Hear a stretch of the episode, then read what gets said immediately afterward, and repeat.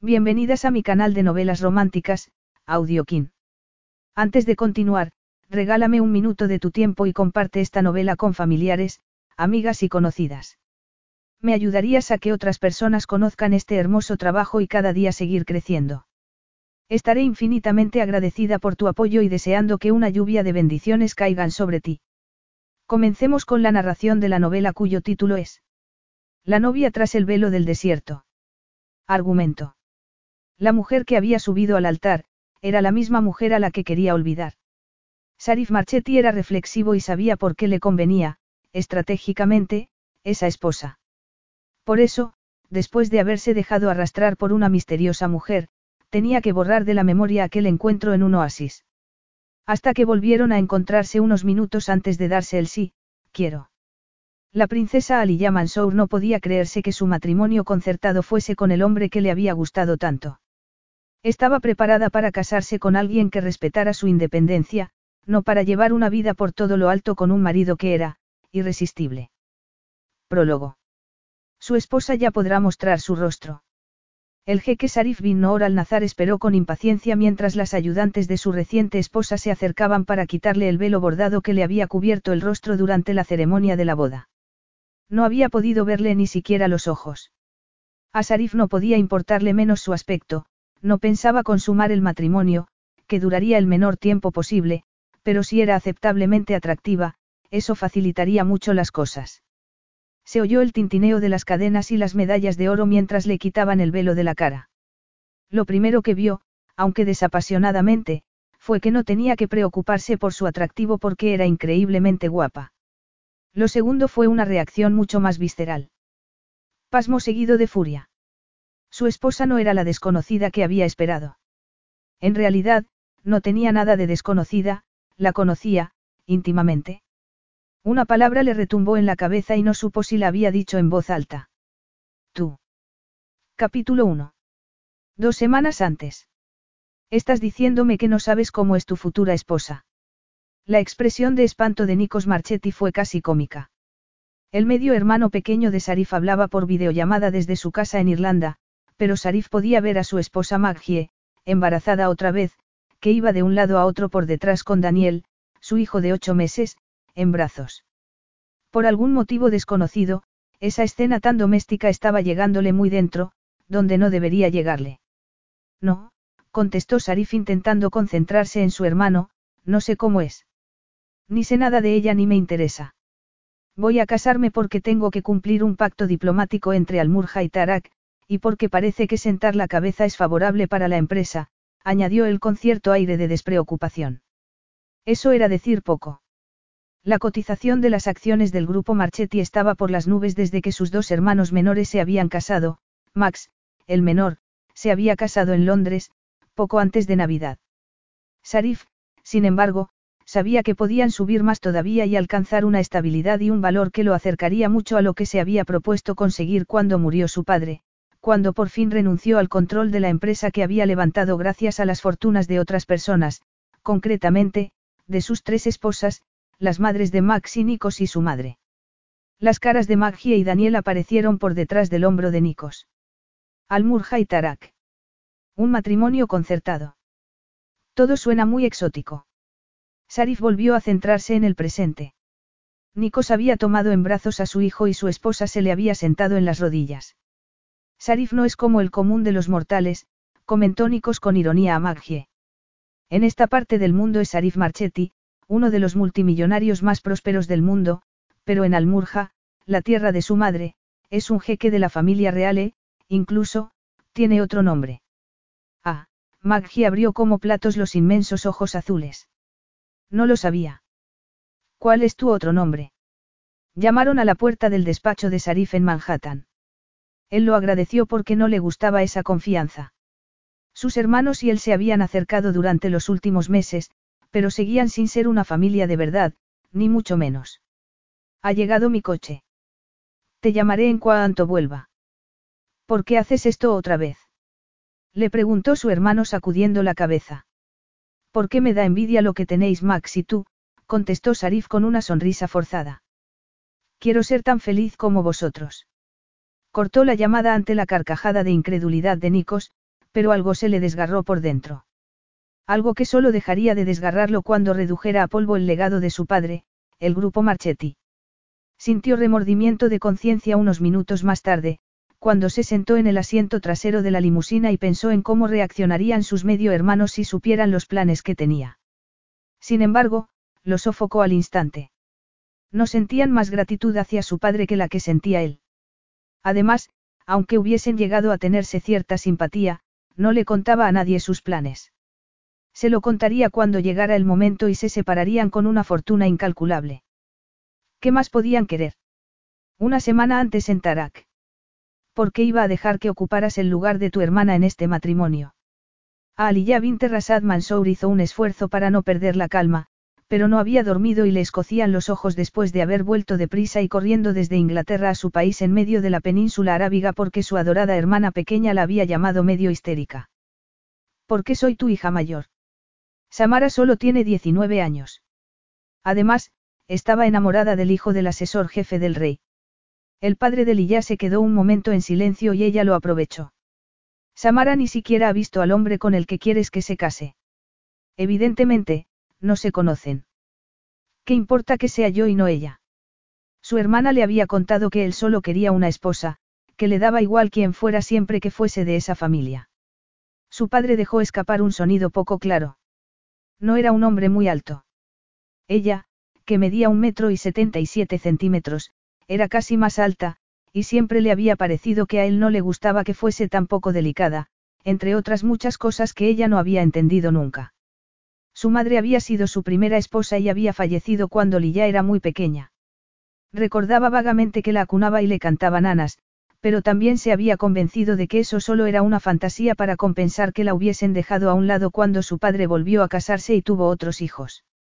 Samara era el único integrante de la familia al que había permitido acercarse. La había seguido como una sombra desde que era pequeña y había derribado todas las barreras que había levantado. No se lo había pensado dos veces cuando supo que Samara estaba pasándolo mal y por qué. Había vuelto y se había ofrecido a ocupar el lugar de su hermana, pero en ese momento, cuando estaba delante de su padre, una sensación de pánico se había adueñado de ella. En cualquier caso, ¿quién es él? Siguió Lilla. Además, porque está dispuesto a casarse con una mujer a la que no conoce. Creía que ya se habían acabado los matrimonios concertados.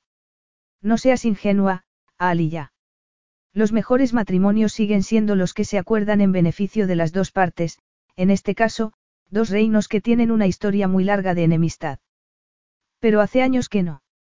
Es el primo del rey de Almurjay, al casarse con esta familia y aportar una dote, está cumpliendo un pacto diplomático que se hizo hace décadas, le interrumpió su padre.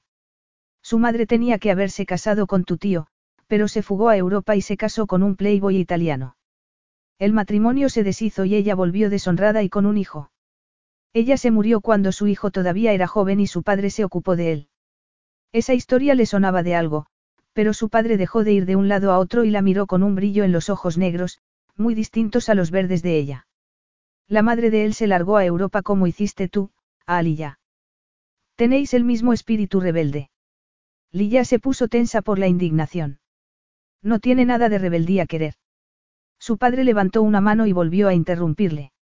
No, la verdad es que creo que esto saldrá muy bien. El jeque Sarif bin Noor al-Nazar tiene el control de un grupo inmenso del sector del lujo en Europa. No tolerará que su esposa sea rebelde, es justo lo que necesitas para aprender lo que es el control y el respeto, a Aliyah. Un millón de cosas hicieron que le hirviera la sangre, sobre todo, un daño que ya conocía muy bien y las ganas de defenderse, pero hizo un esfuerzo para tragárselo todo. ¿Significa eso que me permitirás ocupar el lugar de Samara? Su padre la miró un rato sin la más mínima calidez en los ojos, solo con ese desdén gélido con el que la miraba siempre. Sí, te casarás con el jeque Sarif bin Noor al-Nazari, de paso, te redimirás a los ojos de esta familia. El alivio se le mezcló con el pánico por lo que acababa de hacer, pero ya no podía echarse atrás cuando la felicidad de Samara estaba en juego, y haría cualquier cosa por su hermana. Su padre ya estaba alejándose y ella no pudo contenerse por la impresión que le produjo que pudiera entregarla con esa facilidad a un desconocido, y para el resto de su vida. ¿Por qué te importó tan poco, padre? Él se detuvo y se dio la vuelta. Lilla, por primera vez en su vida, vio algo de vida en sus ojos e, increíblemente, no supo que era un dolor agudo hasta que hubo hablado. Porque tu madre era la única mujer a la que he amado y tú eres exactamente igual que ella, cada día que pasa es como un recordatorio de lo que he perdido. El día anterior. Sarif vio el halcón. Era un halcón peregrino imponente de unos diez años. Los rayos dorados del sol del atardecer se le reflejaban en las plumas y los elegantes círculos que trazaba en el aire no le engañaban. Estaba buscando una presa y se lanzaría sobre ella en cuestión de segundos. Oyó los cascos de un caballo. Se ocultó entre las sombras de los árboles que rodeaban la poza natural del oasis donde había acampado para pasar la noche en su viaje hasta el palacio de Tarak. Su sequito había seguido por delante. Él necesitaba pasar algún tiempo solo en el desierto. Era algo que le daba fuerza e iba a necesitarla las semanas siguientes. Un caballo con su jinete irrumpieron ruidosamente en el pequeño y exuberante oasis. Sarif supo al instante que el joven era un jinete consumado. Su cuerpo se movía al unísono con el del enorme caballo, que se paró bruscamente con solo un levísimo tirón de las riendas. Tenía el cuerpo cubierto con una película de sudor y se notaba que había sido una cabalgada exigente. El joven desmontó con agilidad, dio una palmada en el cuello del caballo, lo llevó a la poza para que bebiera con avidez y ató las riendas a un árbol. Sarif no supo por qué se quedó entre las sombras, pero la intuición le decía que tenía que quedarse escondido. Notó que el desconocido también quería estar solo. Además, supuso que volvería a marcharse en cuanto el caballo hubiese bebido y descansado un rato. No podía ver la cara del hombre, del muchacho más bien. Tenía que ser un muchacho. Era alto, pero demasiado liviano para ser un hombre, y tenía la cabeza cubierta con un turbante. El halcón empezó a descender de repente y Sarif vio que el jinete levantaba el brazo derecho. El pájaro se posó sobre el brazo con un guante de cuero. Era un halcón adiestrado. El desconocido dio de comer al ave con lo que le parecieron trozos de carne que iba sacando de una bolsa que llevaba colgada de las caderas hasta que agitó un poco el brazo y el halcón echó a volar otra vez. El muchacho estaba al borde de la poza, suspiró y todo su esbelto cuerpo se estremeció. Entonces, levantó las manos para deshacer el turbante. Sarif se movió para que lo viera, pero se paró en seco cuando él se quitó el turbante y le cayó una enmarañada melena de rizos oscuros por la estrecha espalda. Espalda estrecha, melena de rizos. No era un muchacho, era una muchacha. Entonces, se quedó mudo y sin poder moverse cuando ella empezó a desvestirse. La galopada hasta el oasis solo había aplacado una parte mínima de su agitación, una mezcla explosiva de rabia e impotencia. Era la víspera de su boda y estaba irremediablemente atrapada. Además, se encontraba en esa situación por su hermana, lo que hacía que se sintiera más impotente todavía. Nadie la había obligado a hacerlo, podría haber hecho caso omiso de la llamada de su hermana y haberse quedado en Europa. Sin embargo, no habría podido. Adoraba a su hermana, la única de su familia que la había aceptado y querido. Haría cualquier cosa por garantizar a Samara su felicidad, incluso eso. Además, le había sacado a su padre la promesa de que no impediría que Samara se casara con su querido Javid y su sacrificio no sería en vano. Aún así, lo que más vueltas le daba en la cabeza no era ese sacrificio. Seguía pensando en lo que le había dicho su padre hacía una semana, en que había amado a su madre y que le recordaba a ella. No le agradaba especialmente saber por qué la había rechazado, solo complicaba un poco más su sensación de excluida y aislada. El amor le había hecho eso a su padre, lo había amargado. En cierto sentido, haberlo descubierto confirmaba lo que ya creía, que no se podía confiar en el amor, porque te debilitaba. Si acaso, ella, más que nadie, debería acceder a un matrimonio que se basara en lo pragmático y lo necesario. Haber vivido dos años en Europa le había dado una sensación falsa de libertad. Esa libertad había sido una ilusión. Aunque no hubiese vuelto para ocupar el lugar de su hermana, el rechazo de su familia siempre habría sido como una sombra que le habría recordado que no la querían. Desde que su padre le había comentado que su futuro marido sería el consejero delegado de un grupo muy importante del sector del lujo, ella se lo había imaginado como el tipo de hombre que se había hartado de comida exquisita, mujeres guapas y placeres frívolos. No quería estropear los últimos días de libertad pensando en un futuro que no podía cambiar y ni siquiera había buscado a ese hombre en Internet. El agua de la poza parecía fresca y tentadora y ella se sentía acalorada y tensa, al borde del pánico. Dejó caer el turbante y empezó a desvestirse. Podía estar tranquila porque no iba nadie allí. Se desabotonó la camisa y le cayó con suavidad por los brazos. Se le puso la carne de gallina por la brisa del atardecer. Se desabrochó el sujetador y también lo dejó caer. Se soltó el botón de los suaves pantalones de cuero, unos pantalones que su padre censuraría porque no eran femeninos y que, precisamente por eso, le encantaban a ella, se los bajó con la ropa interior y se lo quitó todo. Ya estaba desnuda. El caballo relinchó ligeramente. El cielo tenía un tono morado y estaba lleno de estrellas. La luna, en cuarto creciente, estaba empezando a asomar y sintió que la emoción le atenazaba el pecho. ¿Volvería alguna vez allí? Le encantaba ese sitio, era donde se encontraba más en paz. Le encantaba galopar por la arena con su ave en el cielo, libre, despreocupada. Se metió en el agua, que seguía templada después de varios días con un calor intenso. Su reflejo le resplandeció en la piel mientras se metía hasta la cintura antes de sumergirse en unas profundidades más frías y oscuras. No volvió a salir hasta que le pareció que los pulmones iban a estallarle. Tomó unas bocanadas de aire y se aclaró los oídos al oír la voz de un hombre. ¿Puede saberse qué está haciendo? He estado a punto de lanzarme para rescatarla. Lilla se dio la vuelta para mirar hacia la orilla, pero volvió a hundirse en el agua al ver a un desconocido muy alto y ancho y muy moreno. Tenía barba incipiente, pero Lilla, a pesar del susto, pudo ver que era increíblemente atractivo y poderoso. Los ojos eran oscuros y los pómulos, prominentes. También tenía los labios apretados con firmeza. Ese gesto de censura la sacó del estupor. Ya la habían censurado bastante en su vida y, además, había invadido su tranquilidad, su última noche de soledad. No necesito que me rescaten, entonces, cayó en la cuenta de su desnudez. ¿Cuánto tiempo lleva ahí? Lo bastante, contestó él en tono sombrío. Tiene que salir. Ese tono autoritario le indignó y le recordó la poca autonomía que había tenido en su vida. No tengo que hacer nada, replicó ella. Va a quedarse ahí toda la noche. Se congelará. Eso era verdad. El calor abrasador del desierto se convertía en frío gélido por la noche y ella ya notaba que le llegaba a los huesos. No puedo salir, no llevo nada de ropa. Asombrosamente, no se sentía amenazada aunque ese hombre fuera un completo desconocido. Lo sé. Me ha espiado, afirmó Lilla dejando de moverse en el agua. Asombrosamente otra vez, la idea de que la hubiese visto desvestirse y meterse en el agua no le indignaba, le, excitaba. No estaba segura de que no estuviera soñando. Habría jurado que no había nadie cuando llegó, pero tampoco había comprobado los alrededores. Entonces, cuando miró detrás del hombre, pudo ver una tienda de campaña entre los árboles que había al otro lado del oasis. También vio un caballo, que relinchó suavemente.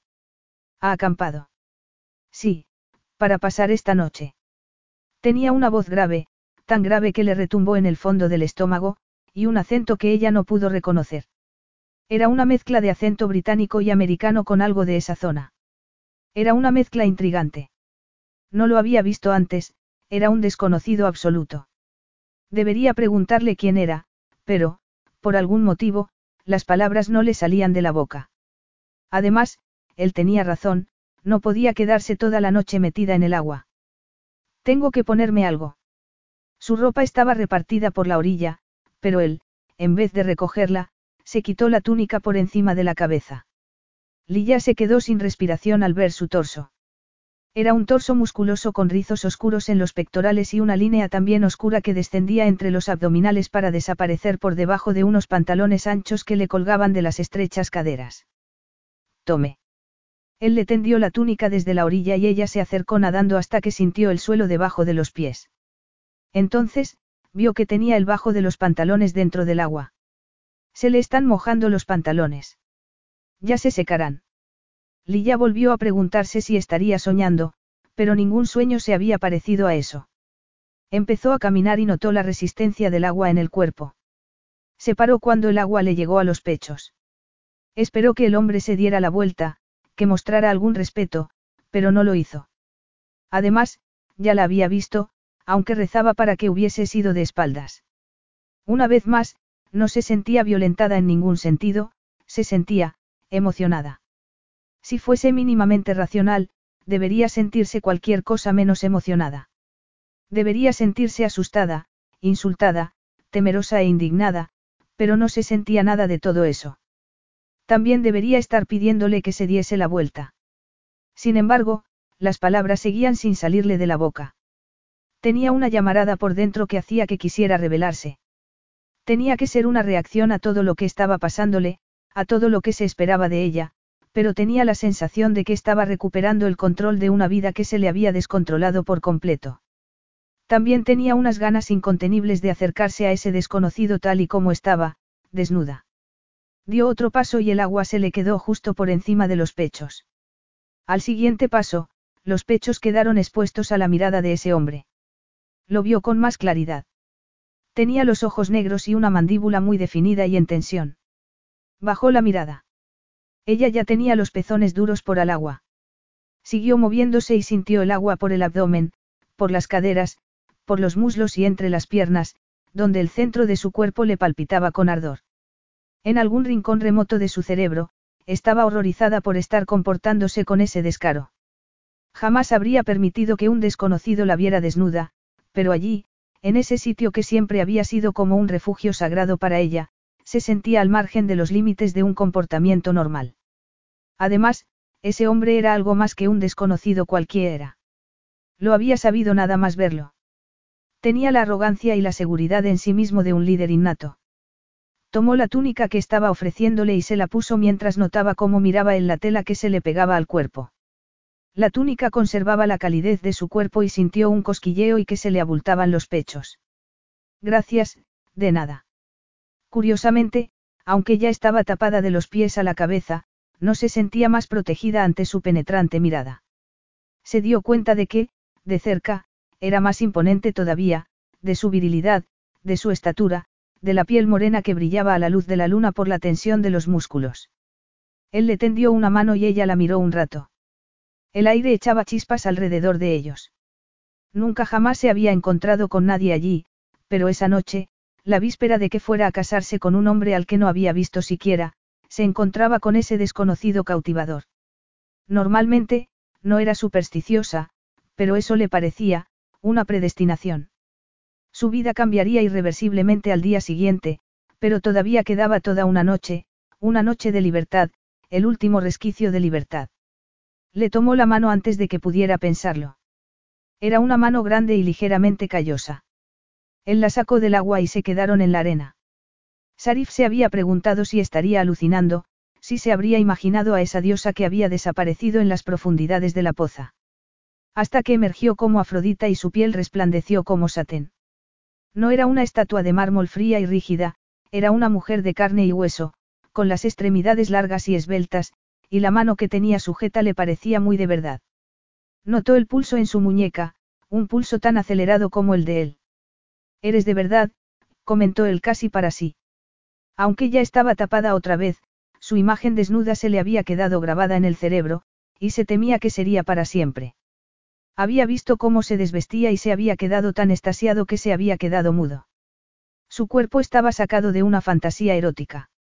Las caderas eran anchas y la cintura, estrecha, el trasero redondeado y los pechos, más grandes de lo que se había imaginado, firmes, con una forma perfecta y unos pezones oscuros que le hacían la boca agua.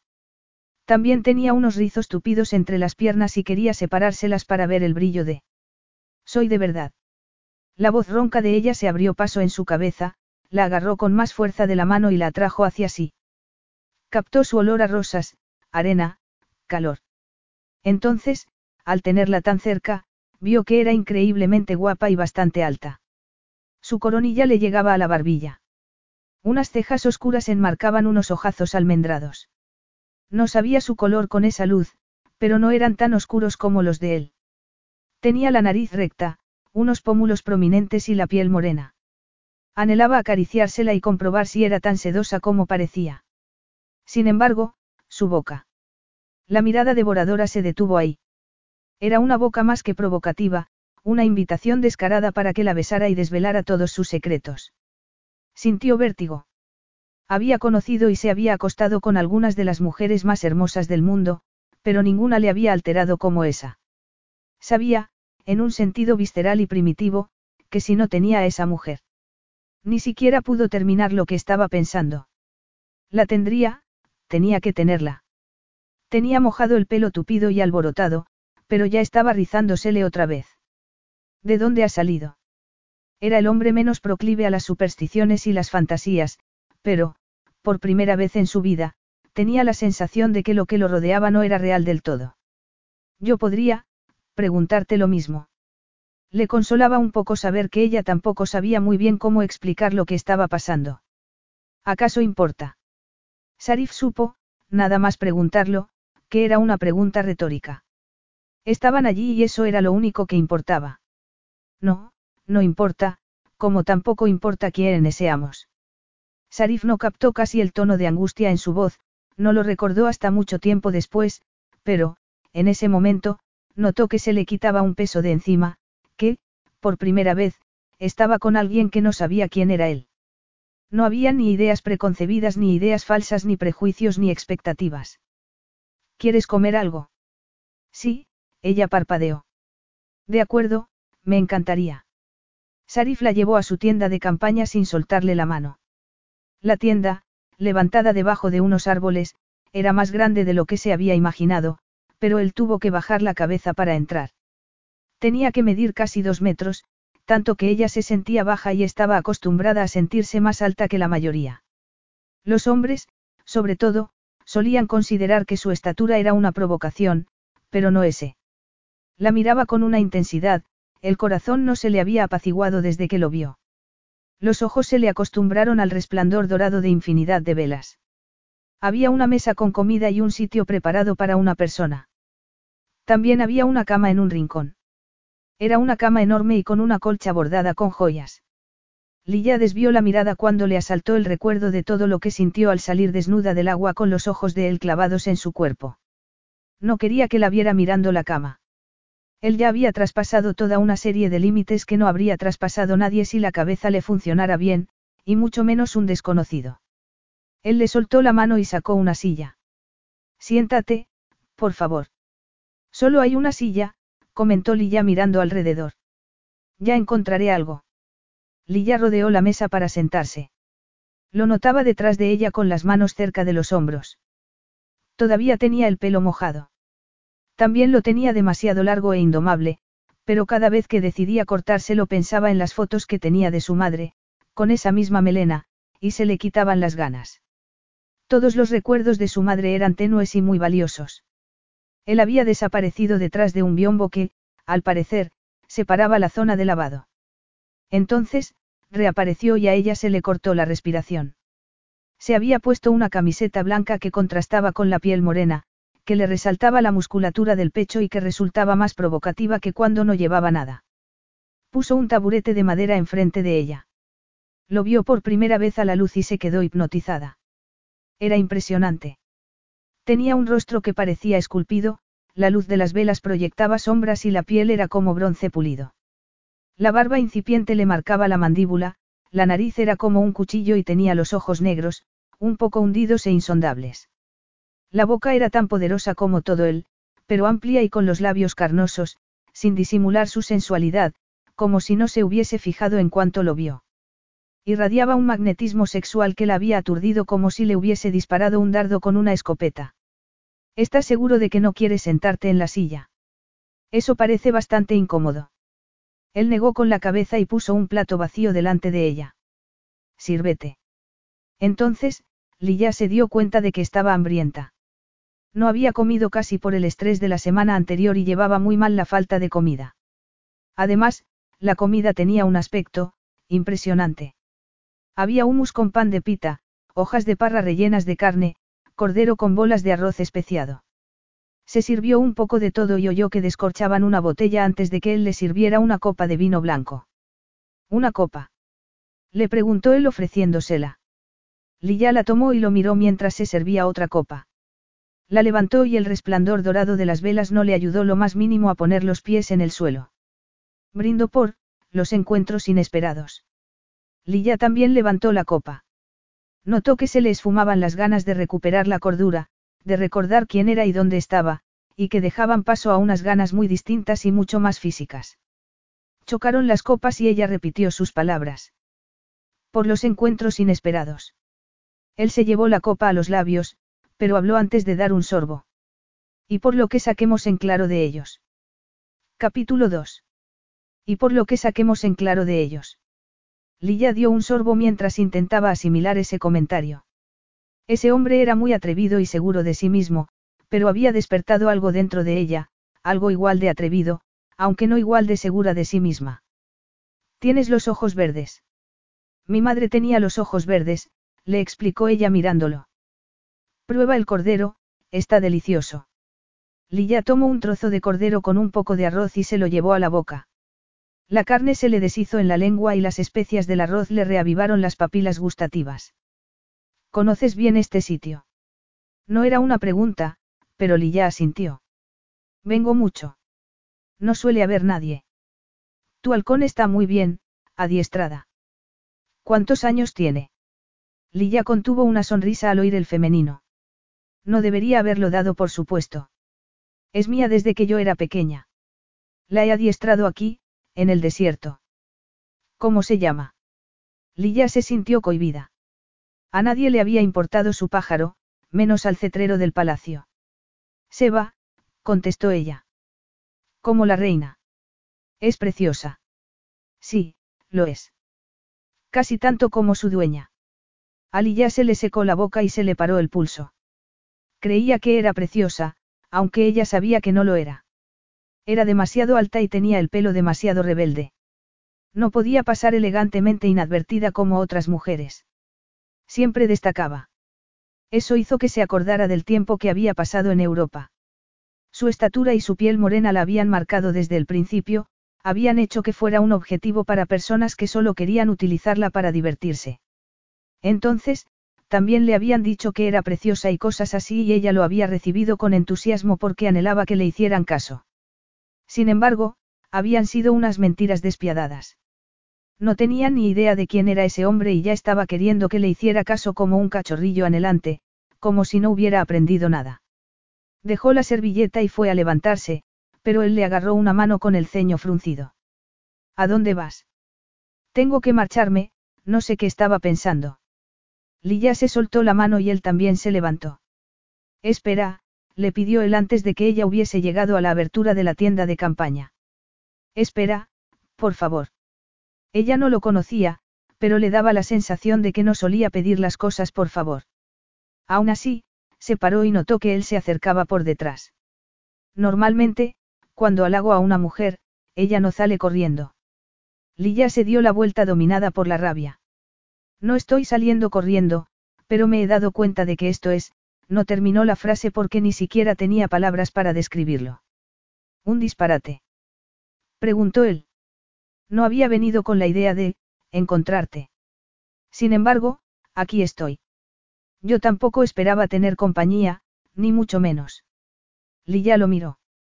Era tan alto y ancho que eclipsaba todo lo que le rodeaba. Si quisiera marcharme en este momento, me dejarías. Él retrocedió un paso como si se sintiera ofendido. Claro, puedes irte, él cambió de expresión. Si quieres, pero me parece que no quieres. Parecía muy seguro de sí mismo y a ella, por una parte, le gustaría demostrarle que estaba equivocado.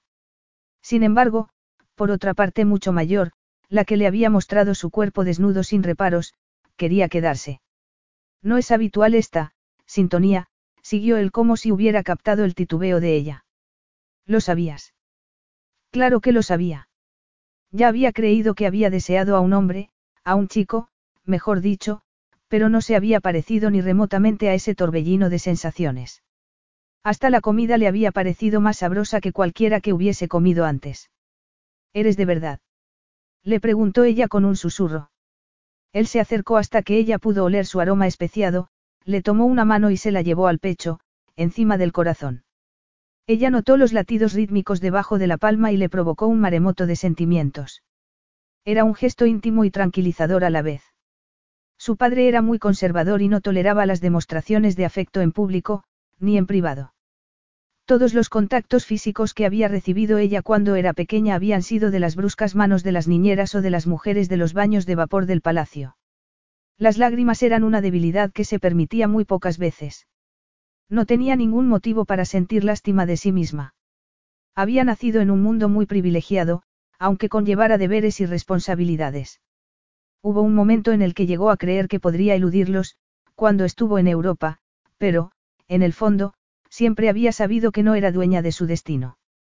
Aunque no se había imaginado que acabaría resultando tan dramático. Sin embargo, ahí estaba con la mano en el pecho de ese hombre y con su corazón retumbándole en lo más profundo de su ser. Una sensación de fatalidad la atenazó por dentro. No tenía ni idea de cómo era su futuro marido ni de quién era, aparte de su nombre, por ese empeño en no averiguarlo como si así fuera a evitarlo, pero al día siguiente dejaría de ser esa mujer anónima.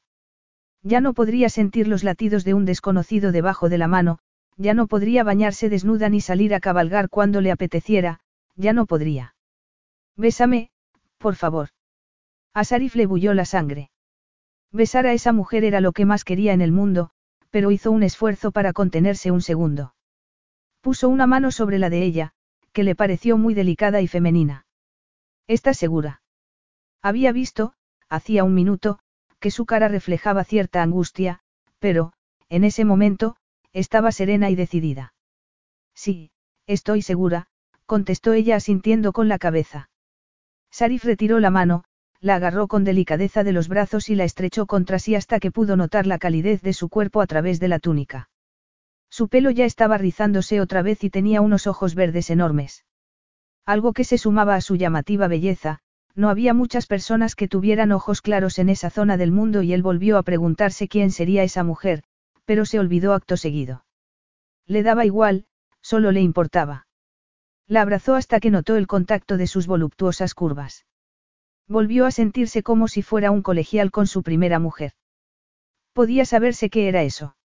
Estaba mirándolo con las dos manos en su pecho, con los labios separados y levemente temblorosos y con una respiración entrecortada que hacía que sus pechos subieran y bajaran contra él. Inclinó la cabeza y la besó. Una parte de sí mismo intentaba convencerle de que solo era un beso más, pero sabía que eso no era verdad. Sus labios eran suaves y firmes a la vez, como ella.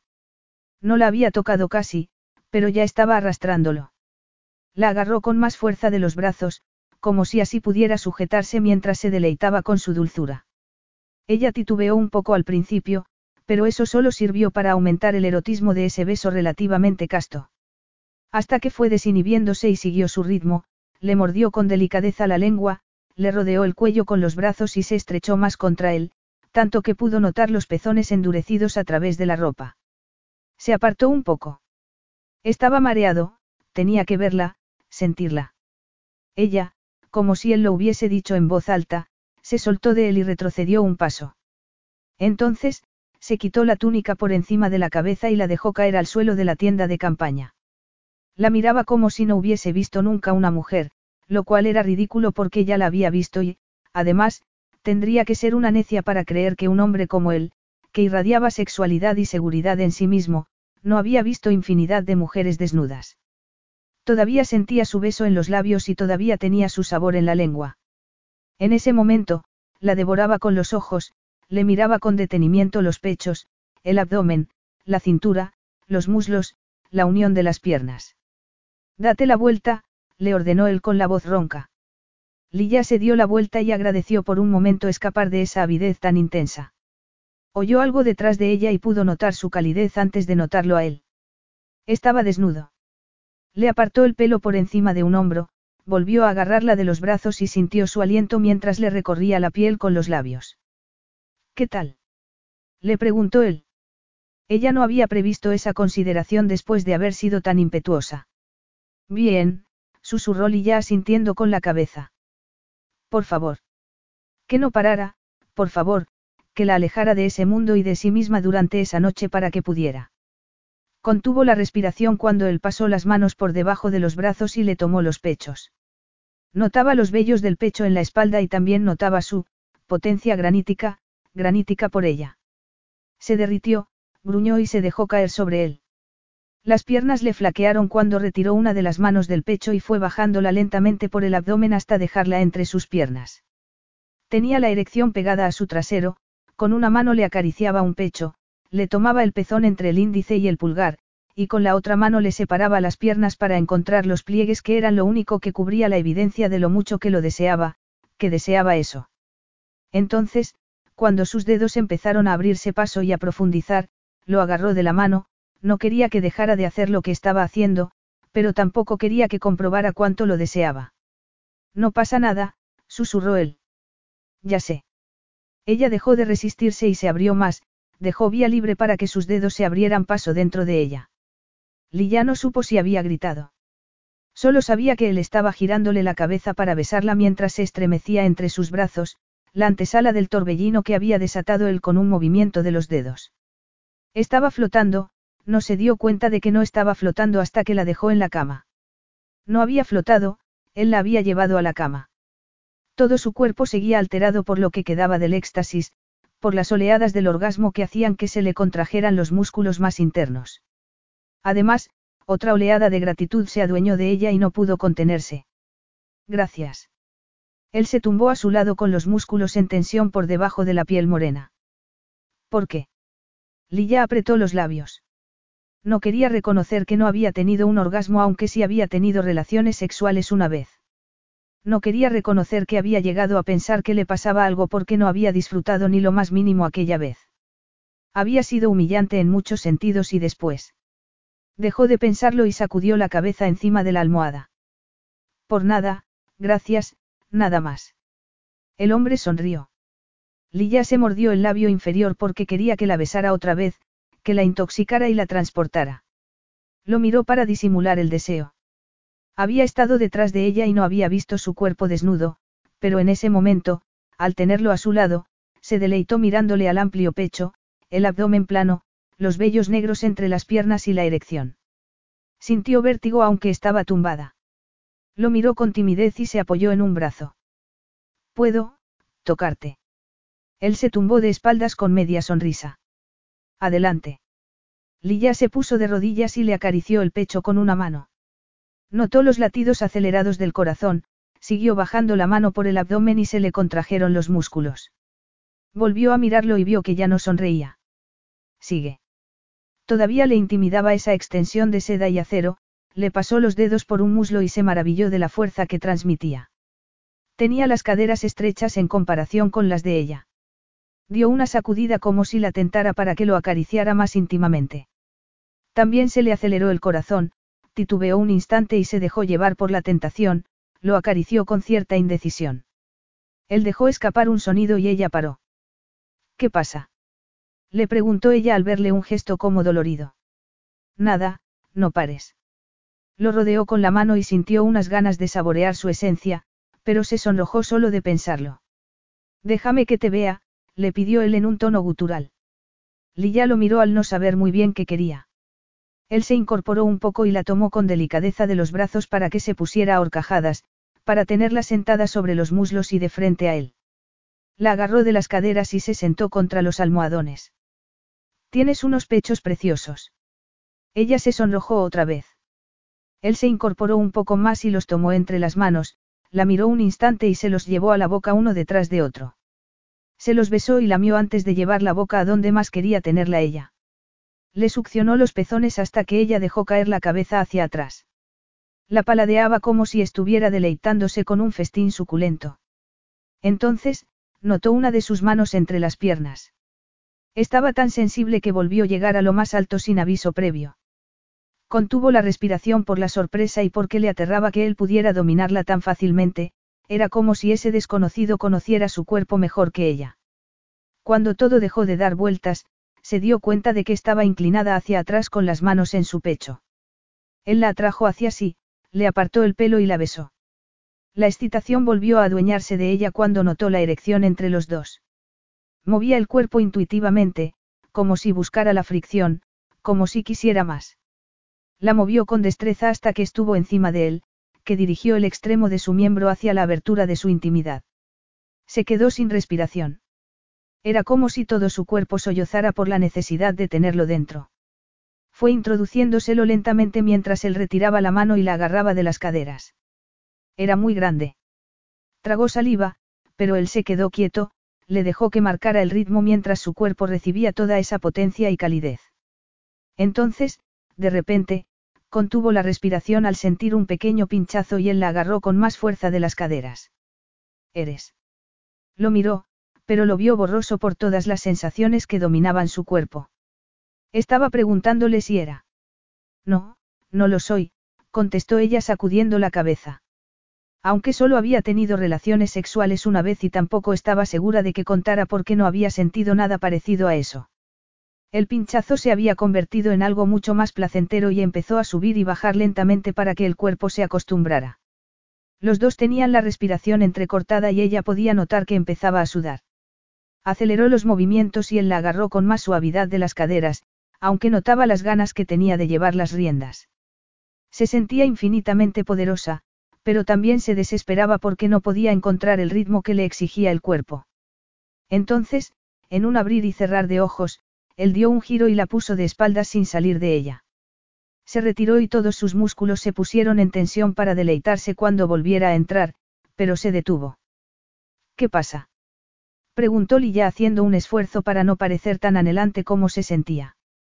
Él salió del todo y el cuerpo de ella se quejó. Protección, no tengo protección aquí. Lilla no lo entendió al principio, pero respiró con alivio cuando terminó de entenderlo. No pasa nada, estoy tomando la píldora. Sarif miró a la mujer que tenía debajo. El pelo rebelde estaba extendido alrededor de su cabeza, la piel estaba sonrojada, los ojos eran como unas joyas verdes resplandecientes, los labios carnosos. Estaba temblando por el esfuerzo que había tenido que hacer para salir de ella. Ninguna mujer había tenido ese efecto en él. Normalmente, el sexo era una satisfacción física efímera. Siempre le había gustado más la conquista que el acto en sí. Siempre había podido mantener cierto distanciamiento. Sin embargo, en ese momento, el distanciamiento brillaba por su ausencia. Había estado a punto de olvidarse de su primera regla, no se acostaba con una mujer sin protección, no tenía intención de repetir los pecados de su padre. En otro momento, con otra mujer, lo habría tomado como una llamada de atención. Su escepticismo y su desconfianza en los demás habrían sofocado el deseo. Sin embargo, todo su ser anhelaba volver a entrar en ella y olvidarse de toda cautela, anhelaba seguir el dictado del cuerpo y el alma y llegar a un delirio que sabía, intuitivamente, que no se parecería a nada de lo que había sentido antes. Ni siquiera sabía su nombre. No volvería a verla después de esa noche. Más desconcertante todavía era esa sensación de que tenía que confiar en ella, o solo avidez por lo mucho que la deseaba. ¿Estás tomando la píldora? Ella asintió con la cabeza. Desde hace más de un año. No mentiría con algo así, las consecuencias para alguien como yo serían inimaginables. Yo estoy sano, me hicieron una revisión hace poco. Aún así, nunca hacía el amor sin protección. Confío en ti, afirmó ella con las palmas de las manos en su pecho. Confiaba en él. Ninguna mujer, ninguna persona, le había dicho eso. Todos los músculos de su cuerpo le pedían a gritos que volviera a unirse con esa mujer. ¿Estás segura? Sí. Por favor, lo deseo, te deseo. Los pliegues se separaron sin la menor resistencia cuando volvió a acometer y no pudo contener un gruñido de satisfacción cuando se encontró envuelto otra vez por esa calidez sedosa. Tampoco quiso darle más vueltas a que eso le pareciera algo más que sexo. Controló las acometidas para que ella se acostumbrara a su cuerpo. Notaba que era inexperta aunque no fuera virgen. Los cuerpos fueron adaptándose poco a poco y vio que sus mejillas se sonrojaban con un tono más oscuro, que se mordía al labio inferior. Se movía debajo de él, arqueaba las caderas, y lo acariciaba. Si no tenía cuidado, iba a explotar mucho antes de que estuviera preparado. Le tomó las manos y se las levantó por encima de la cabeza con los dedos entrelazados. Separa más las piernas. Ella la separó y él entró más profundamente. Lilla dejó escapar un gemido y Sarif la soltó, introdujo una mano por debajo de su espalda y la levantó un poco para introducirse en la boca uno de sus pezones endurecidos. Ella empezó a moverse descontroladamente y él sintió las palpitaciones de su miembro mientras entraba con más fuerza. Estaban sudorosos y se elevaban hacia lo más alto. Tuvo que hacer un esfuerzo sobrehumano, como no lo había hecho nunca, para que ella llegara antes que él. Lilla se arqueó con todo el cuerpo tenso y contrajo los músculos alrededor de Sarif con tanta fuerza que ya no pudo contener el éxtasis que le impidió seguir pensando con la más mínima claridad. Al día siguiente. Lilla se sobresaltó al despertarse. Estaba en una cama desconocida, en un sitio desconocido y tenía el cuerpo. Una oleada abrasadora se adueñó de ella cuando se acordó de dónde estaba, y con quién. El hombre anónimo. Estaba a su lado boca abajo, pero no la tocaba. Tenía un brazo colgando de la cama y el otro doblado por encima de la cabeza. Su cara estaba girada hacia ella. Parecía implacable hasta cuando estaba dormido y la barba incipiente era más oscura. Le recorrió el cuerpo con la mirada. Los músculos seguían siendo imponentes, las caderas estrechas y el trasero, firme. Notó unas palpitaciones entre las piernas al acordarse de toda esa potencia acometiendo contra ella tan profundamente que vio las estrellas. El arrebato de emoción la sorprendió. Después de su primera y desastrosa experiencia sexual en Europa, había temido que pudiera pasarle algo, pero después de la noche anterior. Ese hombre había restaurado una parte muy maltrecha de su alma, y su seguridad en sí misma. La había mirado como si no hubiese visto una mujer antes, la había acariciado como si fuese infinitamente valiosa y le había hecho el amor como si hubiese estado anhelando algo que solo ella podía darle. Había caído en una especie de coma inducido por el placer después de la primera vez y se había despertado entre sus brazos cuando la llevaba a un baño caliente que estaba oculto detrás del biombo. Ni siquiera se había dado cuenta de lo sensible que estaba hasta que había notado que el agua caliente le aliviaba los músculos. Había estado tan atónita por lo que había pasado que no había podido hablar. Él se había metido detrás de ella con las piernas a lo largo de la bañera, le había recogido el pelo con un moño y la había enjabonado. Sus enormes manos habían conseguido que se sintiera delicada y valiosa por primera vez en su vida. Había girado la cabeza por el miedo que le daba la opresión de emoción que sentía en el pecho, por el miedo que le daba lo que pudiera significar y que él lo captara, y se había encontrado con su boca firme y ardiente. Se había dado la vuelta, se había puesto a horcajadas encima de él y se había introducido su erección. El movimiento de sus cuerpos, como si estuviesen hechos el uno para el otro, se había ido acelerando a medida que los dominaba el deseo y el agua se había desbordado alrededor de la bañera en esa búsqueda frenética del éxtasis. Recordaba muy vagamente que él la había sacado de la bañera, la había secado con una toalla, la había tumbado otra vez en la cama y la había rodeado con su calidez granítica. Allí estaba en ese momento con los huesos derretidos. Se dio cuenta, casi con pereza, de que unos rayos de luz rosada entraban por la abertura de la tienda de campaña, unos rayos que anunciaban el amanecer. El amanecer del día de su boda. Entonces, la pereza se esfumó y el pánico le atenazó las entrañas. Esa mañana le pintarían las manos y los pies con jena para prepararla para la celebración de la tarde.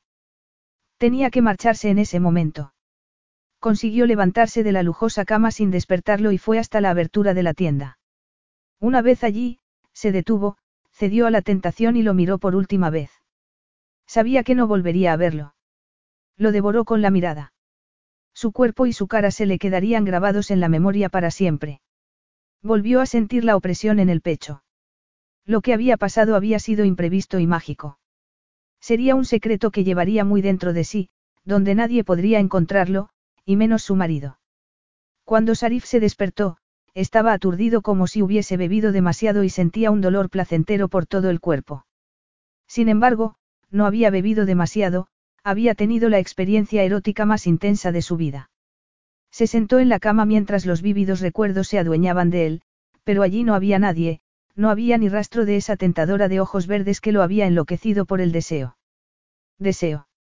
Era una palabra que no expresaba en absoluto lo que había sentido por ella desde que la vio desvestirse en la poza.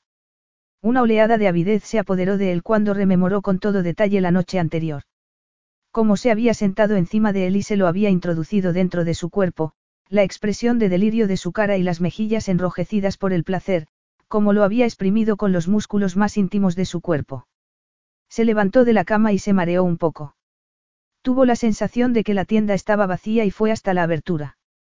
El amanecer teñía el oasis de rosa y dorado. Salió, desnudo, y el frío le puso la carne de gallina, pero también lo hizo que no viera a la mujer por ningún lado. El caballo no estaba. La mujer se había marchado. Se acercó a la poza.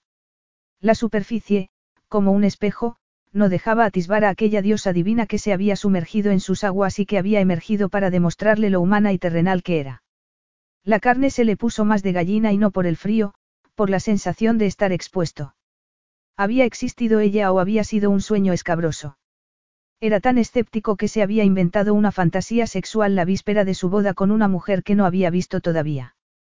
Cuanto más lo pensaba, más fácil le resultaba creer que no había pasado.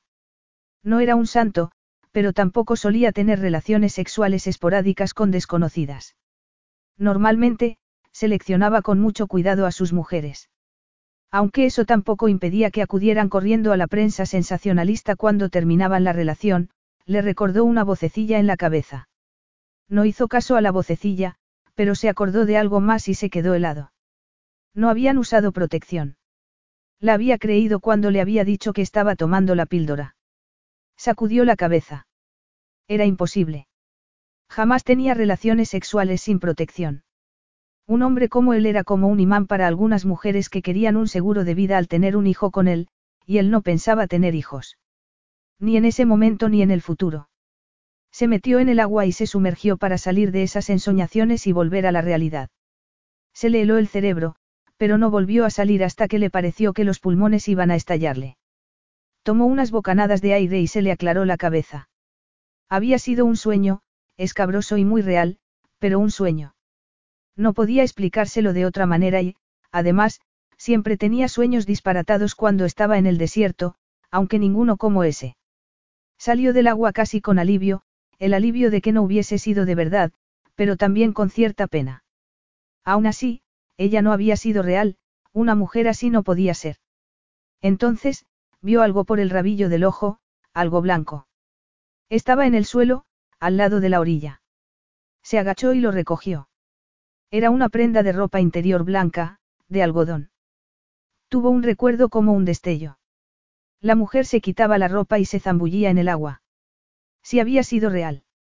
El alivio que sintió fue como una burla a la certeza de que había sido un sueño, pero apretó los labios. Quizá hubiese sido real y también era posible que él se hubiese comportado disparatadamente, pero ya se había esfumado, como un fantasma, y así iba a seguir. Dentro de unas horas, iba a casarse con una mujer que no había conocido.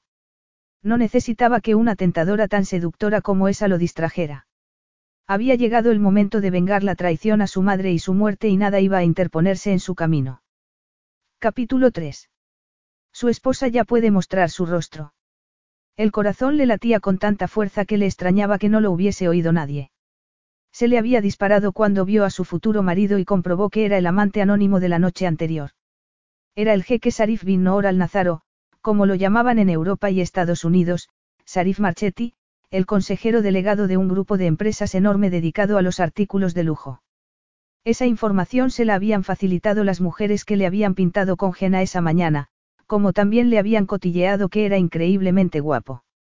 Estaba resplandeciente con la vestimenta oficial de Almurja y parecía más alto y ancho todavía. La túnica de seda color crema con ribetes de oro resaltaba su piel morena.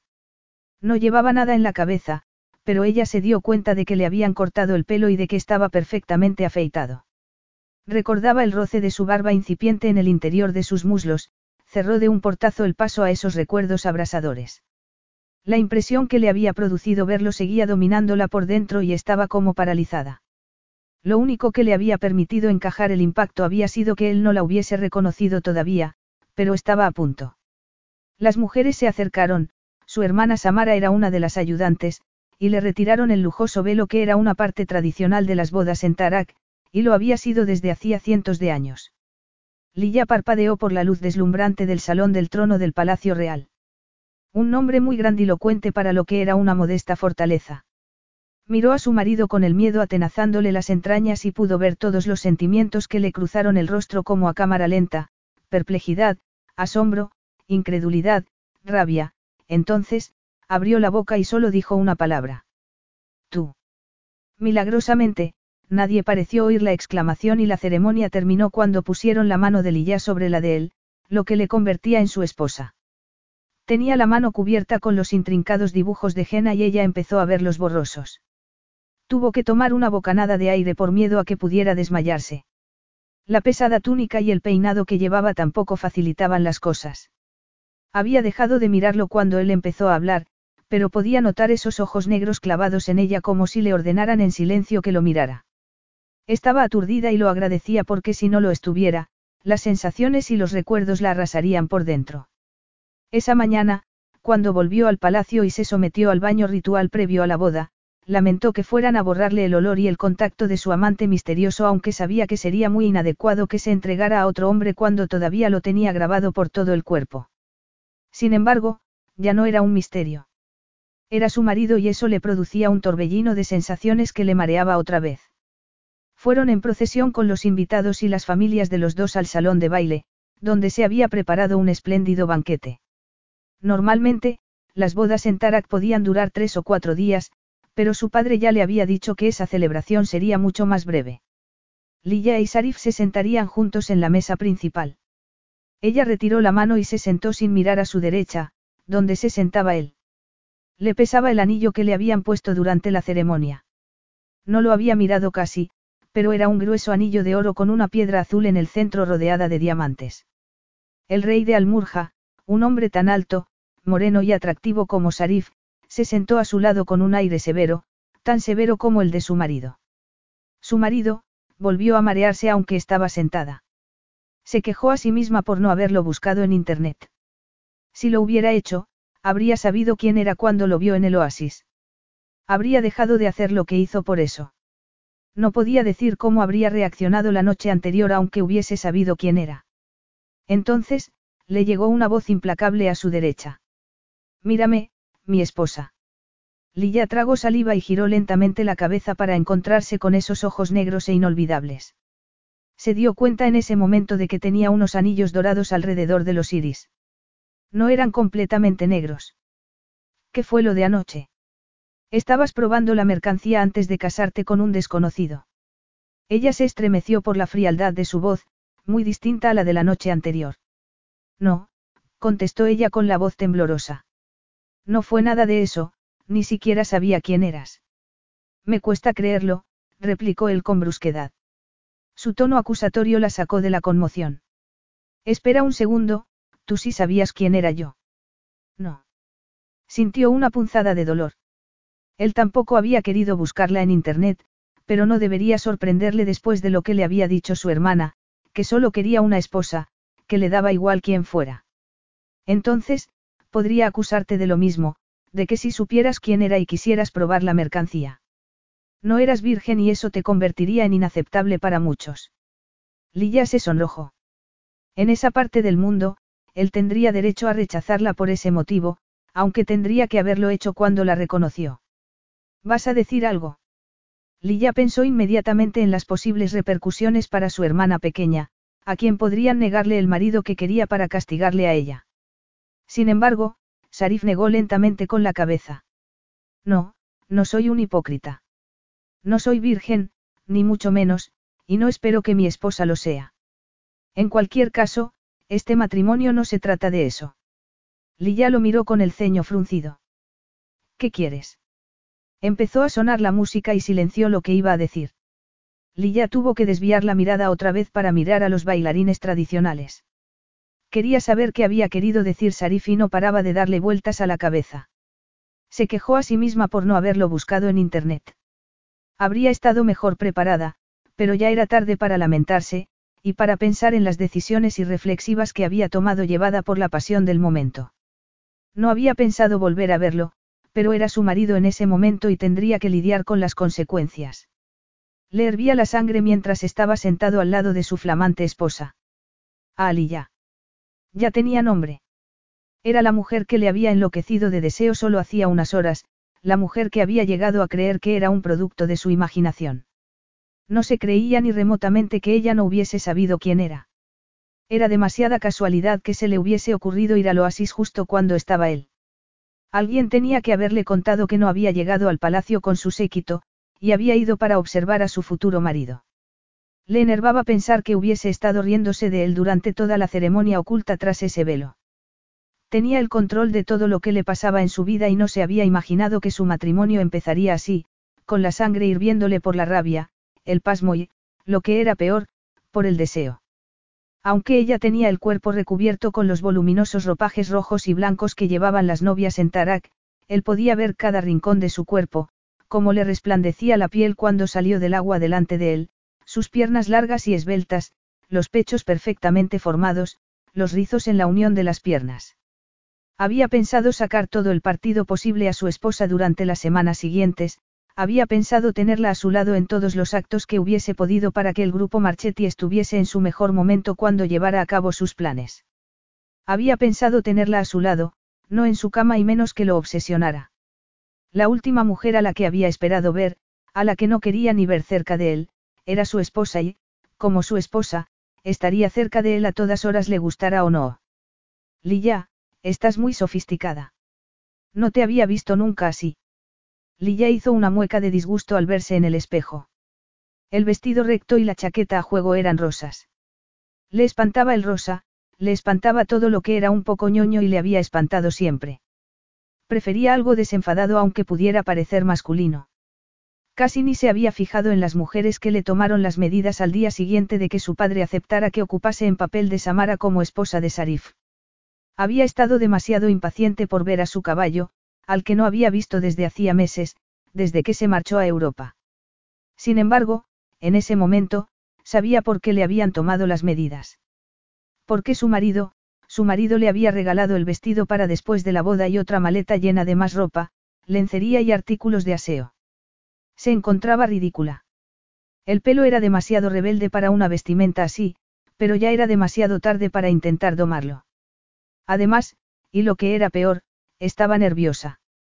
Había conseguido eludir a Sarif durante la recepción, cuando estaban rodeados por cien personas, pero en ese momento iba a montarse en un avión con él y no podría esconderse.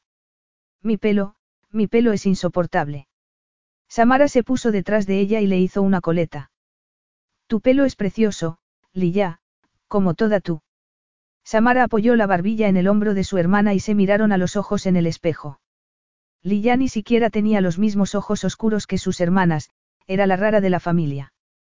Gracias por lo que has hecho, Lilla, siguió Samara con una expresión seria. No tienes ni idea de lo mucho. Lilla sintió un arrebato de emoción y se dio la vuelta para abrazar a su hermana. Lo sé, susurró ella. Lo sé. Sammy, sé feliz, de acuerdo. Cásate con Javid y sé feliz. En ese momento, esperaba sinceramente que el amor no defraudara a su hermana o que la destrozara, como a su padre. Su hermana se apartó con los ojos brillantes por las lágrimas, pero esbozó una sonrisa. Te echaré de menos. Yo también voy a echarte de menos. Llámame cuando quieras, de acuerdo. Samara asintió con la cabeza. Unas doncellas entraron para llevarse el equipaje al patio del palacio, donde la esperaba su marido, y Lilla la siguió. Samara había sido la única que había ido a despedirse y a ella le fastidiaba que todavía le doliera, que, en el fondo, todavía hubiera esperado que hubiese sido importante para su familia, para su padre. Se paró en la sombra del enorme arco que daba al patio. Sarif estaba yendo de un lado a otro y miró el reloj de muñeca cuando vio a las doncellas con el equipaje. Evidentemente, estaba nervioso. Ya no era el jeque con la imponente túnica color crema y bordada en oro, ya no era el hombre anónimo que la noche anterior la sedujo hasta la locura, era otro, y más intimidante todavía. Su cuerpo, alto y delgado, estaba enfundado en un inmaculado traje oscuro de tres piezas. Una camisa blanca, desabotonada en el cuello, resaltaba su piel morena. Debería haberle parecido más civilizado, pero, si acaso, le parecía más elemental, más bárbaro, más peligroso. Aunque había dormido con él, no había llegado a conocerlo de verdad y se estremeció ligeramente, como si tuviera la premonición de que cuando saliera de la sombra, su vida no volvería a ser la misma. No lo sería por motivos evidentes, pero también por otros más profundos y secretos que no quería indagar en ese momento. Los muros que había levantado durante toda su vida para protegerse le parecían muy endebles de repente. El sol estaba poniéndose y lo teñía todo con un resplandor dorado. El día anterior, a esa hora más o menos, salió del palacio para cabalgar hasta el oasis. De repente, y a pesar de todo, tuvo la sensación de que no se arrepentía de nada de lo que había pasado en el oasis. Había sido demasiado devastador como para arrepentirse y había cambiado algo dentro de ella. Un hombre que le pareció un ayudante se acercó apresuradamente a Sarif y ella oyó que le hablaba en voz baja y en un tono áspero. Encuéntrala. Lilla se armó de valor y salió de entre las sombras. Estoy aquí, preparada para que nos marchemos. Sarif se dio la vuelta y todo su cuerpo reaccionó al oír su voz ronca. Se había cambiado y ya no llevaba esos ropajes tradicionales que se remontaban a cuando su familia eran unos nómadas beduinos. Él la había pedido a un ayudante que se ocupara de proporcionarle la ropa adecuada para la transición a su mundo como su esposa, pero, evidentemente, no se había informado mucho sobre ella y sobre cómo era. Él tampoco, le recordó una vocecilla. Acalló la voz de la conciencia cuando pensó en la poca atención que le había prestado cuando le preguntaron si le importaba casarse con la mayor de las princesas de Tarak y no con su hermana. Él había aceptado y acto seguido había continuado con el siguiente punto de su agenda porque le daba igual con quién casarse, solo necesitaba una esposa. Sin embargo, en ese momento, se daba cuenta de la trascendencia de haber elegido a otra mujer, aunque hubiese sido a la ligera. También habrían mandado a la otra hermana al oasis para que lo sedujera. El color rosa no le favorecía al tono de piel y el corte recto del vestido ocultaba completamente esas curvas impresionantes que no podía dejar de ver en la cabeza. Solo podía pensar en que esa mujer tenía que ir vestida con colores atrevidos, con joyas en la garganta, en las orejas y en las muñecas, con seda y satén ciñéndose a cada centímetro de su cuerpo. Aún así, nada podía apagar su resplandeciente belleza, ni siquiera la anodina coleta o que no llevara nada de maquillaje. No recordaba la última vez que una mujer hubiese hecho tan pocos esfuerzos por él. Le irritaba que reaccionara así por ella y toda la situación, que había llegado mucho más lejos de lo que había esperado. Tenemos que irnos, replicó él en tono tajante. El avión está esperándonos en el aeródromo. Sarif vio que ella levantaba la barbilla por su tono y que algo brillaba en esos impresionantes ojos verdes. Fue un destello desafiante. Él apretó los dientes y le hirvió la sangre. Pasó por alto al conductor que estaba esperándolos en posición de firmes y abrió él mismo la puerta trasera del jeep. Por favor. Había dicho, por favor, más veces durante las últimas 24 horas que en toda su vida junta. A Ali ya se acercó. Los zapatos de tacón color beige hacían que sus piernas parecieran más elegantes todavía, pero él se acordó de lo fuertes que eran sus muslos fuertes por montar su pura sangre hasta oasis del desierto y bañarse desnuda para tentar a los hombres, para tentarlo a él. De repente, la sangre volvió a hervirle solo de pensar en que podía no ser el único hombre que la había visto así. Apretó los dientes con más fuerza todavía cuando captó su olor y cuando le mostró un muslo al montarse en el coche. Rodeó el vehículo y fue a sentarse al lado del conductor. Cuanto antes volvieran a su mundo, a su terreno, donde pudiera recuperar la sensación de control, mejor. Lilla se despertó sobresaltada. No sabía dónde estaba y oía una voz. Señora Marchetti. ¿Quién era la señora Marchetti? Volvió a oírla en un tono apremiante mientras llamaban a una puerta. Estaba en el avión privado de su marido. Señora Marchetti, vamos a aterrizar dentro de media hora. Lilla se incorporó. La voz le llegaba del otro lado de la puerta del dormitorio. Gracias, estoy despierta, ¿Quiere desayunar algo? Lilla vio los tonos rosados en el cielo. Volaban de oriente próximo hacia el oeste y perseguían la puesta del sol. Solo un poco de café, gracias. Estaba a punto de aterrizar en un mundo y una vida nuevos. No había esperado que le pasara eso con un desconocido. Bueno, él seguía siendo un desconocido, pero lo conocía íntimamente. Fue el cuarto de baño incorporado, entró y gruñó cuando vio la maraña que era su pelo. También tenía arrugas en la cara y se sentía agarrotada por haberse quedado dormida en la butaca. Vio que alguien había dejado su equipaje en el dormitorio y aprovechó para cambiarse. Sacó unos pantalones oscuros y un top de manga larga de cachemir. Sencillo y elegante, mejor que un vestido rosa pastel. Se duchó rápidamente con el pelo recogido para que no se le mojara. No era el momento de lavárselo y secárselo. Una vez seca y cambiada, encontró unos zapatos planos, tomó aire y fue a la cabina. Vio la cabeza de Sarif apoyada en el respaldo del asiento. Estaba absorto en su ordenador portátil, pero la miró cuando pasó a su lado para sentarse al otro lado del pasillo. Entonces, cayó en la cuenta de que se había recogido el pelo en lo alto de la cabeza. La azafata llegó con su café y ella le sonrió para darle las gracias con la esperanza de que no pareciera demasiado desaliñada. Dio un sorbo, se deleitó con su sabor amargo y se atrevió a mirar a Sarif. Él cerró el ordenador y ella se dio cuenta de que tenía una barba incipiente. Se había quitado la chaqueta, pero seguía con el chaleco y tenía la camisa remangada. Era civilizado e incivilizado a la vez. Una mezcla muy potente. Has trabajado toda la noche. Él también aceptó un café y la miró con una ceja arqueada.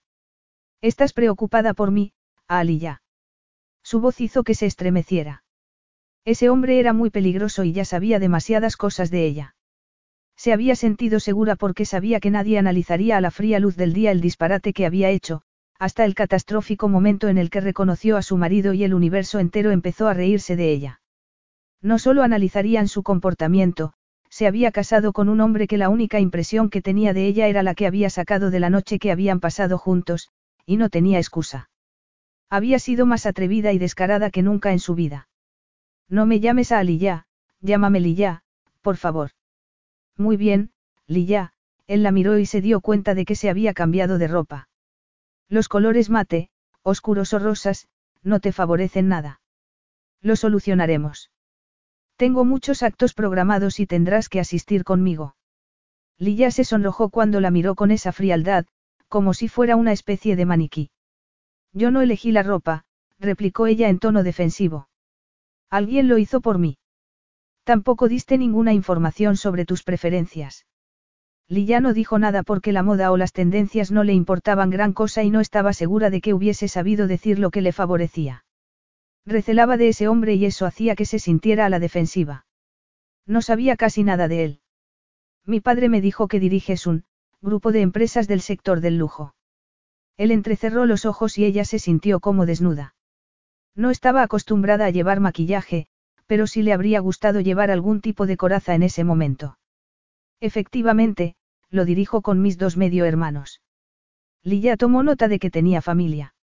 De verdad no sabías quién era cuando nos encontramos en el oasis. Siguió Sarif con el ceño fruncido. No, me imaginé que ya tendría tiempo para saber quién eras. Al fin y al cabo, estamos casados, por suerte o por desgracia, para mucho tiempo.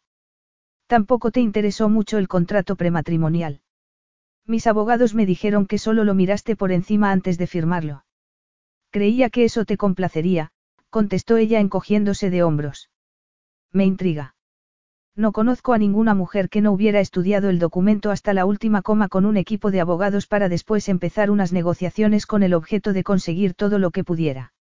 Las mujeres que conoces no parecen muy agradables. Es posible, él apretó los dientes, pero soy uno de los hombres más ricos del mundo y suelo atraer a cierto tipo de mujeres. ¿Qué tienes tú de distinta? Sé que no tienes el respaldo de la fortuna de tu padre porque tu familia está prácticamente arruinada, como tu país. De ahí las ganas por casarte, a ti o a quien fuera. Entonces, Lilla parpadeó. ¿Es verdad el rumor sobre el déficit público de Tarak? Sí. Tu padre y sus ministros se han endeudado muchísimo para desarrollar el país. Lilla había oído rumores, sobre todo cuando estaba en el extranjero, pero no había sabido si eran verdad y, naturalmente, su padre no iba a decírselo aunque estuviese colaborando para sacar a su país de la deuda con ese matrimonio. No dependo de mi padre para tener ingresos o una herencia, replicó ella. Me desheredó hace mucho tiempo. ¿Por qué? Porque mi madre me dejó su herencia, era su único hijo. Mi padre no pudo tocarla y yo la recibí cuando cumplí 18 años. Seguramente, no podrá compararse con tu fortuna, pero sí puede garantizarme cierta tranquilidad. Es lo único que comprobaste en nuestro contrato prematrimonial, te cercioraste de que nuestro matrimonio no me permitiría tocar el dinero que tú tienes. Efectivamente. No necesito nada de ti. Él puso una expresión tan fugaz que ella no pudo descifrarla, pero le pareció de escepticismo. Es estimulante saberlo, comentó él, pero ya me dirás qué te parece cuando empiecen los trámites del divorcio y tú te hayas acostumbrado a una vida que no había soñado ni en tus sueños más disparatados. Divorcio. Si acababan de casarse. Deberías haberte leído bien el contrato prematrimonial. Cuando lo firmaste, el día anterior a la boda, unas horas antes de que nos encontráramos en el oasis, aceptaste divorciarte al cabo de seis meses como pronto y de un año como tarde. Es un matrimonio solo para cubrir las apariencias. Lilla lo asimiló. Debería sentir alivio por saber que no era un matrimonio a efectos reales y que duraría poco, pero sentía algo más ambiguo. Curiosidad. ¿Por qué ese margen de tiempo? qué necesito una esposa durante ese tiempo y no después, cuando haya cumplido, ciertos objetivos. La azafata se acercó otra vez para comunicarles que iban a aterrizar. Ali ya le daba vueltas la cabeza con toda esa información. Si lo que decía Sarif era verdad, dentro de un año, como tarde, sería libre otra vez. Además, para entonces, Samara ya estaría casada y ella no tendría ningún motivo para volver a un sitio donde nunca se había sentido bien recibida. Sería libre de verdad. Entonces, ¿por qué no se alegraba? El avión aterrizó en ese momento y empezó a dirigirse hacia el hangar donde desembarcarían. De verdad es un matrimonio solo en apariencia. Siguió ella. Sí. Lo dice el contrato prematrimonial, está por escrito. ¿Pero qué? Lillano terminó la frase y Sarif arqueó una ceja. ¿Qué? preguntó él. Lilla notó una oleada ardiente por dentro. ¿Qué pasa con? Ella volvió a callarse al no poder decir las palabras. Que hayamos dormido juntos. Ella asintió con la cabeza y él endureció la expresión. Fue un error y no volverá a suceder. Este matrimonio no se trata de eso. Lilla no pudo apartar la mirada del gesto implacable de Sarif. No volvería a suceder, quiso preguntarle por qué, pero consiguió mordérsele lengua y se quejó a sí misma por no haberse dado cuenta antes. Ella había sido inexperta y él, no. Evidentemente, lo que a ella le había transformado, a él no le había impresionado lo más mínimo, y se sentía humillada por haberse imaginado otra cosa. Debería alegrarse de que no quisiera una esposa. La había seducido con toda facilidad, se había desnudado en cuerpo y alma y ella no era así. ¿Acaso quería exponerse a él otra vez? No. El avión se detuvo y la tripulación empezó a abrir las puertas. Lilla recogió sus cosas y se escondió de la mirada de Sarif por miedo a que pudiera ver algo que no podía disimular, decepción. Capítulo 4. Una hora después de que hubiesen aterrizado, Sarif miraba a Lilla, que recorría su inmenso ático. Un helicóptero los había llevado desde el aeródromo hasta el propio edificio, que era suyo. Le había parecido que Lilla estaba hipnotizada mientras sobrevolaban la ciudad. No habías estado en Nueva York. Le había preguntado él. Ella había negado con la cabeza sin apartar los ojos como platos de los resplandecientes rascacielos que tenía debajo. Sarif también había mirado hacia abajo por primera vez después de mucho tiempo.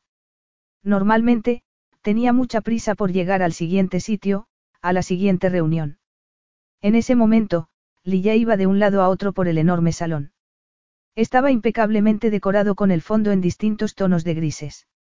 Los muebles eran sofisticados, elegantes, antiguos. Las obras de arte, colgadas de las paredes y repartidas por la habitación, daban notas color. En ese momento, le pareció que nunca había estado especialmente vinculado a ese sitio, no más que a la suite de un hotel. Lilla estaba mirando por el ventanal con vistas a Central Park. Seguía teniendo el pelo recogido con un moño algo enmarañado. Los pantalones y el top que se había puesto no disimulaban su cuerpo. No le gustaba nada esa descarga eléctrica que sentía por todo el cuerpo desde que la reconoció en la boda. Era impresionante aunque estuviera de espaldas como en ese momento. Además, él era humano y siempre le habían gustado las mujeres hermosas. Sin embargo, sintió un cosquilleo en la piel cuando pensó en la sensación que causaría cuando se vistiera para impresionar. Tenía la sensación de que superaría fácilmente a las mujeres más hermosas que había visto, y se había movido en un mundo donde no cualquiera era hermosa.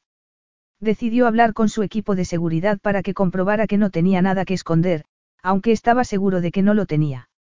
La familia Mansour no daba que hablar y ese era un motivo para que hubiese decidido aprovechar al máximo ese matrimonio diplomático. Lilla seguía intentando reponerse después del viaje en helicóptero que los había llevado por encima de la isla de Manhattan hasta ese rascacielos de acero. Miró toda la extensión de Central Park, menos frondoso en esa época del año, a finales de invierno, pero precioso en cualquier caso. Sintió un ligero arrebato de histeria y no le extrañó que no pudiera reponerse. No había tocado el suelo desde que habían aterrizado y así era como vivía su marido. En las nubes y muy por encima del común de los mortales.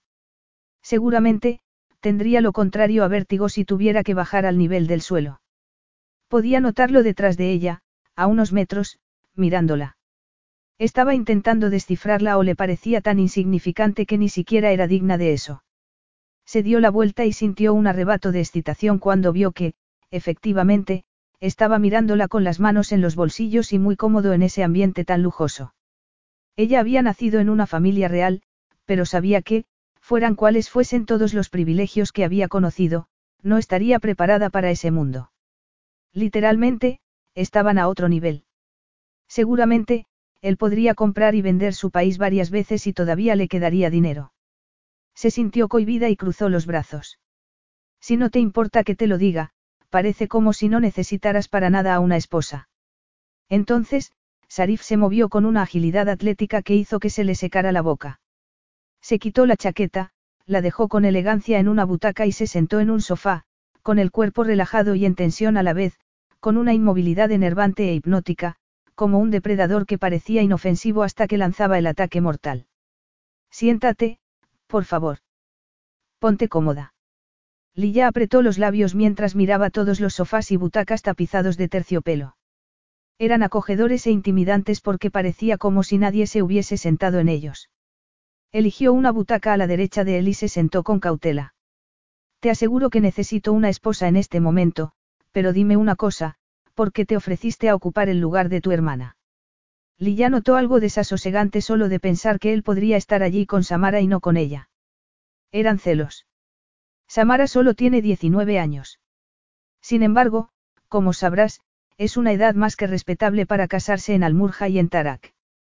Solo creo que es demasiado joven para que renuncie a su independencia, replicó ella poniéndose muy recta. Me he casado con una feminista.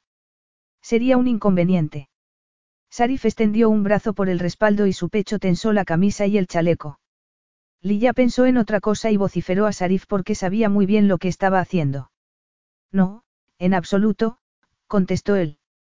No entiendo que una mujer pueda decir que no es feminista. La susceptibilidad desapareció y lo miró fijamente. No te sorprendas, siguió él. Mi madre era una mujer muy fuerte y gracias a ella no tuve que pasar más tiempo con mi padre. ¿Cuántos años tenías cuando ella murió? Sarif no se inmutó, pero ella notó su titubeo. Nueve. Fue hace mucho tiempo.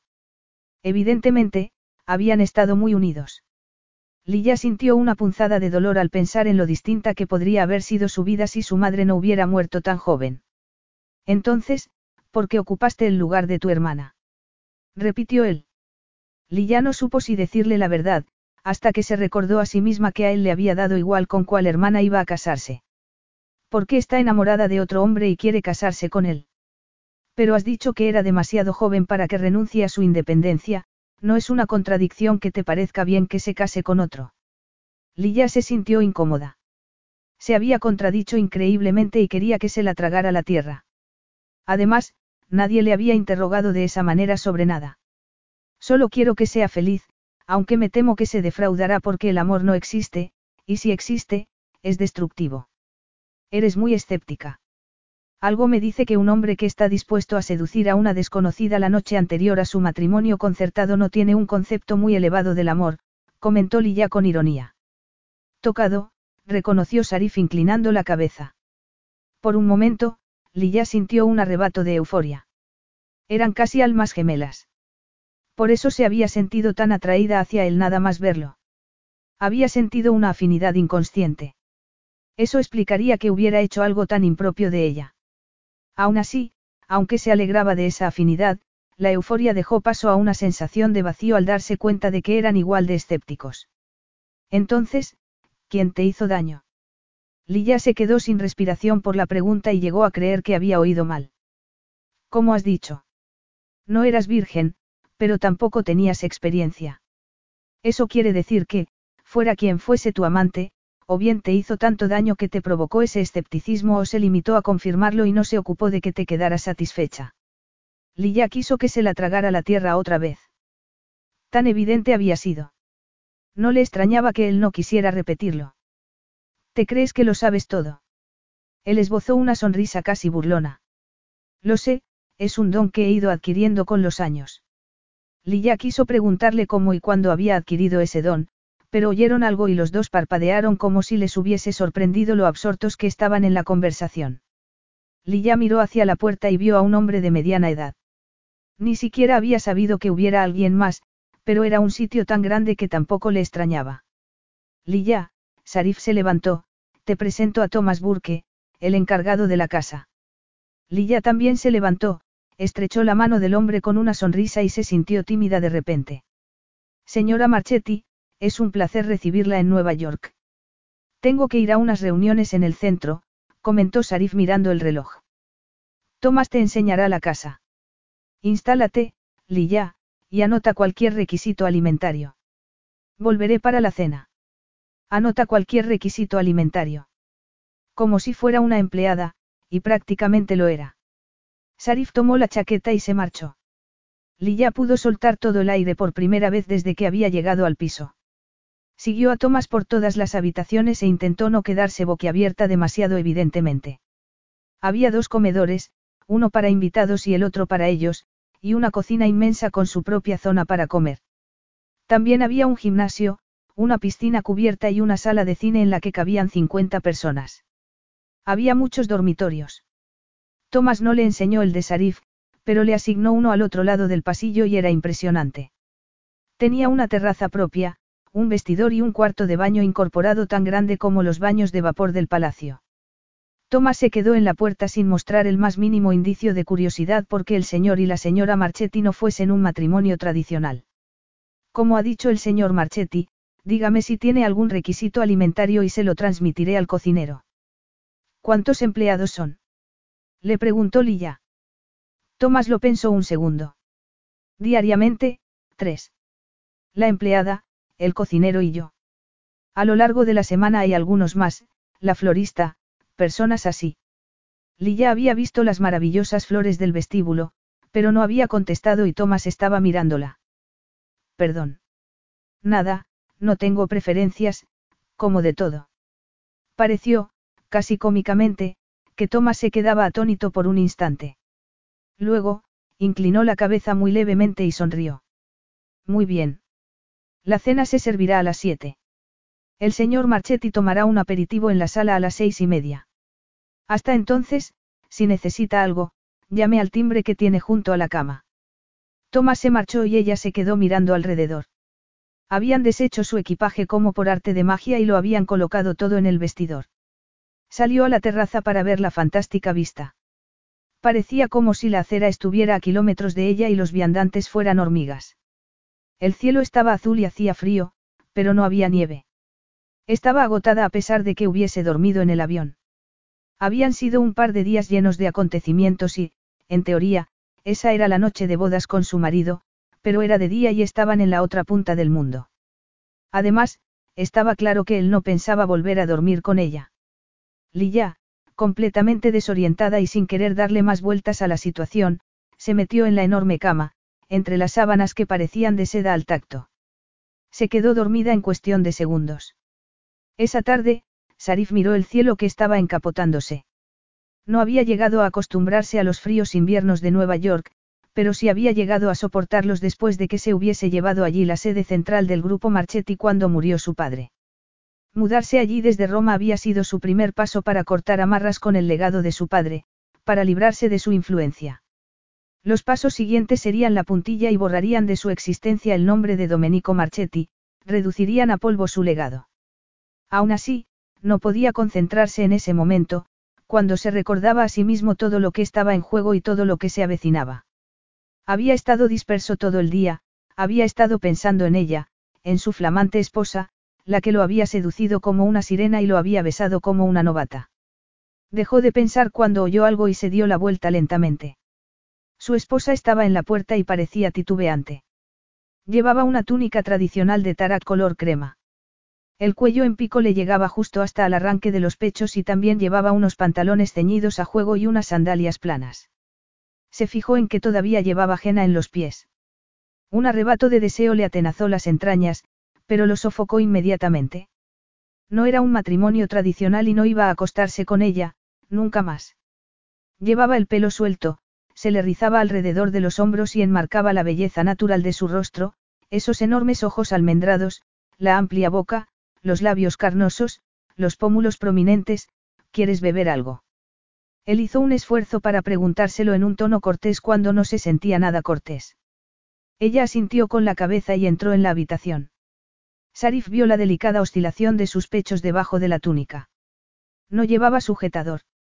Si tenía en cuenta lo que ya sabía, lo habría hecho intencionadamente. Había sido muy astuta al decirle que no necesitaba su dinero. Una lima con soda, gracias. Qué modosa, qué falsa. Sarif le sirvió la bebida y se la entregó y luego se sirvió un whisky. Ella se quedó sin saber qué hacer o a dónde ir. Esa indecisión aparente le enfurecía en ese momento, todo había sido una representación y se quejaba a sí mismo por no haberla investigado antes. Sin embargo, si había investigado a su hermana y no había encontrado nada raro, y había dado por supuesto que pasaría lo mismo con ella. Un fallo grave en su habitual atención por los detalles. Lilla, siéntate, por favor. No necesitas permiso. Ella se sentó en uno de los sofás y lo miró con los ojos entrecerrados, aunque él no hizo caso. Sarif eligió una butaca y se hizo el tonto en vez de exigirle explicaciones directamente. ¿Has descansado? Sí, gracias, contestó ella dando un sorbo de su bebida. Sin embargo, Sarif sabía que no podía posponerlo mucho, que estaba demasiado enfadado. No tienes que darme las gracias por todo. Ahora, esta también es tu casa y puedes entrar y salir cuando quieras, pero, él hizo una pausa y la miró fijamente. Pero no voy a permitir ese comportamiento desenfrenado que paseaste por toda Europa durante los dos últimos años. Comportamiento desenfrenado, solo había dado un sorbo, pero tuvo que tragarlo apresuradamente antes de atragantarse. Miró a su marido. Habría visto las fotos de los paparazzi. Volvió a sentir todo el dolor que sintió la primera vez que se dio cuenta de que la habían traicionado y también se sintió indefensa por no tener alguna información parecida sobre Sarif. Hasta que se dijo a sí misma que estaba poniéndose paranoica. ¿De qué estás hablando exactamente? Mi ayudante me ha reunido una documentación muy interesante, él apretó los labios. Se te ve en infinidad de situaciones durante el verano pasado, sobre todo, en la Costa Azul. No estaba siendo paranoica y se le encogieron las entrañas. Esas fotos no son. No son lo que parecen. Le interrumpió él. Ahórrate las excusas, Lilla. No dejan lugar a dudas, son las fotos de una joven de la realeza entregada a los excesos. Sin embargo, me da igual lo que hicieras o que intentes fingir falsa inocencia o ingenuidad, lo que me importa es que no lo repitas mientras estés casada conmigo. Afortunadamente, las fotos no han llegado a las páginas de cotilleo más conocidas y nos ocuparemos de que no lleguen. No vas a verte con ninguno de tus amigos de correrías mientras estés conmigo. Ali ya se le revolvió el estómago. Podía ver las fotos en la cabeza. Tumbada en la cubierta de un yate inmenso bebiendo champán. Saliendo de afamados clubs nocturnos agarrada a unos teóricos amigos. De compras por las tiendas más exclusivas de España, Italia, París, había estado en todas partes, y, sin embargo, no había estado. La chica de las fotos no había sido ella. Estaba a punto de intentar explicárselo, pero Sarif era como una roca y se le despertó el deseo de protegerse. Solo pasaría un año con él, como máximo, y no se merecía conocer a la persona que era de verdad, a la mujer que no tenía nada que ver con esas imágenes. Además, cómo iba a defenderse cuando la primera impresión que se había hecho de ella había sido la de una mujer ávida que no había tenido ningún reparo en acostarse con un desconocido. No le extrañaba que pensara lo peor. Puedes estar tranquilo, no seré un lastre mientras estemos casados, replicó ella sin alterarse. Tomás apareció en ese momento, en el momento más oportuno, para anunciar la cena. Lilla salió por delante e intentó no parecer una niña a la que habían regañado, aunque le costaba mucho no decirle que estaba completamente equivocado. La injusticia la dejaba sin aliento, pero sentía una necesidad más fuerte todavía de no mostrarle esa parte débil y vulnerable de ella que muy pocos habían visto. Para su alivio, Sarif no volvió a hablar de esas atroces fotos durante la deliciosa cena. Sin embargo, tampoco parecía dispuesto a soltar la presa. Se dejó caer sobre el respaldo con una copa de vino medio vacía en la mano y la miró. Había creído que alguien te había hecho daño, pero, si acaso, es más probable que haya sido al revés. ¿Quién fue él? Lillano se inmutó, pero tuvo que contener el aliento por el dardo. Creía que había estado actuando todo el rato, que había fingido la indecisión y la falta de experiencia. Vio una imagen en la cabeza. Era un joven de su edad, alto, guapo, sonriente, encantador e inteligente. La había conquistado muy fácilmente y había hecho que creyera que ella le interesaba de verdad, le había dejado que sorteara todas las barreras que había levantado contra los demás para protegerse con desconfianza. Sin embargo, hacía dos años, cuando llegó a Europa, había querido aprender de ese mundo y ser una mujer moderna e independiente. Por eso, una noche le dejó que, intimara. No le había dicho que era virgen porque le daba vergüenza y había estado ansiosa por librarse de ese lastre. Sin embargo, cuando se puso tensa por el dolor de la penetración, él se paró con un gesto de espanto. Evidentemente, no se había esperado que una estudiante de 22 años siguiera siendo virgen. Por un instante, había llegado a creer que él seguiría aunque le doliera, pero se levantó y le soltó toda una ristra de insultos. Más tarde, ella supo que había sido el objeto de una apuesta entre amigos para ver cuánto tardaba en acostarse con ella. Al parecer, había ganado la apuesta. Desde entonces, empezó a vestirse con ropa menos femenina, se recogió el pelo en una coleta y llevó gafas todo el tiempo. Se rebajó todo lo que pudo para no llamar la atención en la universidad. Aún así, había bastado que Sarif la mirara para que se olvidara de esas dolorosas lecciones. El mero instinto se había impuesto al buen juicio y había demostrado que seguía teniendo esa avidez bochornosa, que estaba dispuesta a dejar en evidencia el anhelo que sentía por tener una relación y una, intimidad a cualquier precio. No había aprendido nada. Además, ese hombre no iba a creerse lo que pudiera decir en su defensa. Por eso, se protegería siguiéndole el juego con ese concepto tan bajo que tenía de ella. Dejó a un lado el dolor y levantó la barbilla. No era nadie, ni siquiera me acuerdo de su nombre. Casi me da pena. No necesita tu lástima, replicó ella para intentar desviar la atención y quitarse de encima esa irritante actitud de Sarif. Si tenemos en cuenta lo que sabemos el uno del otro y que esto solo va a ser un matrimonio en apariencia, serás discreto. Sarif entrecerró los ojos y a ella le abrasaron las mejillas. No me caso contigo para tener amantes y salir en los periódicos, tengo otras preocupaciones más importantes. Por ejemplo, ¿por qué es tan importante para ti casarte en este momento cuando es evidente que te disgusta? La miró. Se había puesto roja, le brillaban los ojos y el pecho le subía y bajaba. Estaba alterada. Era porque la había desenmascarado o porque él estaba poniendo límites. Fuera por lo que fuese, estaba teniendo un efecto devastador en él y tuvo que moverse discretamente en la butaca. Intentó concentrarse en lo que le había preguntado ella. Lo primero que pensó fue darle alguna respuesta evasiva, pero algo lo detuvo. Jamás había estado con una mujer que iba a seguir a su lado en el futuro inmediato. La relación sentimental más larga que había tenido había durado dos semanas. Estoy en un punto crucial para el grupo Marchetti y tener una esposa me llevará, nos llevará a otro nivel. Eso es lo más importante y lo que condiciona todas las decisiones que tomo. Se lo había imaginado o ella se había encogido un poco cuando dijo eso.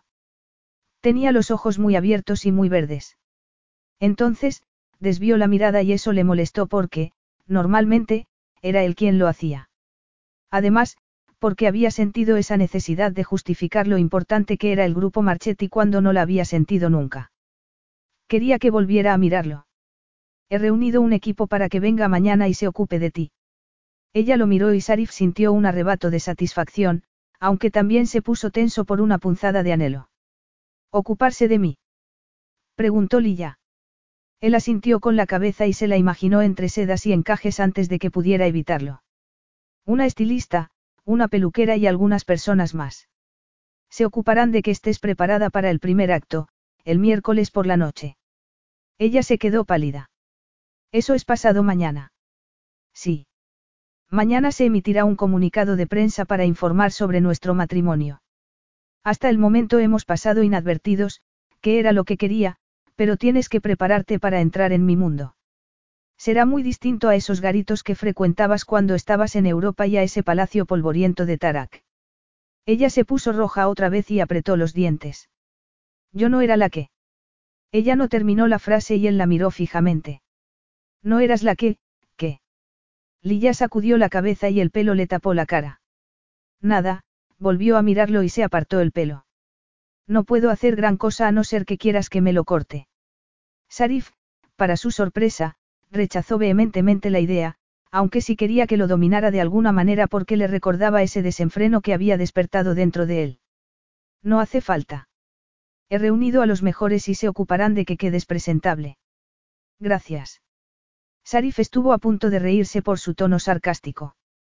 Puedes creerme si te digo que vas a necesitar toda la coraza que puedas conseguir. Como esposa del consejero delegado del grupo Marchetti, van a mirar con lupa todo lo que hagas y lo que lleves encima, pero tampoco debería ser tan grave. Al fin y al cabo, eres una princesa y siempre ibas a estar expuesta en mayor o menor medida. Poco después, cuando Sarif se había ido a su despacho para hacer algunas llamadas, no dejaba de trabajar nunca, ella estaba hecha un ovillo en una butaca delante de uno de los ventanales y con una infusión. Manhattan parecía una alfombra mágica llena de diamantes. También veía las luces parpadeantes de los helicópteros que surcaban el cielo. Las palabras de Sarif le retumbaban en la cabeza. Siempre ibas a estar expuesta. Sabía que tenía razón, pero también había creído que al haberse escapado a Europa para ir a la universidad también habría eludido la atención de los demás, hasta que Samara la había necesitado. Le aterraba la idea de que la moldearan para que entrara en el mundo de Sarif. Siempre había preferido estar en un segundo plano, aunque, inevitablemente, siempre había sobresalido. Cuando era una adolescente, había sido larguirucha y desgarbada y, de repente, como de la noche a la mañana, había tenido unas curvas que no había sabido qué hacer con ellas. Las mujeres del palacio comentaban que era demasiado alta y torpe, que no era delicada y femenina como el resto de sus hermanas. Por eso, entre otras cosas, le había atraído el chico que le había hecho caso en la universidad, el chico al que había entregado su inocencia cuando no debería haberlo hecho. Había sido alto, aunque no tanto como Sarif, y parecía alegrarse de que ella también fuese alta e, incluso, solía decirle en broma que le encantaba no tener que inclinarse para besar a alguien. Todo habían sido artimañas para ganar una apuesta. En ese momento, le encrespaba pensar lo mucho que había querido forjarse una vida propia y lo mucho que había anhelado que le hicieran caso, lo débil que había sido por eso. Sin embargo, Sarif no había tenido que decir nada, se había limitado a mirarla como si quisiera devorarla. Se estremeció. Se levantó impulsivamente, fue a por su ordenador portátil y volvió a la sala. Se sentó en la butaca con las piernas cruzadas e hizo lo que debería haber hecho hacía días. Buscó a su marido en Internet. Empezaron a lloverle fotos de Sarif con mujeres impresionantes, todas eran refinadas y elegantes. Ninguna era como ella, con el pelo indomable y la piel morena. Evidentemente, ella no era su tipo y lo que pasó en el oasis había sido una anomalía. No le extrañaba que no quisiera repetirlo. Siguió y comprobó que era muy raro que se le viera más de una vez con la misma mujer. Entonces, llegó al reciente aluvión de desquites de mujeres claramente despechadas por cómo las había dejado. Se estremeció otra vez. Sacudió la cabeza por su imaginación desbordante. Estaba bien saber qué tipo de hombre era y darse cuenta de que había salido relativamente indemne. ¿Indemne? Le preguntó una vocecilla en tono burlón. No podía decirse que estuviera tan indemne cuando había despertado esa voracidad en ella. Lillano hizo caso a la vocecilla y entró en una página sobre la empresa de los Marchetti para olvidarse de esos pensamientos abrasadores. Leyó sobre el fallecido padre de Sarif, un hombre que parecía tener una personalidad deslumbrante y una ambición desmedida para crear una marca conocida en todo el mundo a partir de un puñado de tiendas de ropa en Roma. Había sido un hombre viril, moreno y atractivo, pero a ella le parecía que también tenía algo despiadado. Entonces, leyó que se decía que no habría llegado a ninguna parte de no haber sido por las fortunas de las mujeres con las que se había casado. Se hablaba de la madre de Sarif y vio algunas fotos. La princesa Noor era una mujer hermosísima y ella podía captar su belleza en los rasgos de Sarif, los ojos hundidos, los pómulos prominentes, la nariz regia. También leyó que Sarif había reconstruido la empresa después de la muerte de su padre, quien la había dejado desacreditada por los escándalos y los rumores de corrupción.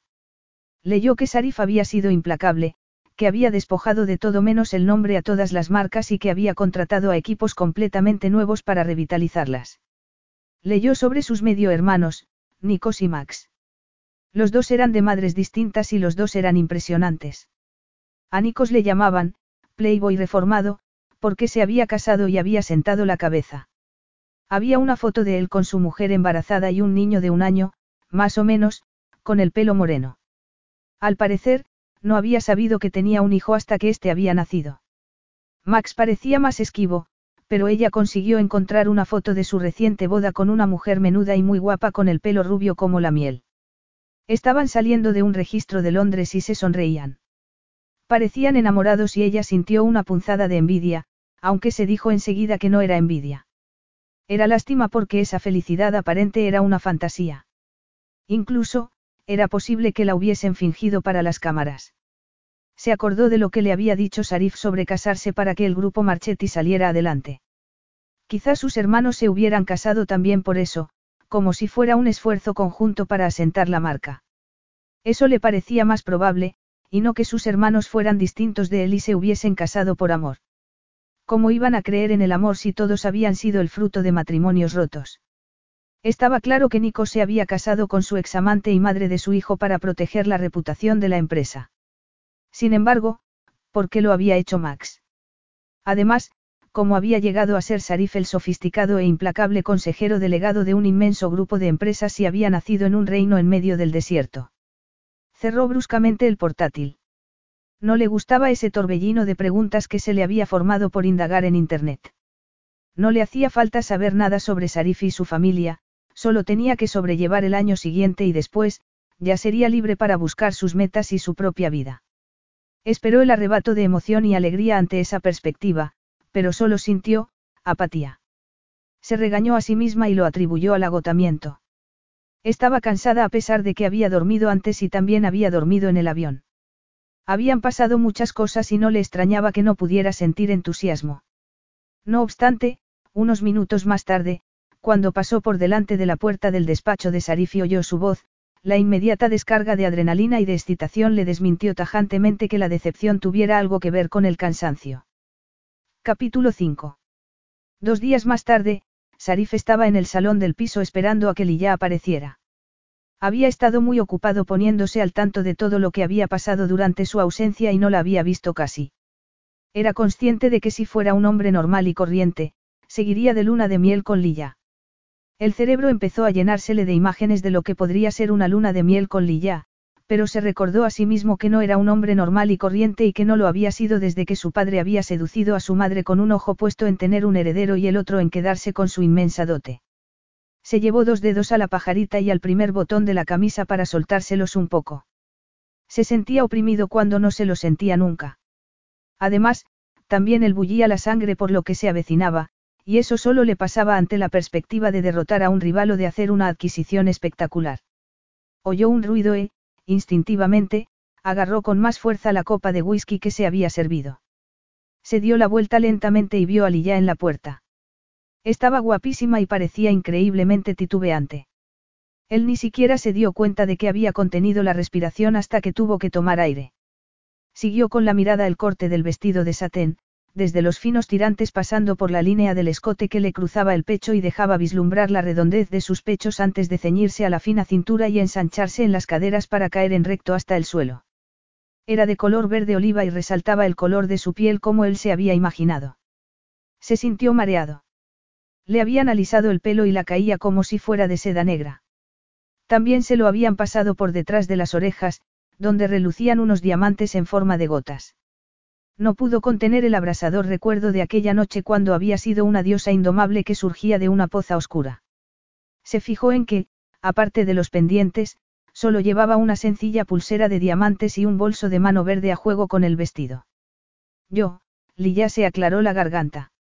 Estoy, bien. Sarif estaba acostumbrado a que las mujeres buscaran halagos y a dárselos sin siquiera sentirlos, como los tópicos vacíos que esperaban que dijera, pero eso era un territorio desconocido para él. Estás, perfecta, Lilla. Ella desvió la mirada y él vio que le temblaban un poco las manos que sujetaban el bolso. ¿Qué te pasa? Siguió él al sentir cierta preocupación. ¿Te pasa algo? Ella se encogió ligeramente de hombros. Supongo que no estoy acostumbrada a este trato. Él se acordó de las fotos de ella en la cubierta de un yateo saliendo de clubs nocturnos vestida con unos pantalones ceñidos que no tenían nada de alta costura. Dejó de sentir cualquier preocupación. Efectivamente, pertenecía a una familia real, pero estaba claro que el mundo de él era mucho más sofisticado. Aún así, estaba seguro de que ella se acostumbraría enseguida a ese mundo. Tenemos que irnos, Sarif dejó la copa. El conductor está esperándonos. Se acercó a ella y estuvo a punto de agarrarla del codo, pero se detuvo. Captó su olor y era un olor distinto. Olía a unas flores que le evocaban el ardiente desierto donde brotaban flores en los sitios más insospechados, como así solitarios. El anillo. He olvidado ponerme el anillo de boda.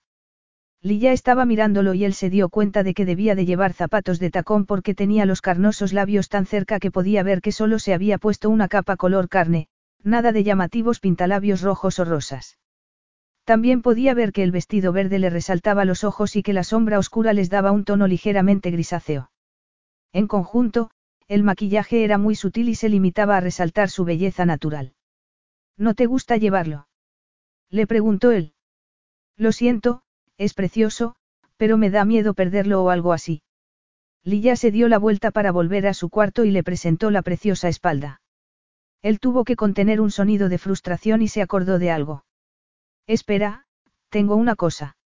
Lo había distraído tanto que se había olvidado de que había pedido un anillo de repuesto porque le había parecido que el otro no le quedaba bien. Ella se dio la vuelta y se acercó. Sarif sacó un estuche del bolsillo interior, lo abrió y ella lo miró. Tomó aire y los pechos se le comprimieron contra el vestido. Él apretó los dientes cuando la sangre se le concentró en, las entrañas. Pruébatelo. Él lo tomó entre el índice y el pulgar y alargó la mano, aunque no sabía por qué quería hacerlo él mismo. Notó que tenía la mano fría y pequeña y le puso el anillo. Ella retiró la mano y el anillo brilló. No hacía falta que lo cambiaras, comentó ella mirando el anillo. Sarif dejó el estuche vacío en una mesilla. No pasa nada. Debería habértelo consultado la primera vez. Vámonos. Lilla se sentó en el acogedor asiento del coche con más de medio metro entre Sarif y ella. Una distancia que agradecía porque todavía no se había repuesto de la impresión de verlo vestido con un smoking negro. Estaba hecho a medida y destacaba el poderoso contorno de su cuerpo. Parecía más alto y ancho y lo llevaba con naturalidad y elegancia. Él le puso sobre los hombros un voluminoso abrigo de piel antes de salir del piso. No te preocupes, es falsa.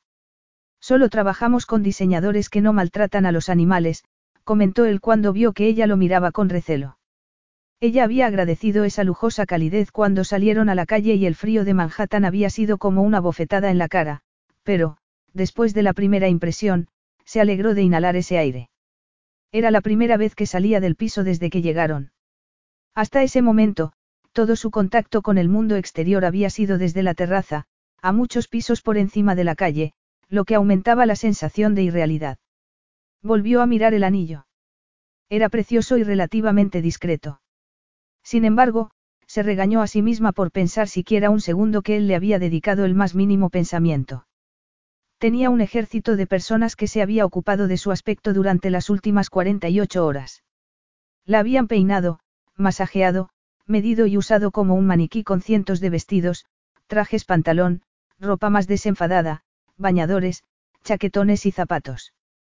Incluso, un perfumista le había preguntado cuáles eran sus olores preferidos y, 24 horas después, le habían mandado un frasco con su nombre en letras doradas. Y la ropa interior, una lencería tan fina y delicada que se sonrojaba solo de mirarla. La noche anterior había soñado con las manos de Sarif apartándole prendas de encaje para llegar a su piel. Se había despertado temblorosa y acalorada, y anhelante por dentro. Lo miró fugazmente. Estaba mirando por su ventanilla con aire distante. Tenía el pelo peinado hacia atrás y se le rizaba ligeramente sobre el cuello de la chaqueta. Parecía un desconocido y a ella le costaba creer que fuera el mismo hombre que la había llevado a una tienda de campaña en un oasis y le había dado de comer antes de demostrarle que no tenía ninguna tara, que podía sentir tanto placer que. El comunicado de prensa ha generado cierto interés. Tienes que esperar que la prensa se vuelque sobre ti cuando lleguemos. No te apartes de mí. Ali ya se le dispersaron las ideas. Sarif estaba mirándola, pero tenía el rostro entre sombras y sus rasgos parecían más duros. Evidentemente, creía que estaba acostumbrada a los fotógrafos porque, según él, había estado llamando su atención durante los dos últimos veranos en Europa. De acuerdo. Lilla vio unos destellos por el rabillo del ojo y giró la cabeza. Estaban acercándose a un edificio imponente con unos escalones cubiertos con una alfombra roja que llevaban a una entrada neoclásica. Hombres vestidos con smoking y mujeres con resplandecientes vestidos largos estaban entrando en el edificio. ¿Dónde estamos? Es el Museo Metropolitano. Lilla contuvo el aliento. Había oído hablar del museo y, de repente, se sintió temerosa. ¿Qué es exactamente este acto? Es la gala anual para recaudar fondos para distintas organizaciones benéficas. El coche estaba parándose al pie de la escalinata y ella tuvo ganas de que no la vieran ni los fotógrafos que se alineaban a los lados ni el glamuroso gentío. No había vivido nunca nada parecido. En cuestión de realeza, los Mansour eran unos pueblerinos. Sarif, sin embargo, ya estaba fuera del coche y había dejado un rastro de aire gélido a sus espaldas. Entonces, se abrió la puerta de su lado y él le tendió una mano. Lilla rememoró cuando le tendió la mano en el oasis. Eso no podía ser más distinto. Se lo quitó de la cabeza, tomó aire y dejó que la ayudara a bajarse del coche. Entonces, le pareció que todo el mundo se daba la vuelta para mirarlos, los invitados que estaban subiendo las escaleras, los fotógrafos, la infinidad de hombres y mujeres con auriculares y vestidos de negro que acompañaban a los invitados hacia la entrada. Lilla casi ni se dio cuenta de que Sarif estaba agarrándole la mano con fuerza y que había fruncido el ceño al ver la cara de ella. No te apartes de mí, le repitió él. Empezaron a avanzar y la multitud separó para dejarlos pasar. Se oyó un murmullo antes de que pareciera que todo el mundo se había vuelto loco. Sarif. Sarif. Preséntanos a tu esposa. Princesa Aliyah. Aquí. Por favor, princesa, mire hacia aquí. ¿De quién es el vestido? Marchetti. Ahora que todos están sentando la cabeza, significa eso que están perdiendo facultades. Sarif se paró tan bruscamente que Lilla se tambaleó. Se giró hacia los fotógrafos para ver de dónde había salido la última pregunta y ella pudo notarle tensión en su cuerpo. Puedo asegurar que el grupo Marchetti está cada vez más fuerte. Entonces, la agarró con más fuerza y casi tiró de ella para subir los escalones que quedaban. Cuando llegaron a la puerta principal, un resplandor dorado salió de un enorme vestíbulo de mármol. Un empleado uniformado le quitó diestramente el abrigo y cuando llegó a lo alto de la escalinata, ya se parecía a las demás mujeres con sus joyas y sus vestidos relucientes. Todo era tan glamuroso y lujoso que le daba miedo respirar por si hacía que todo desapareciera o lo estropeaba de alguna manera. Sarif le ofreció el brazo y ella lo miró un momento como una necia hasta que se dio cuenta de que ya no estaba agarrándole la mano. Se acercó, le tomó el brazo y notó la fuerza granítica de sus músculos. Intentó que eso no le hiciera ningún efecto, pero era difícil resistirse a la tentación de pegarse a su lado, y más cuando entraron en una habitación bañada con la luz dorada de cientos de lámparas de techo. La gente iba de un lado a otro saludándose y charlando y una banda de ellas tocaba una música melódica desde el fondo del salón. No habían avanzado ni un metro cuando alguien saludó a Sarif. Él la presentó a todas las personas que se acercaron y empezó a dolerle la cara de tanto sonreír. Ni siquiera intentó acordarse de todos los nombres y, además, ella no les interesaba, solo buscaban a Sarif. Él se deshacía de los aduladores con una eficacia implacable y no les daba conversación. No era simpático y, aún así, la gente no dejaba de acudir a él. No, era algo más cautivador.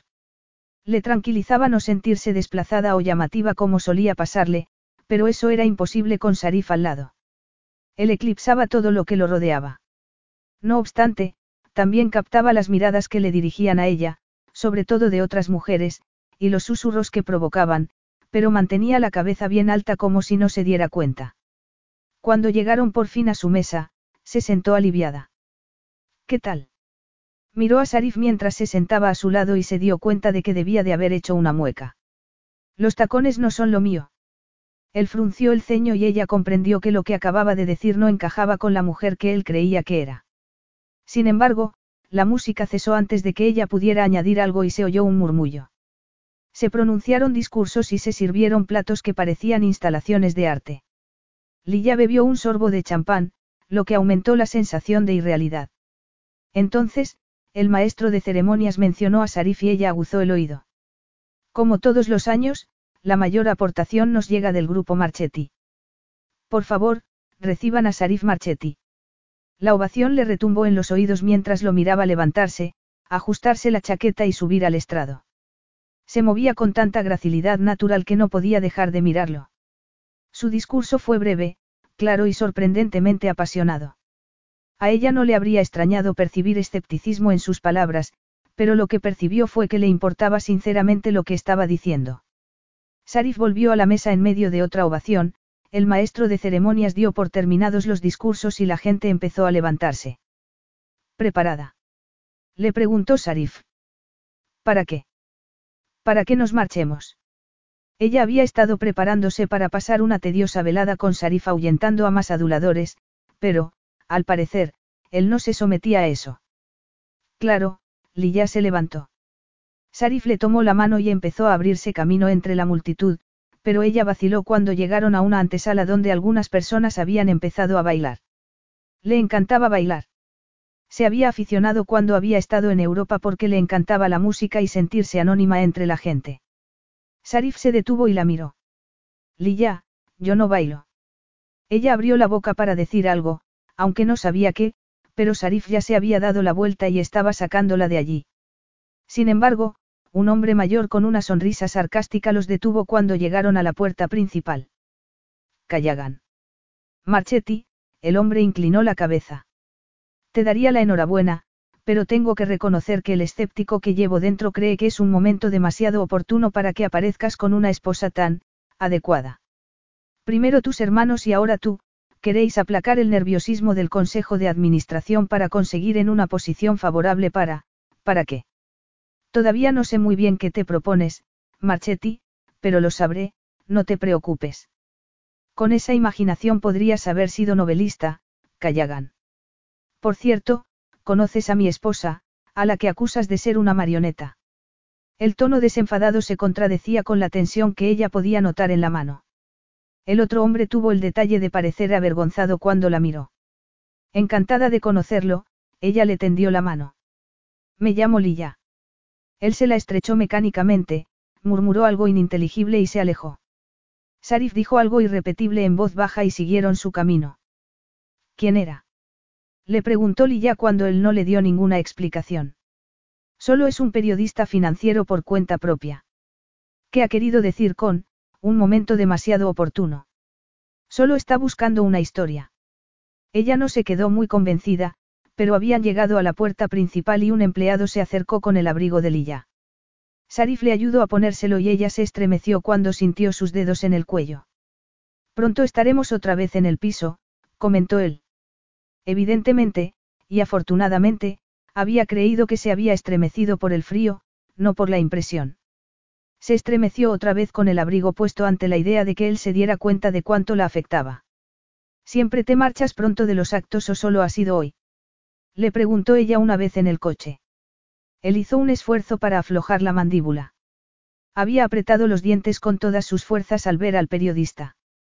En realidad, los había tenido apretados durante toda la noche, mientras intentaba que Lilla, insinuante y ardiente con ese vestido, no lo alterara. Afortunadamente, ese vestido ya estaba tapado en ese momento. Era un terreno desconocido para él. No estaba acostumbrado a que una mujer lo alterara tan visceralmente. Naturalmente, sí estaba acostumbrado a desear a las mujeres, pero siempre lo limitaba a algo que controlaba por completo. Había estado a punto de balbucear durante el discurso solo por verla a unos metros con la piel resplandeciente contra el vestido verde. Además, y lo que le molestaba mucho más, también se había dado cuenta de cómo la miraban los demás hombres. Normalmente, eso no le importaba lo más mínimo porque siempre salía con mujeres que le afectaban muy superficialmente. Sin embargo, Lilla era su esposa y era natural que su efecto fuese distinto. Relajó más la mandíbula y se soltó la pajarita. Casi se había olvidado de lo que le había preguntado y la miró. Su expresión era indescifrable en la penumbra, era infinitamente misteriosa. Solo quería introducir las manos entre su pelo y asolar esa boca tan provocativa con la suya, castigarla por distraerlo tanto. Sin embargo, hizo un esfuerzo para enfriar la sangre. Querías quedarte a bailar como si estuvieras en un club nocturno de Europa. La verdad es que me gusta bailar, pero eso no es un delito, ¿verdad? No si no acaban sacándote los porteros. Sarif vio que ella apretaba los carnosos labios y notó que se le contraían las entrañas. No me has contestado, replicó ella. Siempre te vas tan pronto de todos los actos. Instintivamente, le indignó la pregunta. No le gustaban las mujeres que querían saber demasiadas cosas sobre él. No le había contado a nadie lo que pensaba desde que había muerto su madre, la única persona en la que había confiado. Había mantenido las cosas en un terreno físico y no pasaba de ahí, algo que no agradaba a las mujeres.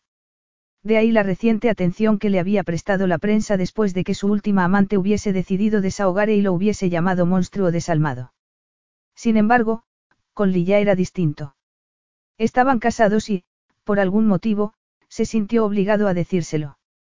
No me gustan especialmente y tampoco creo que tenga sentido que me quede cuando ya he hecho lo que quería hacer. Lilla se apoyó en su rincón del coche como si quisiera verlo mejor. Sarif notó un cosquilleo de excitación y de algo más en la piel, se sintió, expuesto. Eres un lobo solitario, no. Le habían dicho mil veces, a lo largo de los años, que no necesitaba a nadie. También se lo había dicho su madre, pero como algo positivo. Le decía que no necesitaba a nadie, que no confiara en nadie, que solo confiara en sí mismo, que él era su mejor amigo, que él sabría lo que tenía que hacer. Ella había aprendido la lección a manos de su marido, el padre de Sarif, cuando le traicionó la confianza, le robó su herencia y le destrozó el corazón. Efectivamente, era un lobo solitario, se había convertido en uno para sobrevivir. Entonces, ¿por qué le dolía que se lo dijera Lilla como si se le hubiera clavado una astilla en la piel? Confío en mí mismo y no pido la opinión de nadie ni su ayuda si no la necesito. ¿Y tus hermanos? Notó una opresión en el pecho. No nos conocimos de pequeños y no estamos muy unidos, pero confían en mí. La opresión fue aumentando a medida que decía las palabras. No lo había pensado antes, pero, efectivamente, confiaban en él. Habían confiado desde que murió su padre y él los había metido en el consejo de administración y les había convencido de que lo mejor era que trabajaran juntos.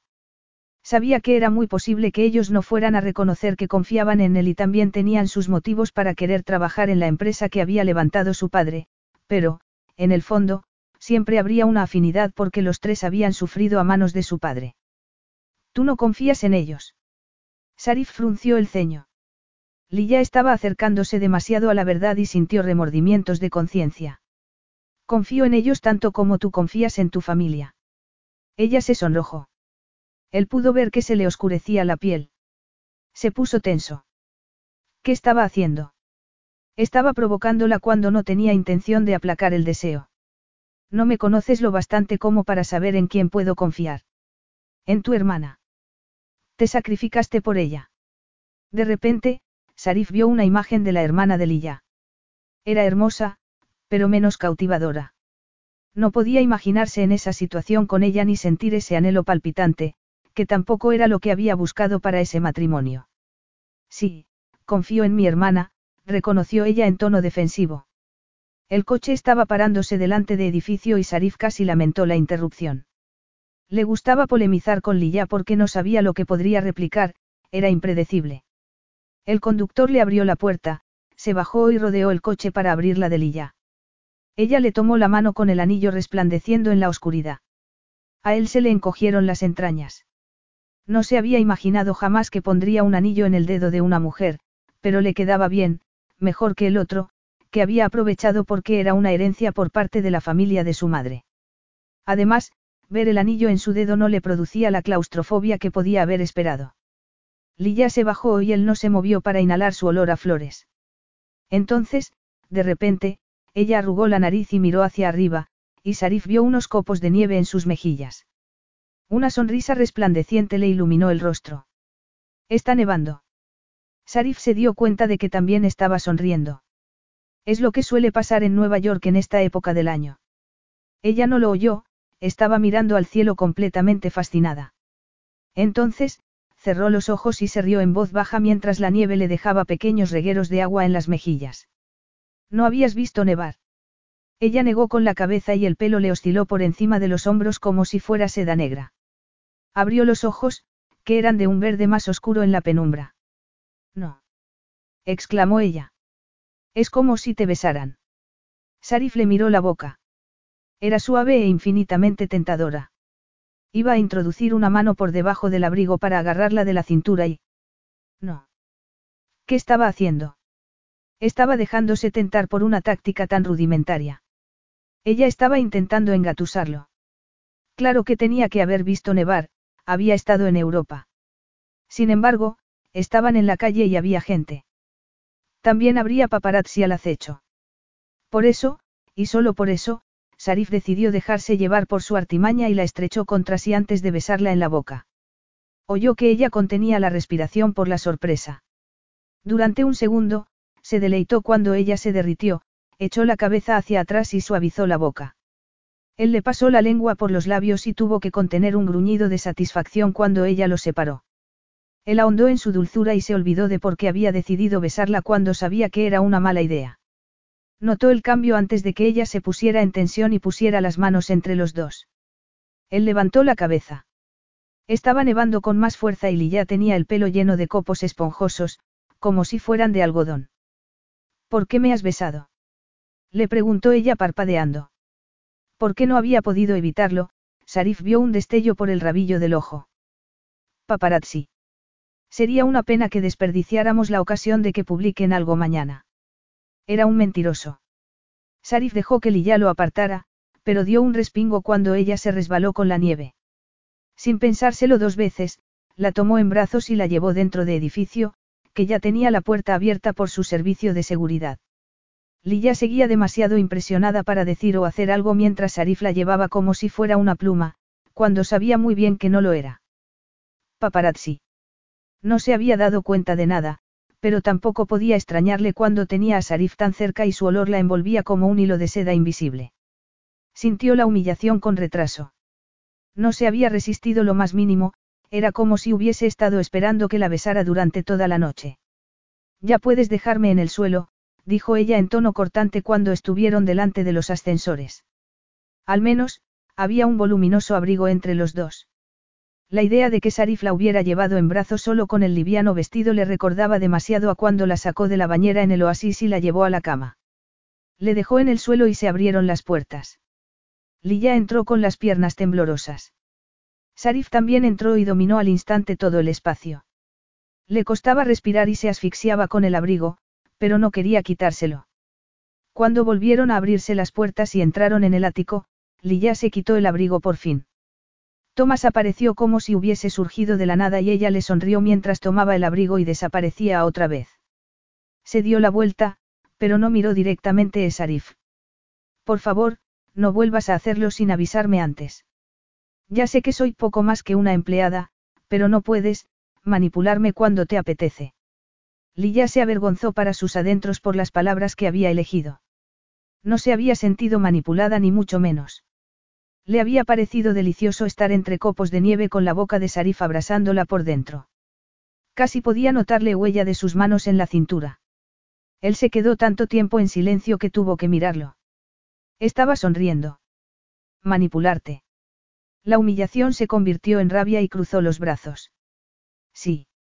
Me pusiste las manos encima, y la boca, sin pedirme permiso. Entonces, se acordó de todas las mujeres que la habían mirado de reojo hacía un rato. Ellas, con toda certeza, no se quejarían si Sarif las manipulara. Más aún, estaba completamente segura de que no se lo había reprochado nadie. No era justo echárselo en cara en ese momento, pero sí creía que podía besarla en público sin avisarle. Por favor, acepta mis disculpas, Sarif apretó los labios. De ahora en adelante, te pediré permiso. Lilla se arrepintió de haber abierto la boca. Sarif Marchetti, también conocido como el jeque Sarif bin Noor al-Nazar, era un hombre que no pedía permiso para nada.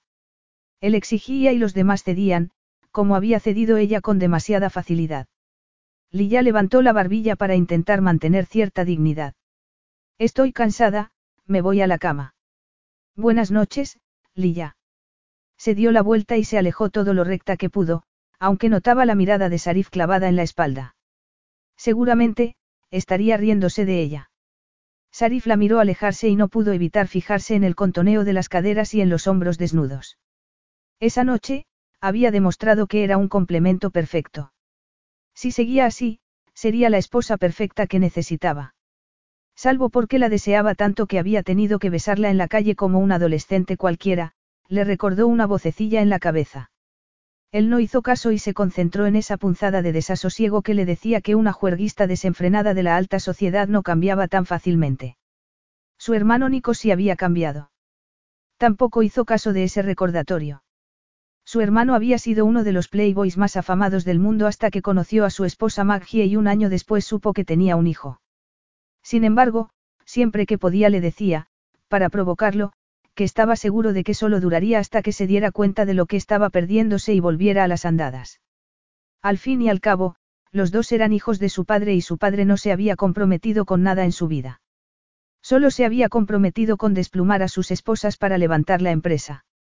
Sin embargo, al final, ni siquiera se había comprometido para cumplir sus ambiciones, había sido víctima de la corrupción, el éxito, el dinero y la categoría social. Había muerto en brazos de su última amante y toda la reputación que había llegado a tener había quedado hecha añicos. Entonces fue cuando se dio cuenta de las dimensiones de la traición de su padre. No le había robado a su madre y la había matado por el bien de algo, lo había hecho para satisfacer su inmensa codicia y para demostrar que desheredarlo había sido un error.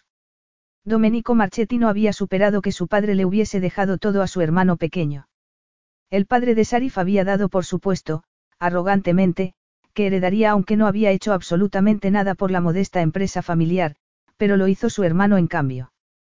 Domenico, para vengarse de su hermano, le había arruinado la empresa. Él todavía recordaba que su tío, un hombre destrozado, le había suplicado ayuda a su padre, quien, en cambio, lo había abofeteado y lo había arrojado a la calle. Dejó a un lado esos recuerdos tan dolorosos. Era posible que Lilla hubiese sido un complemento perfecto esa noche, pero, probablemente, solo estaría dándole una sensación falsa de seguridad para luego mostrarse como era de verdad. Sin embargo, eso no sucedería mientras fuera su esposa. Capítulo 6. ¿Dónde dices que está? Sarif se levantó de la mesa de reuniones y una docena de cabezas se dieron la vuelta con curiosidad. Él sacudió una mano para indicarles que siguieran sin él y fue hasta uno de los ventanales. Está en Central Park, señor, jugando con la nieve, contestó la voz. Sarif no podía ver Central Park desde donde estaba y dejó escapar un improperio. ¿Con quién está jugando? Un. Con unos niños, señor. Sarif intentó asimilarlo.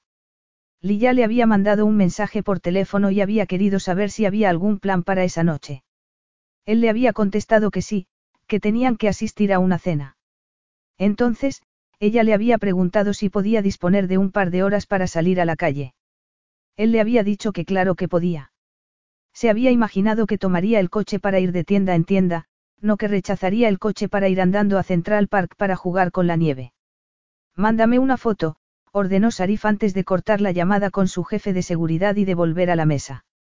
Se integró vagamente en la conversación, pero cuando notó la vibración del teléfono en el bolsillo, volvió a sacarlo. No podía creerse lo que estaba viendo. Era una imagen de Lilla con el pelo enmarañado debajo de un gorro de lana y sonriendo a un batallón de niños que se abalanzaban sobre ella. En la foto siguiente estaba en el suelo con los niños encima y rodeados de nieve. Le costaba aceptar lo que sentía. Era envidia. Lo descartó. ¿Por qué iba a sentir envidia de? Señor. Sarif levantó la mirada del teléfono y vio que su asesor económico estaba mirándolo con el ceño fruncido. Si queremos poner en marcha estos planes a finales de mes, tenemos que firmarlos hoy. Se sobresaltó. ¿Qué estaba haciendo? Jamás había permitido que algo le distrajera de sus objetivos, y menos una mujer. Dejó el teléfono después de haber mandado un mensaje tajante. Tienes que estar preparada a las seis. Es una cena de etiqueta. El equipo de estilismo se reunirá contigo en el piso. Se guardó el teléfono, pero porque se sentía como si quisiera chafarle la diversión a alguien. Esa noche, Lilla fue la que tuvo que esperar a que Sarif terminara de arreglarse.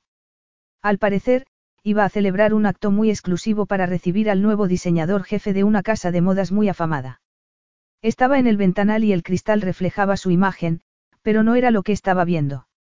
Cuando Sarif había llegado, hacía un rato, le había preguntado inmediatamente por qué no había ido de compras. Tenía que hacerlo. Había contestado ella con una perplejidad sincera. Tengo más ropa de la que puedo ponerme. ¿Por qué has ido al parque? ¿Por qué no? Quería ver la nieve. ¿Y esos niños? Había sido más un interrogatorio que una muestra de interés por lo que había hecho. Sin embargo, se había recordado a sí misma que no era un matrimonio normal y que, seguramente, Sarif habría dado por supuesto que había pasado el día en un salón de belleza. Ella había cruzado los brazos y lo había mirado con rabia. Le fastidiaba que estuviera igual de impresionante con un traje oscuro y una camisa blanca con el cuello abierto que si llevara un smoking, o absolutamente nada. Me vieron en la nieve y se rieron de mí cuando les dije que era la primera vez que la veía. Entonces, empezamos a tirarnos bolas de nieve. Muy bien. Muy bien repitió ella en tono indignado. ¿Me das permiso para salir a jugar con la nieve? Él entrecerró los ojos con un gesto indescifrable. Ella se fijó en que no se había afeitado y se le aceleró el pulso. No me provoques, Lilla. No te olvides de que es muy probable que los paparazzi te sigan a todas horas. No marcharemos dentro de media hora. Ella ya estaba peinada y maquillada y solo había tenido que ponerse el vestido. Estaba nevando otra vez y la visión de la nieve era como una burla para ella. Haber estado sola en el parque con la nieve había tenido algo triste a pesar de los niños. Había pensado en Sarif, se había preguntado qué estaría haciendo en ese momento, se había acordado de cómo se había movido en ese salón lleno de gente, solo, tenso. Le intrigaba, allí le parecía muy distinto al hombre que conoció en el desierto. Se movió un poco y vio el brillo de su vestido reflejado en el cristal. Era un poco acampanado, le llegaba justo por debajo de las rodillas y no tenía tirantes. Era de seda color bronce oscuro encima de un tul color crema. Llevaba unos zapatos a juego, le habían alisado el pelo otra vez y se lo habían recogido en un moño bajo. La sombra hacía que los ojos parecieran más grandes y unos aros de oro le centelleaban en las orejas. Se sentía rara, pero podía comprender que Sarif no quisiera que tuviera el mismo aspecto que en el oasis o, incluso, que en su boda. Además, aunque no quisiera reconocerlo, esa versión de sí misma no le disgustaba del todo. El resplandor verde de las esmeraldas del anillo le llamó la atención. No se lo había quitado desde que se lo puso Sarif y sintió un hormigueo en la piel. Entonces, vio su reflejo detrás del de ella. ¿Cuánto tiempo llevaba allí? Llevaba un traje de tres piezas y fue como si la habitación se hubiera quedado sin aire de repente. Se alegró de no estar de cara a él porque el corazón estaba saliéndosele del pecho. Era humillante que tuviera ese efecto en ella cuando para él solo había sido un revolcón en un oasis antes tener que casarse por conveniencia. ¿Preparada? Le preguntó él. Ella se armó de valor y se dio la vuelta. Sí.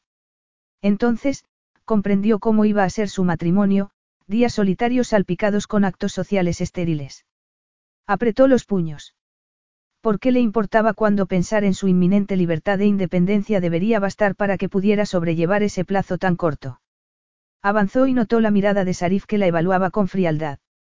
Él tomó un abrigo y le ayudó a ponérselo. Tomó el bolso de mano. Unos minutos después, una vez protegidos del frío dentro de coche, Lilla volvió a hablar. Hoy te he buscado en internet. Él se giró con una ceja arqueada y Lilla se puso roja. Me refiero a tu empresa, aclaró ella. En cuatro palabras, eres el dueño de las marcas y diseñadores de lujo más importantes del mundo. Y de los champanes y whiskies irlandeses más antiguos y exclusivos, añadió Sarif ladeando la cabeza. Tienes una destilería en Irlanda. Él asintió con la cabeza. Siempre has querido seguir los pasos de tu padre. Él se puso tenso y dejó escapar un sonido a medio camino entre una risa y un gruñido. Seguir. No tuve más remedio que hacerme cargo o se habría ido al garete todo lo que había levantado. No estabais unidos. ¿Sabes dónde vi yo la nieve por primera vez? Lilla negó con la cabeza. En Escocia, en un internado tan remoto que había que tomar un barco para salir de la isla. Allí me mandó mi querido padre después de que me secuestrara en Almurja, la tierra de mi madre. ¿Secuestrado? Preguntó ella sin salir de su asombro. ¿Por qué iba a secuestrarte? Ella no había encontrado nada de eso en Internet. ¿Por qué mi madre no iba a entregarme? Lo conocía muy bien. La había seducido y se había casado con ella para quedarse con su dote. La había humillado y le había roto el corazón. Sabía que él solo me quería como una marioneta para el futuro. Sarif lo dijo con una voz fría y dura y ella vio a un chico con el pelo moreno tiritando de frío en un país gélido. El choque cultural tuvo que haber sido traumático. Sobre todo, procediendo del desierto. Le dolía el corazón solo de pensarlo. ¿Cómo murió tu madre? La mató él, prácticamente, añadió Sarif antes de que ella pudiera decir algo. Enfermó y necesitó un tratamiento muy caro en Europa. Su familia no tenía el dinero necesario porque tardaron mucho tiempo en reponerse económicamente de la pérdida de su dote, y de la humillación por no haberse casado con tu tío. Mi padre se negó a ayudarla y cuando por fin aceptó llevarla a París para que la operaran, ya era demasiado tarde y murió. ¿Cuántos años tenías? Acababa de cumplir nueve. No la había visto en un año. Se le formó un nudo en la garganta, pero lo tragó al darse cuenta de que Sarif no quería ni compasión ni consuelo. Es muy duro. Fue lo que fue, Sarif se encogió de hombros. Ya es parte del pasado. Sin embargo, ella notó que no lo había olvidado ni mucho menos. Se pararon suavemente delante de un restaurante y ella pudo ver un grupo de personas con portapapeles y paraguas contra la nieve. Sarif se bajó y la abrió la puerta a Lilla. Ella se preparó para la reacción inevitable cuando le tomara la mano, pero no sirvió de nada. Cuando estuvieron en la calidez del restaurante, a ella ya le ardía la piel y se soltó de Sarif para que no notara lo débil que era. Alguien le tomó discretamente el abrigo, siguió a Sarif y se quedó boquiabierta al ver el montaje. Había una mesa muy larga con cubertería de oro y un arreglo floral en el centro. Además, había cientos de velas encendidas. Sarif y ella empezaron a saludar a gente antes de que se sentaran para cenar. Lilla tuvo que hacer un esfuerzo para no abrir los ojos como platos cuando vio a algunas estrellas de cine, una de ellas había ganado varios premios al año anterior. Para su alivio, no sentaron a Lilla al lado de Sarif, que estaba en la cabecera de la mesa. Ella pudo recuperar la respiración después de todo lo que le había contado durante el trayecto. Además, tuvo la oportunidad de observarlo. Él también la miraba de vez en cuando y ella se aturdía y miraba hacia otro lado. Una vez, para eludir la mirada de Sarif, empezó a charlar con la mujer que tenía al lado, que resultó ser muy agradable. Después de que Sarif pronunciara un discurso y de que se diera por terminada la cena, la gente empezó a dirigirse a una habitación de la que llegaba el ritmo contagioso de la música disco. Evidentemente, la fiesta iba a seguir, pero, entonces, vio que Sarif se dirigía hacia ella con su abrigo. ¿De verdad no quieres quedarte un rato? Le preguntó ella con ironía mientras él le ayudaba a ponérselo. Para mí, esto es trabajo. Entonces, ¿qué sueles hacer cuando sales con una chica? Le preguntó ella cuando ya estaban en el coche. A Sarif no le gustaba sentirse a la defensiva de repente. Había estado descentrado durante toda la cena. Descentrado por el reflejo de la luz dorada en la piel de Lilla, por la curva de sus hombros desnudos, por sus brazos, fuertes y esbeltos, por la elegante curva de su cuello, por el perfil majestuoso y esos labios increíblemente apetecibles, por cómo había hecho que todo el mundo palideciera en comparación con ella, por cómo había prestado atención a la persona que tenía al lado cuando todo el mundo había estado mirando alrededor para ver quién le miraba o si había alguien importante a la vista. Tampoco le gustaba haberse fijado en tantas cosas. Hacía que se sintiera susceptible además de estar a la defensiva. Te sientes agraviada porque no he, salido contigo. Sé que no es una relación convencional, contestó ella con un brillo en los ojos. No espero, eso. Eso. ¿Te refieres a un, idilio? No tengo relaciones sentimentales con las mujeres, Lilla, como ya habrás podido comprobar en esas escabrosas historias que habrás encontrado en Internet. Les ofrezco algo muy claro. Sexo. En una palabra, él se encogió de hombros. No me interesan las relaciones sentimentales. De ahí que. Él hizo un gesto que los abarcaba a los dos para indicar el acuerdo que habían alcanzado y se hizo un breve silencio. ¿Por qué estás tan entregado a levantar la empresa si odiabas tanto a tu padre? Venganza, castigo merecido, redención. ¿Cómo era posible que esa mujer diera tanto en el clavo?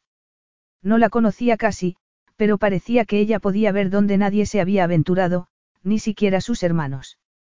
Peor todavía, porque sentía la necesidad de contarle algo. La historia de que lo habían secuestrado era de dominio público, pero él jamás hablaba de eso. Estaba levantando un campamento para pasar la noche solo, a los ocho años, porque quería demostrarle a su madre que podía confiar en él.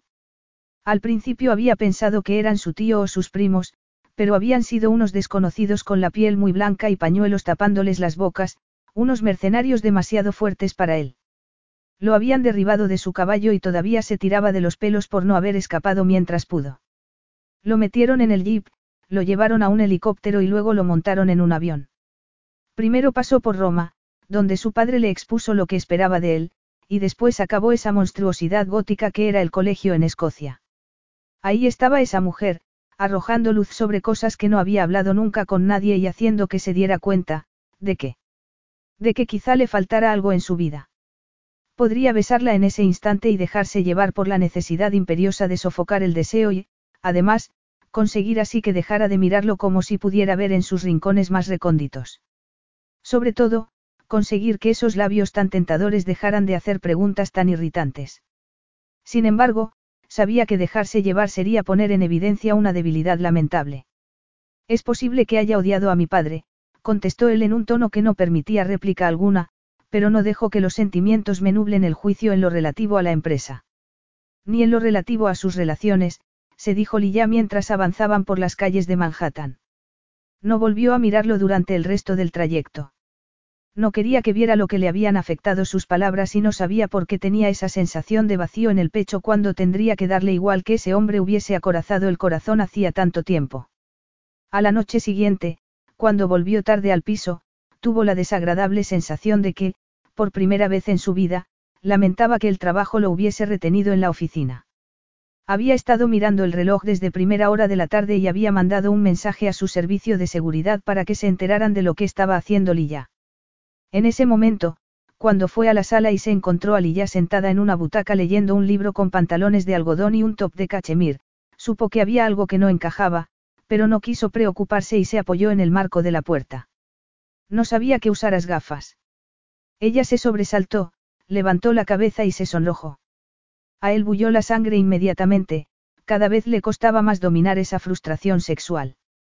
Las gafas le quedaban bien, hacían que pareciera seria y sexy, pero ella, como si le hubiese leído los pensamientos, se las quitó y cerró el libro. No sabía a qué hora volverías, o si tenías una cena. No sé bien cómo va esto. Sarif se incorporó y entró en la habitación. La luz tenue lo banaba todo con un tono dorado, incluida ella. Lilla lo miró mientras se acercaba y el deseo lo atenazó por dentro. Se soltó la corbata y se desabotonó el chaleco, y ella seguía sus movimientos como si no pudiera evitarlo. Se sentó en una butaca a su lado y tomó el libro que había dejado. Era un tomo voluminoso sobre la historia de Nueva York. Quería leer algo sobre la historia de la ciudad, comentó ella como si quisiera justificarse. Muy encomiable, replicó él dejando el libro. Aunque también era fastidiosamente contradictorio con la persona que había creído que era. En ese momento, no podía parecerse menos a una juerguista desenfrenada de la alta sociedad. Pensó que tenía que pedirle a su servicio de seguridad que investigara más minuciosamente lo que había estado haciendo en Europa porque, de repente, recelaba de que estuviera comportándose de una forma tan distinta. ¿Has cenado? Sí. Paul, el cocinero, me ha hecho un guiso de carne delicioso. Ha quedado un montón si tienes hambre. Sarif sintió una punzada inesperada en el pecho. Nadie se había preocupado nunca de guardarle algo de comida. No, he comido comida preparada en la oficina. Eso no es muy saludable, comentó ella con una mueca de disgusto. ¿Te preocupas por mi salud, Lilla? Sarif esbozó una sonrisa burlona. Ya te lo he dicho, no necesito una esposa, solo sobre el papel. Ella entrecerró los ojos. No te preocupes, no volveré a preocuparme por tu salud. Deberías irte a la cama, Lilla. Es tarde y mañana por la noche volaremos a París. Lilla seguía intentando dominar el corazón, que estaba desbocado desde que vio a Sarif en la puerta. En ese momento, lo miraba desde abajo y se levantó para ir al ventanal, le costaba respirar cuando él estaba cerca. No tengo ninguna objeción a ir a París, pero estaría bien que me lo avisaras con un poco de antelación. Él apretó los dientes, pero replicó sin alterarse. Le diré a mi secretaria que te haga llegar mi agenda para que sepas lo que está programado. Gracias. Ella se sintió como si su reacción hubiese sido desmesurada y él se encogió de hombros. De nada. Debería haberlo pensado antes. ¿Para qué vamos a París? Tengo algunas reuniones con mi hermano y nuestro equipo de allí y tenemos que asistir a un acto. ¿Qué acto? Un baile benéfico, Sarif miró su reloj de pulsera. Todavía me queda algo de trabajo. La estilista vendrá mañana para ocuparse de que lleves todo lo que necesitas para el viaje. Él se dio media vuelta para marcharse e, inevitablemente, sus ojos siguieron su gracilidad natural. Ella también se dio la vuelta, molesta consigo misma, y dejó escapar un gruñido cuando vio su reflejo en el cristal. Se imaginó cómo la había visto Sarif, con el pelo recogido, con ropa de estar por casa, sin maquillaje, con gafas y leyendo un libro. No le extrañó que ya no la deseara, y le parecía muy bien. París. ¿Te gusta estar en lo más alto? No. Lilla no pudo evitar el tono burlón mientras miraba el piso de Sarif en París. Estaba en el ático de un edificio impresionante del siglo XIX y podía verse la Torre Eiffel a poca distancia desde casi todas las ventanas. También tenía una terraza y estaba elegantemente decorado en estilo moderno. Me gusta tener buenas vistas. Sí, pero ¿cuántas veces las miras? Le preguntó Lilla dándose la vuelta. No te han dicho nunca que haces demasiadas preguntas. Me temo que tengo que ir directamente a la oficina, pero te llevaré a comer dentro de unas horas. Deberías descansar un poco. Lilla había dormido en el avión. Estoy bien. Daré un paseo para estirar las piernas. Como quieras, Sarif se encogió de hombros. Te acompañará alguien del servicio de seguridad. Lilla abrió la boca para quejarse, pero volvió a cerrarla cuando vio la cara de Sarif. No merecía la pena discutir. Él se marchó y ella, después de asearse, dio una vuelta por la casa. Encontró otra sala de cine, otro gimnasio y otra piscina cubierta. Era muy tentadora, pero quería tomar el fresco y volver a ver París, una de sus ciudades favoritas. Se abrigó contra el frío de finales de invierno y se dirigió hacia la Torre Eiffel, que estaba más lejos de lo que parecía. Cuando llegó, se quedó en la plaza entre miles de turistas y miró la imponente construcción. Sin embargo, estaba sola, no. No estaba sola, estaba feliz y era independiente. Vio a su guardaespaldas a unos metros. Llevaba gafas de sol, estaba mirándola y hablaba por teléfono. ¿Es Arif? Le preguntó ella. El hombre dudó un poco antes de asentir con la cabeza. Ella extendió una mano y él le entregó el teléfono a regañadientes. Hola, Sarif. Se hizo un silencio y luego oyó un suspiro. ¿Qué tal, Lilla? Si tanto te preocupa dónde estoy y lo que estoy haciendo, deberías dejar esa reunión y venir a ver algunas cosas. Él le había dicho que irían a comer juntos, pero ella no se lo creía. Sin embargo, me reuniré contigo ahí. Espérame. Él cortó la llamada y ella, atónita y emocionada, devolvió el teléfono. Se alejó del guardaespaldas, quien se metió el teléfono en el bolsillo y volvió a poner una cara impasible. Lilla intentó, sin conseguirlo, apaciguar el pulso acelerado. Sarif la vio antes de que ella le viera a él. Estaba sentada en un murete mirando la torre Eiffel. Llevaba vaqueros, botines y un jersey de cuello vuelto verde debajo de una cazadora de cuero. Tenía el pelo recogido en un moño, pero le caían unos mechones que le enmarcaban la cara. También llevaba gafas de sol. Llamaba la atención sin hacer nada. No podía pasarse por alto su belleza natural, pero parecía que ella no lo sabía. Antes, él habría sido más escéptico, habría creído que ella sabía muy bien lo atractiva que era, pero, en ese momento, ya no estaba tan seguro. Había hecho bien en investigarla con más detalle, pero empezaba a irritarle muchísimo que le hubiera callado la boca otra vez. Capítulo 7. ¿Cómo has conseguido una mesa aquí sin haberla reservado? Lilla miró las impresionantes vistas que se veían desde el super exclusivo restaurante de la Torre Eiffel. Entonces, puso los ojos en blanco. Es una pregunta ridícula, no hace falta que la contestes. Miró a Sarif, que seguía llevando el traje de tres piezas que se había puesto en el avión y que parecía tan fresco como si hubiese dormido diez horas. Llegó el camarero y tomó el pedido. Cuando te dije que deberías venir, lo dije en broma, siguió ella.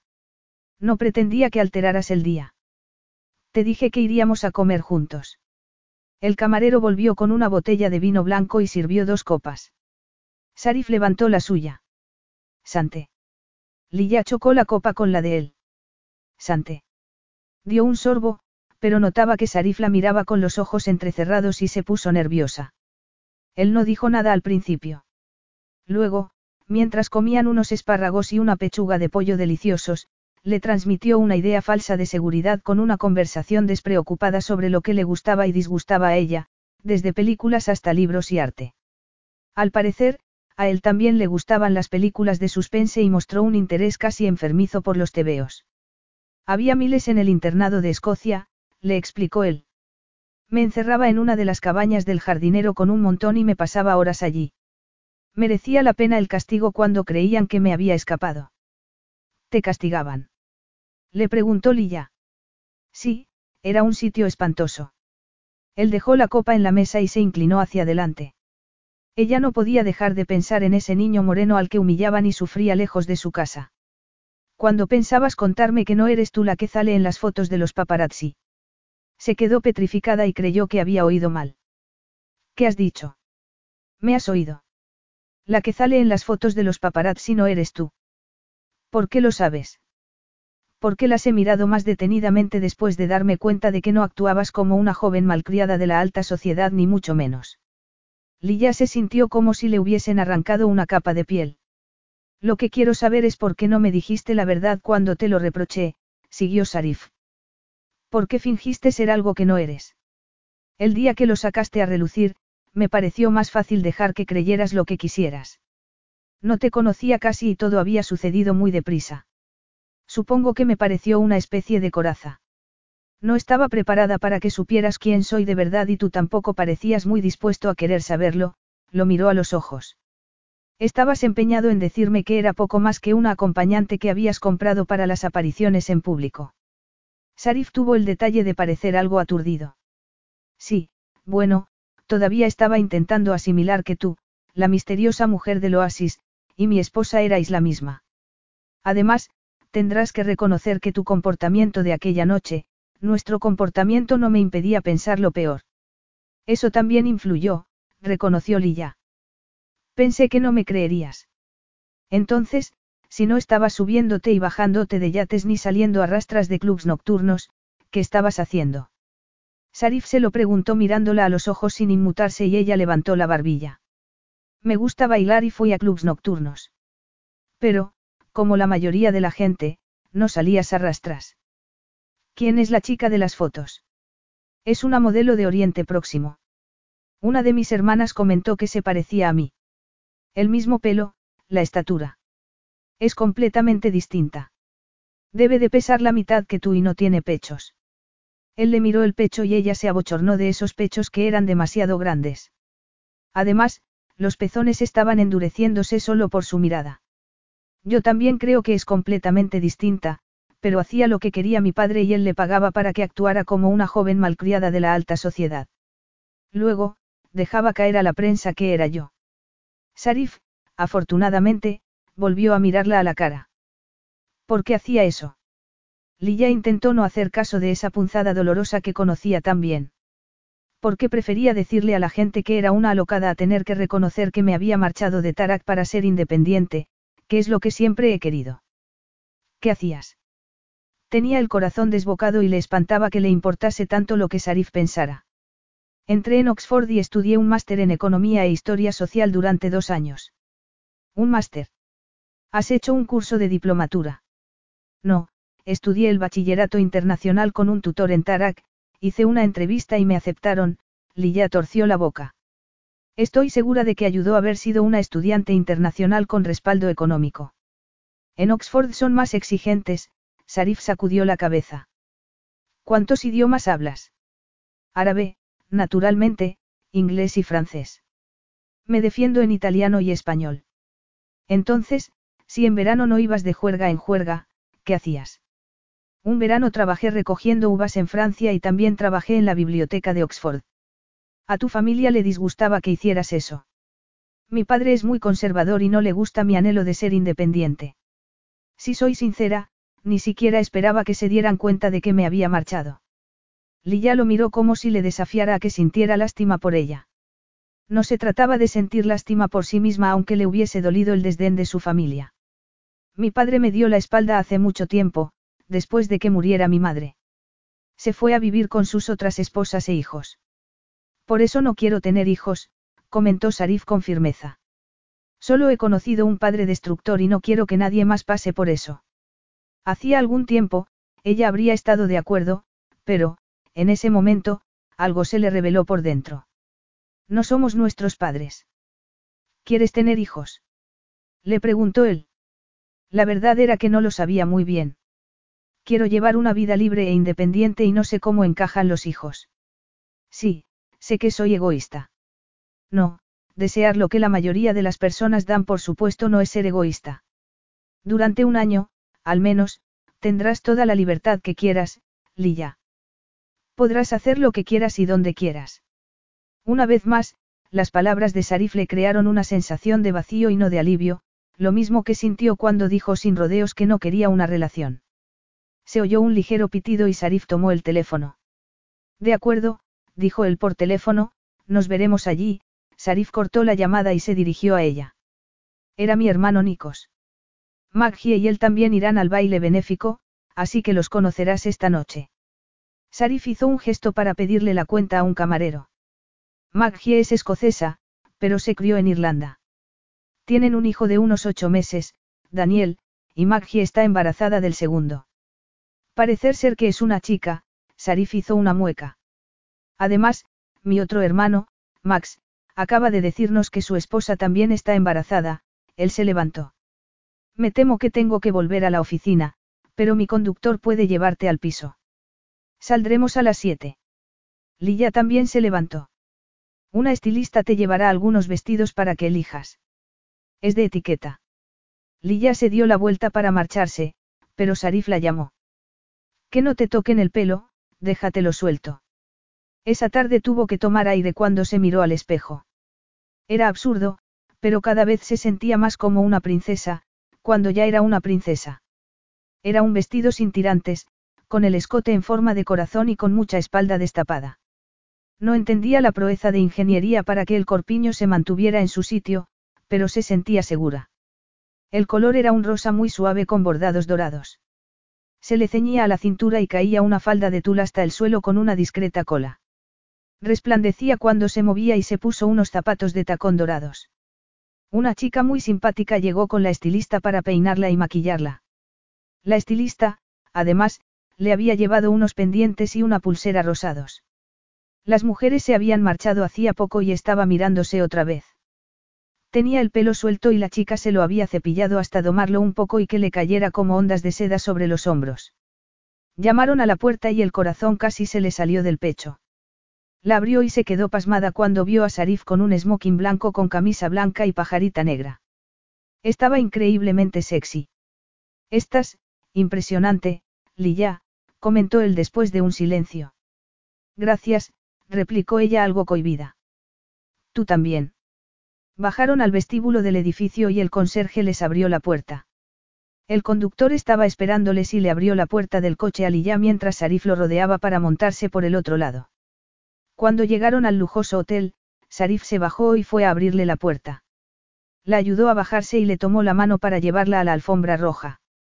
Se pararon para que les hicieran las fotos de rigor y ella intentó no sobresaltarse cada vez que disparaban un flash. Se preguntó si llegaría a acostumbrarse y Sarif le habló al oído.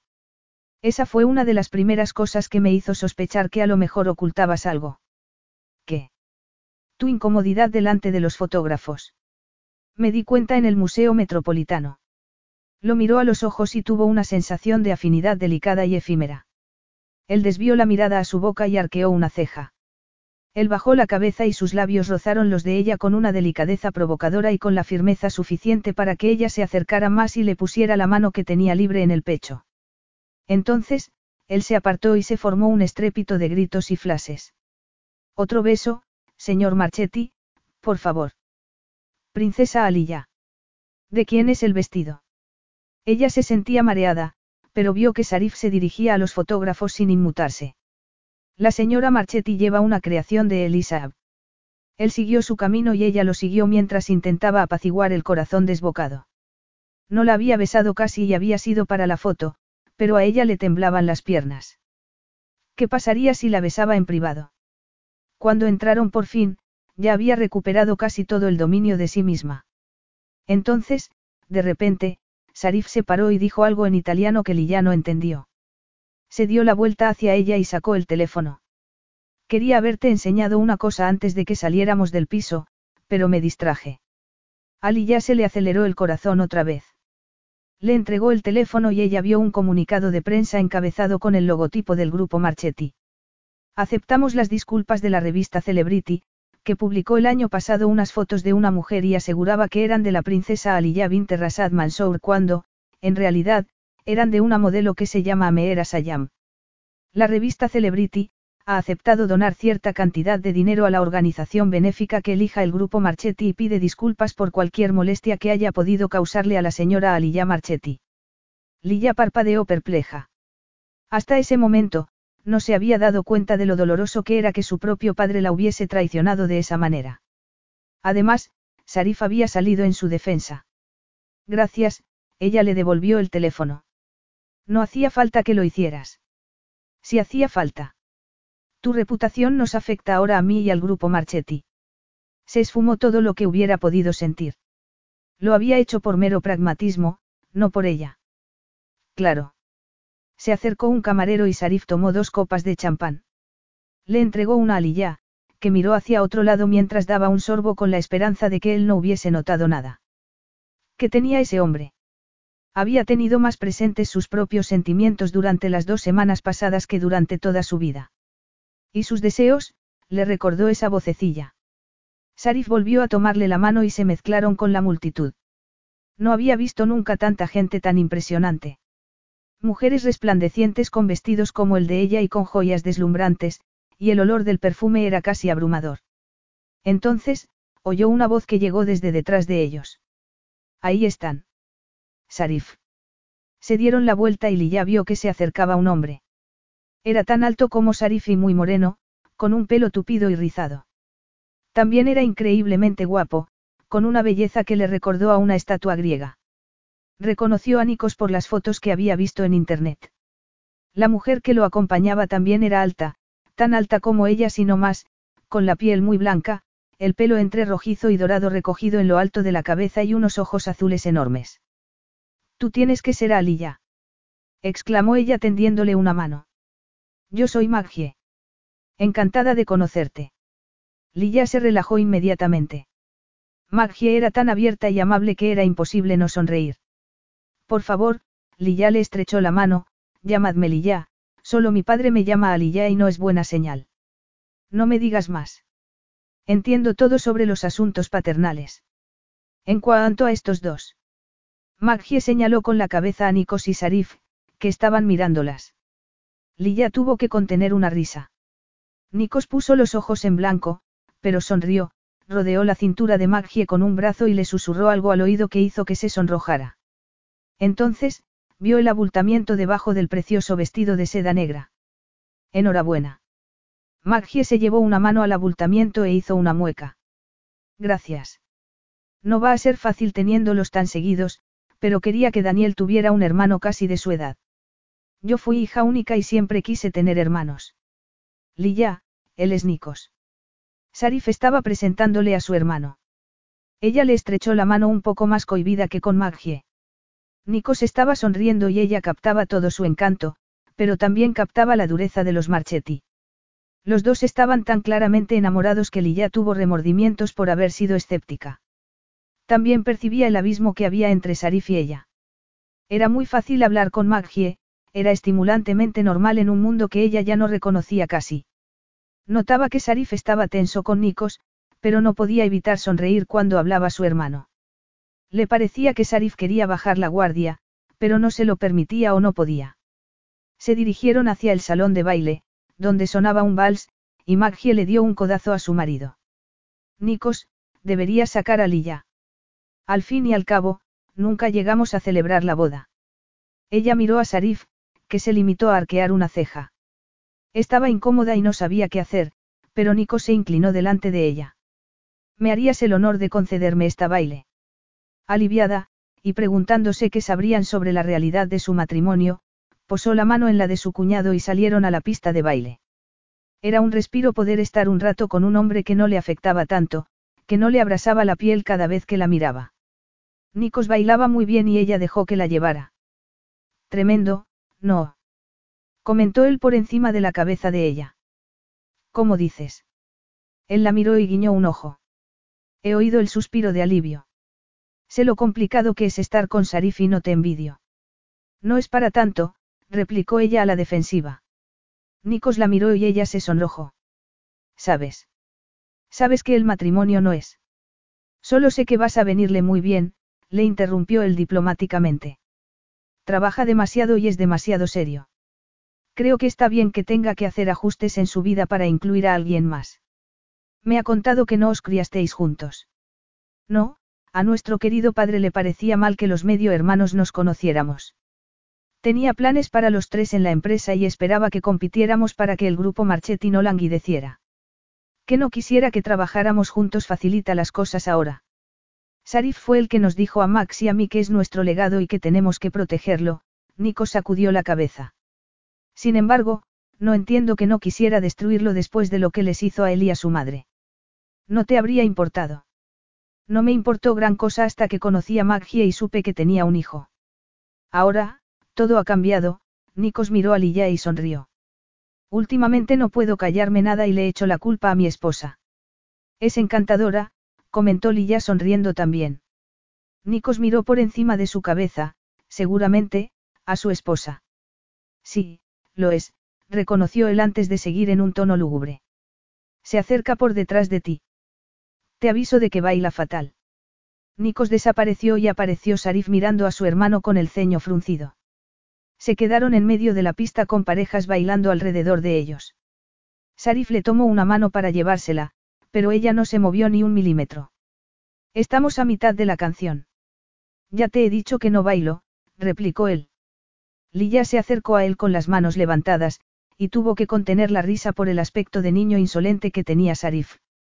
Entonces, él farfulló algo y la tomó entre los brazos. La sangre se convirtió en lava al instante y le abrasaron las entrañas por el deseo. Efectivamente, Sarif no bailaba tan bien como su hermano, pero se movía con bastante elegancia para ser tan grande. ¿Por qué te espanta tanto bailar? Le preguntó ella mirándolo. No lo haces tan mal como. Lilla se cayó ante la mirada penetrante de Sarif. Ya se ha ido de la boca otra vez Nikos.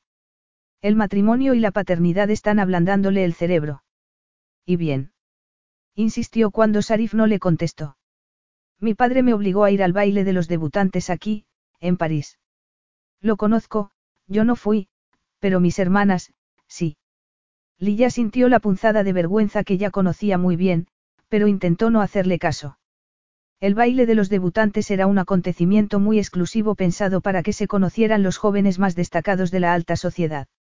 Evidentemente, su familia no la consideraba lo bastante destacada.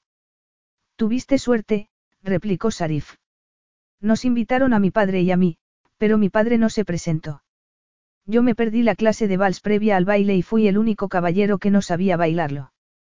Si a eso se le añade que mi padre aparecía todos los días en las revistas y que mi color de piel y de pelo hacía que resaltara entre todas esas princesas rubias y de ojos azules, no acabó bien. ¿Te peleaste? Le preguntó ella abriendo mucho los ojos. Sarif levantó la mano que sujetaba la de ella y le señaló una cicatriz que tenía en la mandíbula. Lilla le pasó un dedo por la pequeña marca. Sarif sintió una descarga eléctrica cuando el dedo de Lilla le tocó y dejó de moverse. Ella lo miró con los ojos muy abiertos. El pelo le caía sobre los hombros y contrastaba con los complicados peinados de las demás mujeres. Todavía no sabía qué le había llevado a decirle que se lo dejara suelto. Si lo sabía, quería volver a verla como la vio aquella noche, desnuda y desbocada. Dejó a un lado ese pensamiento tan provocativo. Una vez más, hacía que todas las demás palidecieran en comparación. Era vibrante y con una sensualidad que lo alteraba tanto que sabía que estaba librando una batalla perdida. No tenía que tocarlo casi para que ardiera en llamas. Se sentía inestable y haber visto a Nikos y Maggie no le había apaciguado. Siempre le desasosegaba ver a sus hermanos y a sus esposas y se quedaba con una mezcla de sentimientos. Afecto, arrepentimiento, protección, pero también algo muy profundo de lo que no podía fiarse y remordimiento por no haberles contado todo lo que estaba planeando. Había sentido una opresión sombría en el pecho solo de ver a Lilla bailando con Nikos y sonriendo por todo lo que le decía, aunque sabía con toda certeza que Nico solo tenía ojos para Maggie. Había aprendido a no poner a prueba la fidelidad de Nikos en ese terreno y en ese momento, cuando Maggie estaba embarazada otra vez y se encontraban en una situación que él no podía entender. Verlos tan felices le evocaba recuerdos dolorosos de su relación con su madre, del amor incondicional de ella y de lo seguro que se sentía él. Algo que no quería necesitar otra vez porque el dolor por haberlo perdido había sido inmenso. Apretó los dientes. No quería pensar en esas cosas y, además, Lilla lo miraba con sus ojazos verdes como si pudiera ver ese rincón remoto donde ocultaba todas sus sombras. Había captado la emoción en sus ojos cuando le había enseñado el comunicado de prensa sobre las fotos que, según las revistas, eran de ella. Sabía perfectamente que podría no haber hecho nada y que su comentario sobre su reputación no había sido verdad del todo porque esas fotos no habían llegado a las páginas de cotilleo más importantes. Sin embargo, había visto cuánto le había afectado a Lilla contárselo y había querido vengarse en su nombre. Por eso, había dado instrucciones a sus abogados para que sacaran una disculpa y una rectificación de la revista si no querían enfrentarse a una denuncia. Habían publicado el comunicado de prensa a las pocas horas. Sarif sabía que la canción estaba terminando y esa mezcla de sensaciones y sentimientos se le estaba desbordando. Tenía que acallar las voces y aplacar los pensamientos y concentrarse otra vez, y solo sabía una manera de hacerlo. Tenía que dejar de engañarse a sí mismo y de engañarlos a los dos. Se llevó a Lilla de la pista con el pulso acelerado. Ya estaban casi en la puerta principal cuando notó que ella le tiraba de la mano. Se paró y la miró. Ya sé que no te gusta quedarte mucho, pero, literalmente, acabamos de llegar. Sarif se sintió dominado por el deseo. La luz le daba un tono dorado a la piel y la redondez de sus pechos por encima del corpiño era una tentación a la que no pensaba resistirse ni un minuto más. Sarif estaba abriéndose paso entre los invitados sin soltarle la mano. No deberíamos despedirnos de Nikos y Maggie. Insistió ella desde detrás de él. No tienes que hablar con nadie. Nikos puede ocuparse. Le mandaré un mensaje. Salieron a la calle y el portero fue a llamar al conductor de Sarif. Él notó que Lilla tenía un escalofrío y se quitó la chaqueta para ponérsela por encima. Se sentía desesperado, casi fuera de sí, y nunca se permitía sentirse así. Siempre tenía mucho cuidado no ser tan desmesurado como su padre ni tan playboy como su hermano, pero su hermano ya no era un playboy, en ese momento, representaba el espíritu rebelde de los Marchetti y no podía importarle menos. Deseaba a su esposa. Capítulo 8. Lilla notó la calidez y el olor de la chaqueta de Sarif mientras el coche se paraba suavemente delante de ellos. Él le abrió la puerta y ella se montó. No sabía muy bien qué estaba pasándole a él, pero ella hacía todo lo que podía para no creer que su mirada ardiente quería decir algo. Se mezclaron con el tráfico de París y ella esperó a que Sarif diera alguna explicación, pero estaba en silencio y pensativo. Hasta que ella tuvo que romper la tensión creciente. Dijiste que algo no daba resultado. ¿A qué te referías? Sarif se giró para mirarla y dejó de estar pensativo. Se recostó en un costado del coche. Ella no lo había visto nunca así. Le intimidaba y excitaba a la vez. Tenía algo despreocupado, no, algo temerario y peligroso. Me refería a que creo que nuestro acuerdo no está dando resultado. El conductor levantó la pantalla que separaba la parte delantera del coche con la trasera. A ya se le cayó el alma a los pies. ¿Por qué se sentía desalentada? Creo que tienes razón, replicó ella en un tono tenso para que él no se diera cuenta de lo mucho que la alteraba. Evidentemente, ninguno de los dos encajamos de verdad en este, acuerdo y... No quiero decir. Sarif la interrumpió bruscamente, pero no acabó la frase. Lilla se dio cuenta de que el coche se había parado y de que estaban en el piso de él otra vez. Él se bajó antes de que ella hubiese podido saber qué había querido decir, le abrió la puerta, le tomó una mano y la llevó al edificio. Seguía agarrándole la mano cuando se montaron en el ascensor, pero no dijo nada. Saltaban chispas entre ellos. Se abrieron las puertas del ascensor y salieron al recibidor del piso.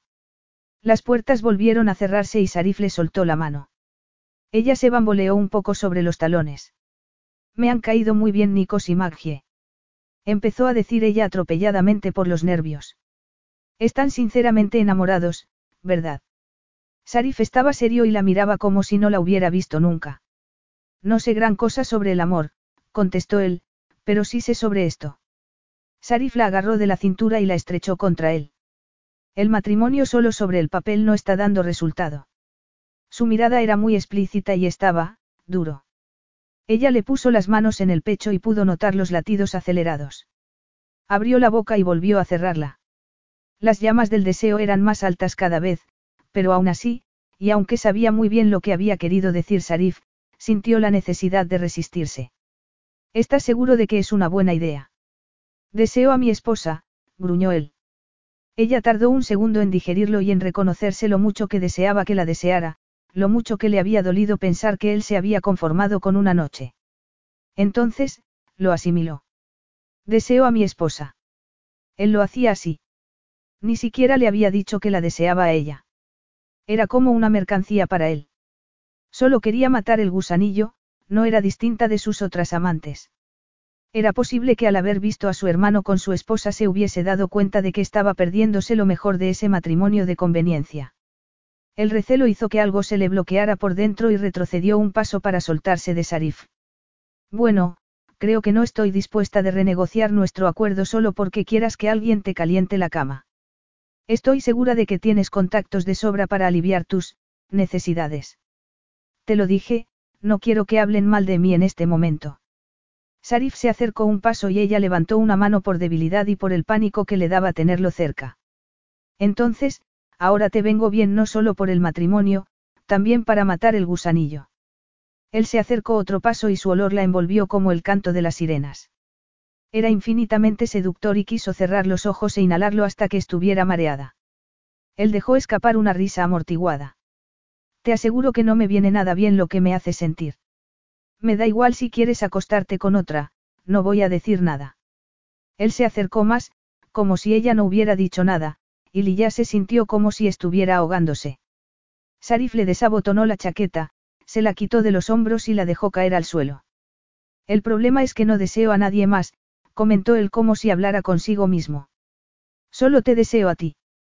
A ella, no a su esposa, a Lilla. Notó que las defensas se tambaleaban. ¿De verdad que no te importa? Le preguntó él de repente. ¿El qué? Preguntó ella, que no podía pensar con claridad. Que me acueste con otra mujer. Una fiera voraz se despertó dentro de ella y sus defensas quedaron reducidas a polvo por su olor y su cercanía. Vio una imagen de él en el oasis mientras la miraba salir del agua y le tendía una mano. Algo muy elemental se agitó dentro de ella. Ese hombre era suyo. Sí me importaría. Lo había gruñido. No lo sabía bien, pero tampoco le importaba porque Sarif tenía las manos en su cintura otra vez y la atraía hacia él.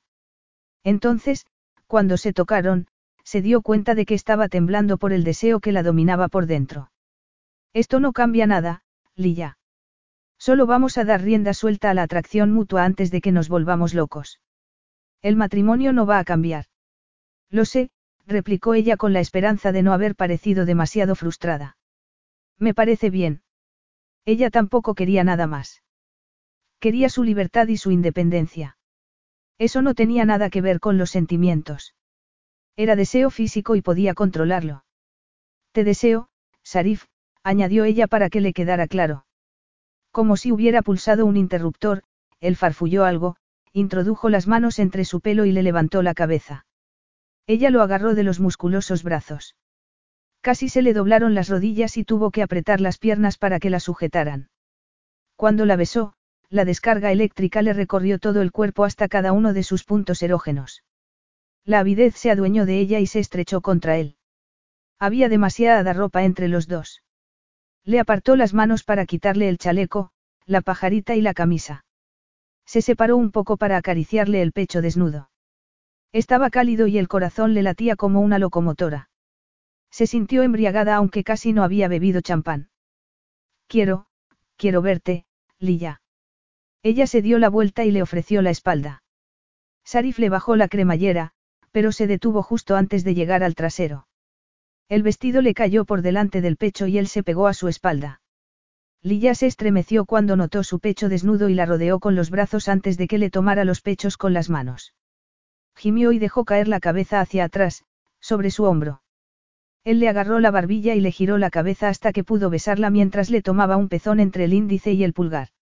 Se dio la vuelta entre sus brazos, le soltó el cinturón y el botón, y le bajó los pantalones y los calzoncillos a la vez. Seguían en el recibidor del piso, no se habían movido ni un metro, pero a ella le dio igual. Tomó la erección con una mano, y oyó que él contenía la respiración. Se deleitó con esa sensación de poder momentánea. Entonces, él le apartó la mano. Ella lo miró y se estremeció por dentro al ver su cara.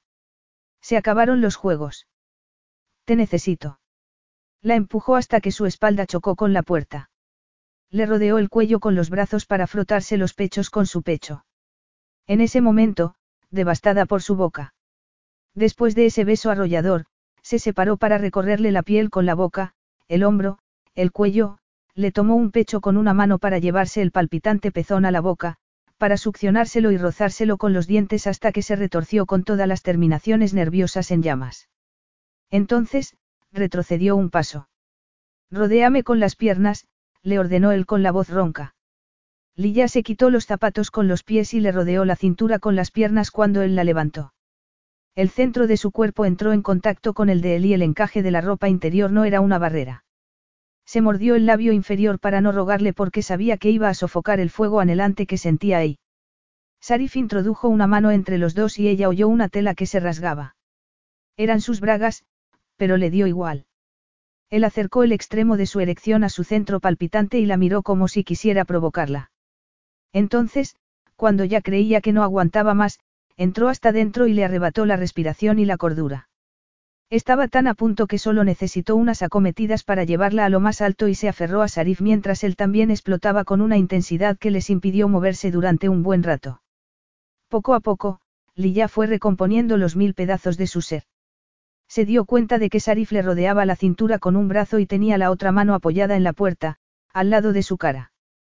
También tenía la cara apoyada en su hombro y la respiración entrecortada. Estaban sudorosos y con el corazón desbocado. Sarif levantó lentamente la cabeza. Ella no pudo mirar hacia otro lado. Sabía que no había estado tan expuesta nunca, pero no le importaba lo más mínimo. Para su sorpresa, Sarif le pasó un mechón de pelo por detrás de la oreja. Bien. Ella volvió a sentirse sentimental y asintió con la cabeza para que él no lo notara. Muy bien. Sarif la dejó en el suelo y ella hizo una mueca de fastidio al dejar de sentir el contacto. Tenía el vestido levantado hasta la cintura y la parte superior caída, dejándole al aire los pechos. Sus bragas estaban tiradas en el suelo, como su bolso y la chaqueta, la camisa y la pajarita de Sarif. Se levantó el vestido y se agachó para recoger la ropa interior, pero Sarif le agarró la mano y la incorporó cuando fue a recoger los zapatos. Déjalos. Él se subió los pantalones, pero no se los abotonó y su cuerpo, más que estimulado, volvió a la vida. Tiró un poco de ella, que lo siguió con las piernas temblorosas y levantándose un poco el vestido. ¿A dónde vamos? Él se dio la vuelta con una sonrisa maliciosa. A seguir con la renegociación del acuerdo. Sarif se levantó y se quedó un rato mirando a su esposa dormida.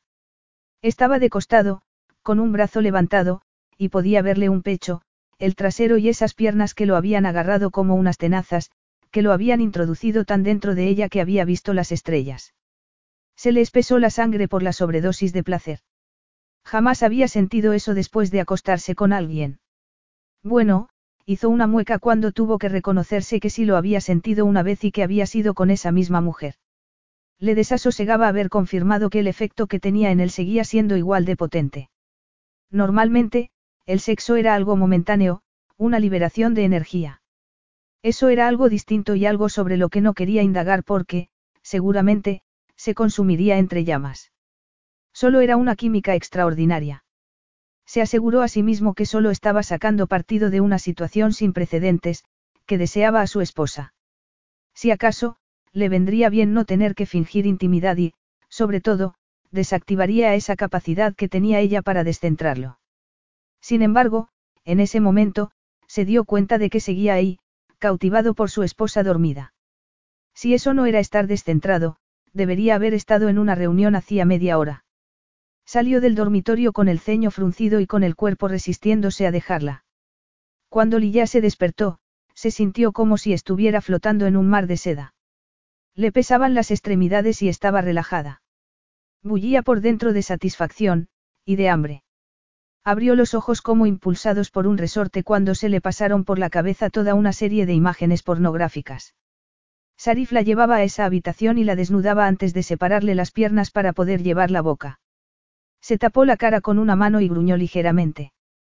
Se había desenfrenado, había pedido más y habían hecho al amor hasta que habían quedado agotados y el cielo de París había empezado a tener tonos rosados. Volvió a abrir los ojos. La luz ya era muy brillante y se sintió desorientada. No estaba acostumbrada a dormir a esas horas. Levantó la cabeza y miró alrededor. El cuarto estaba vacío y extendió un brazo. La cama estaba fría. Seguramente, Sarif se habría marchado hacía horas. Se sintió en desventaja. Sintió un cosquilleo en la piel y se tapó, se sintió expuesta, como si notara que él había estado mirándola cuando estaba dormida. Estaba siendo ridícula. Sarif Marchetti no era un hombre que perdiera el tiempo con sus amantes y su ausencia lo corroboraba. Sarif observó a Lilla desde el extremo opuesto de la sala. Estaban en uno de los talleres más famosos de París donde se creaban algunos de los vestidos más increíbles del mundo, sobre todo, para alta costura. Una ropa que solo podían adquirir los más privilegiados, una ropa que se comparaba muchas veces con obras de arte. Se había encontrado llamando a Lilla, casi sin darse cuenta, para preguntarle si quería acompañarlo. Llevaba un traje de pana color óxido con botones por delante y un cinturón de cuero. También llevaba unas botas de cuero con tacón alto y el pelo recogido. Tenía el aspecto que tenía que tener la esposa del consejero delegado del grupo Marchetti. Desenfadada y elegante a la vez. Además, estaba escuchando con interés a una mujer algo mayor, a una de esas expertas costureras que trabajaban en un segundo plano para crear esa ropa increíble que acabaría en una pasarela. Aburrido ya de la conversación que estaba teniendo sobre estadísticas, cifras y previsiones, se dirigió hacia Lilla, aunque intentó convencerse de que no tenía nada que ver con la atracción que seguía sintiendo en la sangre y que no se había aplacado desde la noche anterior. No recordaba otra noche con una pasión tan desaforada. Solo le había importado la mujer que tenía debajo y los orgasmos se habían sucedido hasta que no habían podido moverse más. Lilla llevaba unos guantes especiales para tocar el vestido y hablaba en francés con la mujer, que estaba sonrojada de orgullo por las alabanzas que recibía. Cestbraiment incroyable. Lilla lo miró cuando se puso a su lado y una descarga eléctrica le recorrió la espalda. Ella abrió los ojos como si también la hubiese sentido. Los botones del traje estaban lo bastante abiertos como para permitirle ver la curva de los pechos y tuvo que hacer un esfuerzo para levantar la mirada y comprobar que ella estaba hablando. Marine estaba contándome que han tardado seis meses en hacer el vestido. Sarif desvió la mirada hacia la mujer. Tu trabajo es sublime, Martine, como siempre. La mujer se puso más roja todavía. Tomó la mano de Lilla y la fiera voraz que llevaba dentro pareció calmarse un poco, aunque prefirió no indagar el motivo. Estaban yendo hacia donde había estado hablando con el equipo de diseño cuando el diseñador jefe apareció en su camino. ¿Quién es esta criatura? exclamó teatralmente mientras miraba a Lilla. Sarif notó que se crispaba, algo que le pasaba mucho últimamente cuando alguien miraba a Lilla. Es mi esposa, Lilla. Eres, exquisita. El hombre la rodeó, mirándola de arriba abajo, y ella se quedó pasmada. Luego, él le tomó una mano, le besó el dorso y se inclinó exageradamente. Lilla sonrió por tanta efusión y Sarif se crispó todavía más. He estado buscando a la persona indicada para que se pruebe una de mis últimas creaciones y ya la he encontrado, le comentó el diseñador a Sarif. Por favor, me prestarías a tu esposa durante diez minutos. Sarif quiso negarse con un gruñido, pero supo que estaba siendo completamente irracional. El diseñador estaba poniendo por las nubes a Lilla y sería muy mezquino si se negara. Claro, contestó Sarif girándose hacia Lilla. Si a ti no te importa. Ella pareció dudarlo hasta que se encogió de hombros. No me importa, si me queda bien. El diseñador le tomó la mano entre gestos de emoción y se la llevó. Te quedará bien, estoy seguro. Luego, solo tendremos que convencer a tu marido para que te deje ponértelo en público. Lo primero que se le pasó por la cabeza a Sarif cuando Lilla salió de detrás de una cortina, unos 20 minutos después, fue que jamás llevaría en público el vestido más provocativo que había visto en su vida. Se le ceñía a cada curva y rincón de su cuerpo. Que tuviera mangas largas y el escote redondo no hacía que fuera más recatado. El diseñador se puso a su lado y le susurró al oído. ¿Has visto alguna vez algo así de perfecto? ¿Qué es? Un mono con lentejuelas que forman una piel de cebra. Efectivamente, Lilla parecía una diosa felina. Que no tuviese la confianza de una modelo no le restaba nada a la impresión general. El teléfono de Sarif sonó en ese momento y lo sacó del bolsillo con cierto alivio por no tener que seguir mirando lo que tenía delante. Era el asesor de estrategia y le recordaba que esa noche tenía que ir a la inauguración de un club nocturno. Él había rechazado la invitación en un principio porque le espantaban los clubs nocturnos, pero según su asesor. Ya sé que no sueles ir a actos como este, pero el club es de Felipe Sánchez y los dos sabemos que conviene tenerlo vigilado porque está empezando a meterse en nuestro territorio. Está comprando marcas y firmas que no nos interesan, pero todo el mundo sabe que lo que hoy no gusta mañana puede ser un éxito. Tenemos que tenerlo controlado.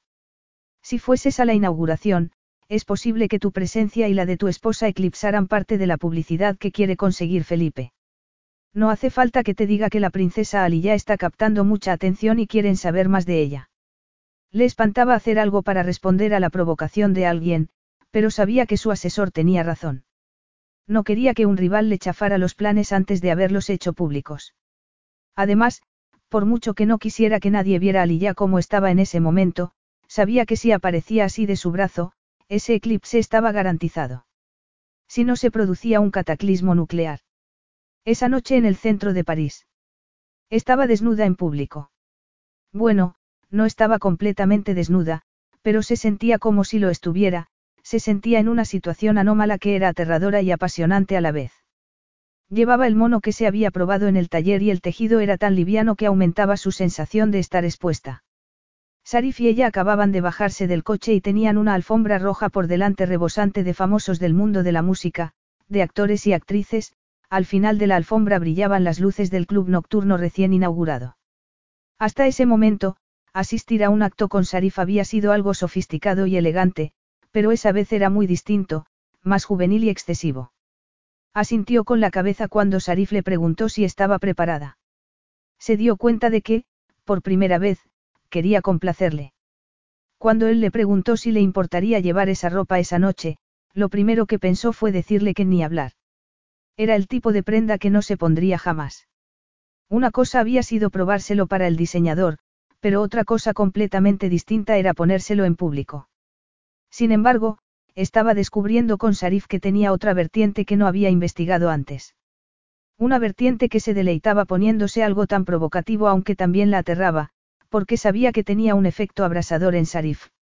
Después de la visita al taller, la había acompañado al piso y, como demostración de lo provocativo que le había parecido el mono, había empezado a llamar por teléfono y a dar órdenes para que le cambiaran la agenda antes de llevarla al dormitorio y hacerle el amor con una voracidad que la había devastado. Todavía notaba las repercusiones. Sin embargo, en ese momento, fue como si todo el mundo explotara cuando los fotógrafos los vieron y desviaron sus objetivos hacia Lilla con su resplandeciente mono de lentejuelas.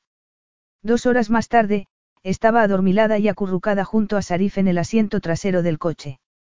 Para su sorpresa, Sarif había accedido a quedarse más de una milésima de segundo e, incluso, había salido a la pista de baile con ella. Sonrió al acordarse. Todavía le pitaban un poco los oídos por la música atronadora y no se dio cuenta casi de que él estaba hablando por teléfono, hasta que lo oyó con toda claridad. Todo ha salido muy bien. Ha merecido la pena asistir solo por ver la cara de Felipe. De verdad. Ya. Mándamelas. Sarif cortó la llamada. Ella se incorporó. Él estaba mirando el teléfono y ella vio una foto suya. La miró desde más cerca y ya no se sintió nada adormilada. Esa soy yo. Es de esta noche. Sarif giró el teléfono hacia ella. Había algunas fotos de ellos en la alfombra roja y otras, algo más borrosas, de ellos dentro del club. Volvió a sentirse abochornada al verse pegada a Sarif en la pista de baile. Le rodeaba el cuello con los brazos y tenían todo el cuerpo en contacto, ella lo miraba desde abajo y él la miraba fascinado. Las fotos de esta noche ya están haciéndose virales. Creo que podría decirse que la noticia de la inauguración del nuevo club nocturno de Felipe Sánchez va a quedarse en nada en comparación con tus fotos. ¿Quién es Felipe Sánchez? Alguien a quien hay que tener controlado. No es una amenaza todavía, pero podría llegar a serlo. Lilla sintió náuseas y toda la noche cobró otro sentido. Entonces, es un rival. Podríamos llamarlo algo así, contestó Sarif. Y esta noche se trataba de restarle protagonismo, resumió ella. Le devolvió el teléfono a Sarif y se apartó hacia su puerta. Ya conocía muy bien esa sensación de traición y de desamparo. No me hago ilusiones de que esto sea una relación de verdad, siguió ella, pero te agradecería que la próxima vez que vayas a utilizarme como a una marioneta en tu empeño para conquistar el mundo, me lo avisaras. Sarif sintió remordimiento de conciencia. Había captado el dolor en las palabras de Lilla y le incomodaba la sensación de sentirse tan cerca de otro ser humano como no se había sentido desde que murió su madre. Lo que mañana circulará por todo Internet será mi imagen, siguió ella en tono acusador. Tu imagen ya ha causado bastante conmoción en Internet, replicó él.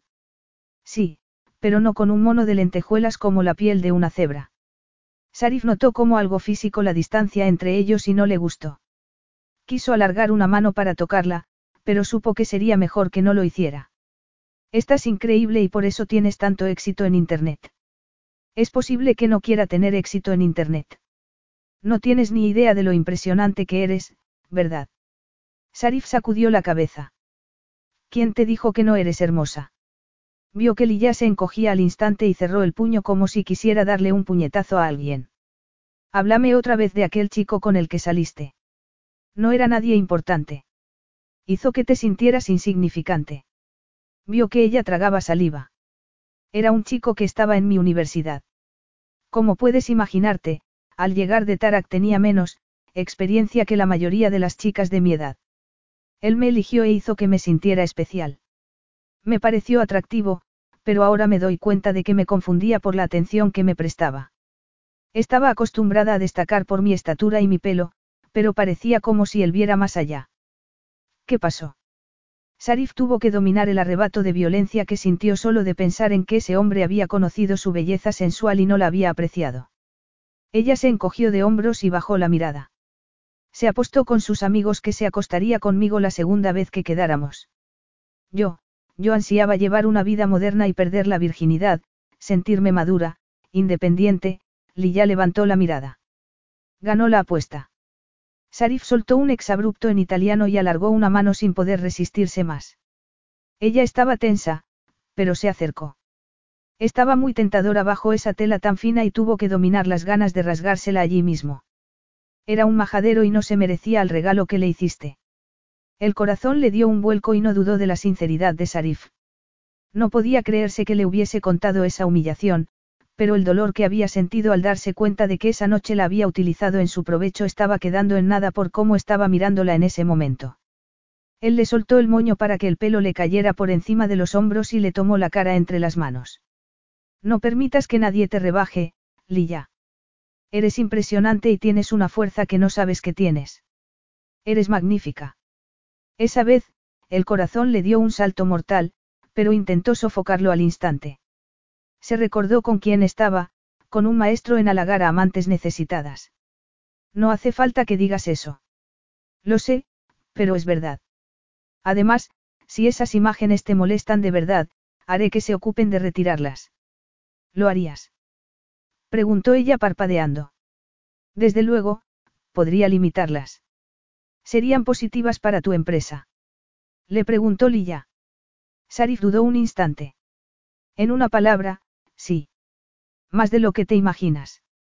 Entonces, no pasa nada, déjalas. ¿Estás segura? Tenemos margen para limitarlo en este momento, pero si esperamos a mañana. Lilla sacudió la cabeza y puso las manos en el pecho de Sarif. No, no pasa nada. Ya sé que no estás acostumbrado a darle explicaciones a nadie, pero la próxima vez, dímelo. De acuerdo. Trato hecho, Sarif esbozó media sonrisa. Ahora, me dejarías compensarte. ¿Cómo? Así. Sarif subió la pantalla que lo separaba del conductor, le bajó la cremallera por la espalda y le bajó el mono por los hombros y los brazos hasta que los pechos quedaron expuestos a sus ávidos ojos. Sarif, susurró ella mientras él le acariciaba un pecho con una mano. ¿Qué? preguntó él con una ceja arqueada. No deberíamos, aquí. Él le pasó la punta de la lengua por el pezón endurecido y Lilla se mordió el labio inferior. ¿Quieres que pare? Ni hablar, estaba desatada. Se reclinó hacia atrás y arrastró a Sarif con ella. No, no pares. Sus deseos son órdenes para mí, señora Marchetti. A pesar de que Sarif estaba haciéndole el amor, supo que había pasado algo en aquel coche, algo que no quería analizar porque le daba la sensación de que no estaban renegociando el acuerdo para que fuera algo solamente físico, que habían dado un paso más allá, o que, fatídicamente, lo había dado ella. Capítulo 9. Dos días después en Londres. Lilla miró la impresionante vista a ojo de pájaro de Londres. Naturalmente, Sarif tenía un ático en uno de los hoteles más exclusivos de la ciudad. A un lado estaba la suite presidencial y al otro el piso de Sarif. Podía ver el Támesis desde el puente de Londres hasta la noria del Ojo de Londres. En cuanto a la agenda, que ya se la mandaban por correo electrónico, habían ido para asistir a la fiesta de compromiso de Sasa. Sasa era la hermana pequeña de Max, pero no tenía ningún parentesco con Nikos o Sarif porque su padre era distinto. Lilla tenía curiosidad por conocer a Max, a su esposa y a Sasa y así poder enterarse de algunas cosas más sobre Sarif. Seguía un poco conmocionada por lo que había descubierto en París. Se había enamorado de Sarif y ya no podía pasarlo por alto, y había sucedido a pesar de todo lo que había vivido y de haber querido protegerse contra esa vulnerabilidad. Sabía que quienes más deberían amarla o la dejaban o, no la amaban. Había sucedido con la velocidad y la fuerza de un tren imparable. Con Sarif se sentía entendida. Sentía una afinidad con el que no había sentido con nadie, ni siquiera con su hermana. Veía un alma gemela en su aislamiento, en ese lobo solitario. Le llegaba muy dentro porque ella también había estado siempre sola y en ese momento, por primera vez en su vida, no se sentía sola. Sin embargo, era muy peligroso porque eso seguía siendo muy físico para Sarif y le parecía que si bien sus defensas no habían podido resistirse a él, las de él eran mucho más fuertes. La vida de él giraba alrededor del deseo de vengarse de la traición a su madre y de su muerte. Él no lo había dicho con esas palabras, pero ella lo había adivinado. Solo tenía un objetivo y ella le ayudaba a alcanzarlo. Sin embargo, ¿qué objetivo era ese? ¿Qué pasaría cuando hubiese vengado a su madre si lo conseguía? ¿Tendría paz entonces o se buscaría un objetivo nuevo? ¿Estás preparada? Lilla salió del ensimismamiento con un respingo y se dio la vuelta. Sarif estaba en la puerta vestido con un smoking negro. Se quedó sin respiración. Sí, estoy preparada. Esa noche llevaba un vestido de seda negro, con el cuello cerrado y las mangas largas, que le llegaba justo por debajo de las rodillas. Un cinturón se le ceñía a la cintura y le daba vuelo al vestido. También llevaba unos zapatos de tacón negros. Se sentía tapada y relativamente recatada, lo cual agradecía después de la noche en París. La mañana siguiente a la noche del club se despertó y se encontró el mono hecho mil pedazos. No había quedado intacto después de la escena en el coche y la cremallera se atascó cuando llegaron al piso. Sarif lo rasgó de arriba abajo, pero ella no se opuso lo más mínimo. Te has dejado el pelo suelto, comentó él. Lilla se acercó a él y sintió su mirada abrasadora. ¿Quieres que me lo recoja? Él negó con la cabeza, la agarró de la nuca y la besó levemente en los labios. Ella gimió, era como si toda contención se hubiese esfumado después de la noche anterior. Habían hecho el amor en el vuelo desde París a Londres, un vuelo de menos de dos horas. Cuando la tocaba así o hacían el amor, le resultaba fácil llegar a pensar que solo era algo físico, pero sabía que no lo era, para ella. La fiesta de compromiso iba a celebrarse en uno de los hoteles más famosos que había cerca de Ide Park. Cuando entraron en el vestíbulo, un hombre que ella no conocía se acercó a Sarif. Él se lo presentó como el director de Relaciones Públicas del Grupo Marchetti en Europa. Ella sonrió, pero perdió el interés en cuanto los dos empezaron a hablar de estrategias. Le llamó la atención un cuadro moderno que estaba colgado en una pared cercana y se acercó para mirarlo más detenidamente. Notó que se había acercado alguien y se giró con una sonrisa suponiendo que sería Sarif. Sin embargo, no era Sarif, y tardó un momento en identificarlo. No conocimos en Nueva York poco después de su boda, comentó el hombre teniéndole una mano. Creo que era la primera vez que se presentaba en público con su marido. Lilla retrocedió instintivamente al reconocer el periodista que se enfrentó a Sarif aquella noche en el Museo Metropolitano. El señor Callagan, no. Él sonrió empalagosamente y ella retrocedió más todavía. Buena memoria, señora Marchetti, él sacó una tarjeta del bolsillo y se la ofreció. Solo quería que tuviera mi contacto por si quiere contar cómo es la vida con uno de los.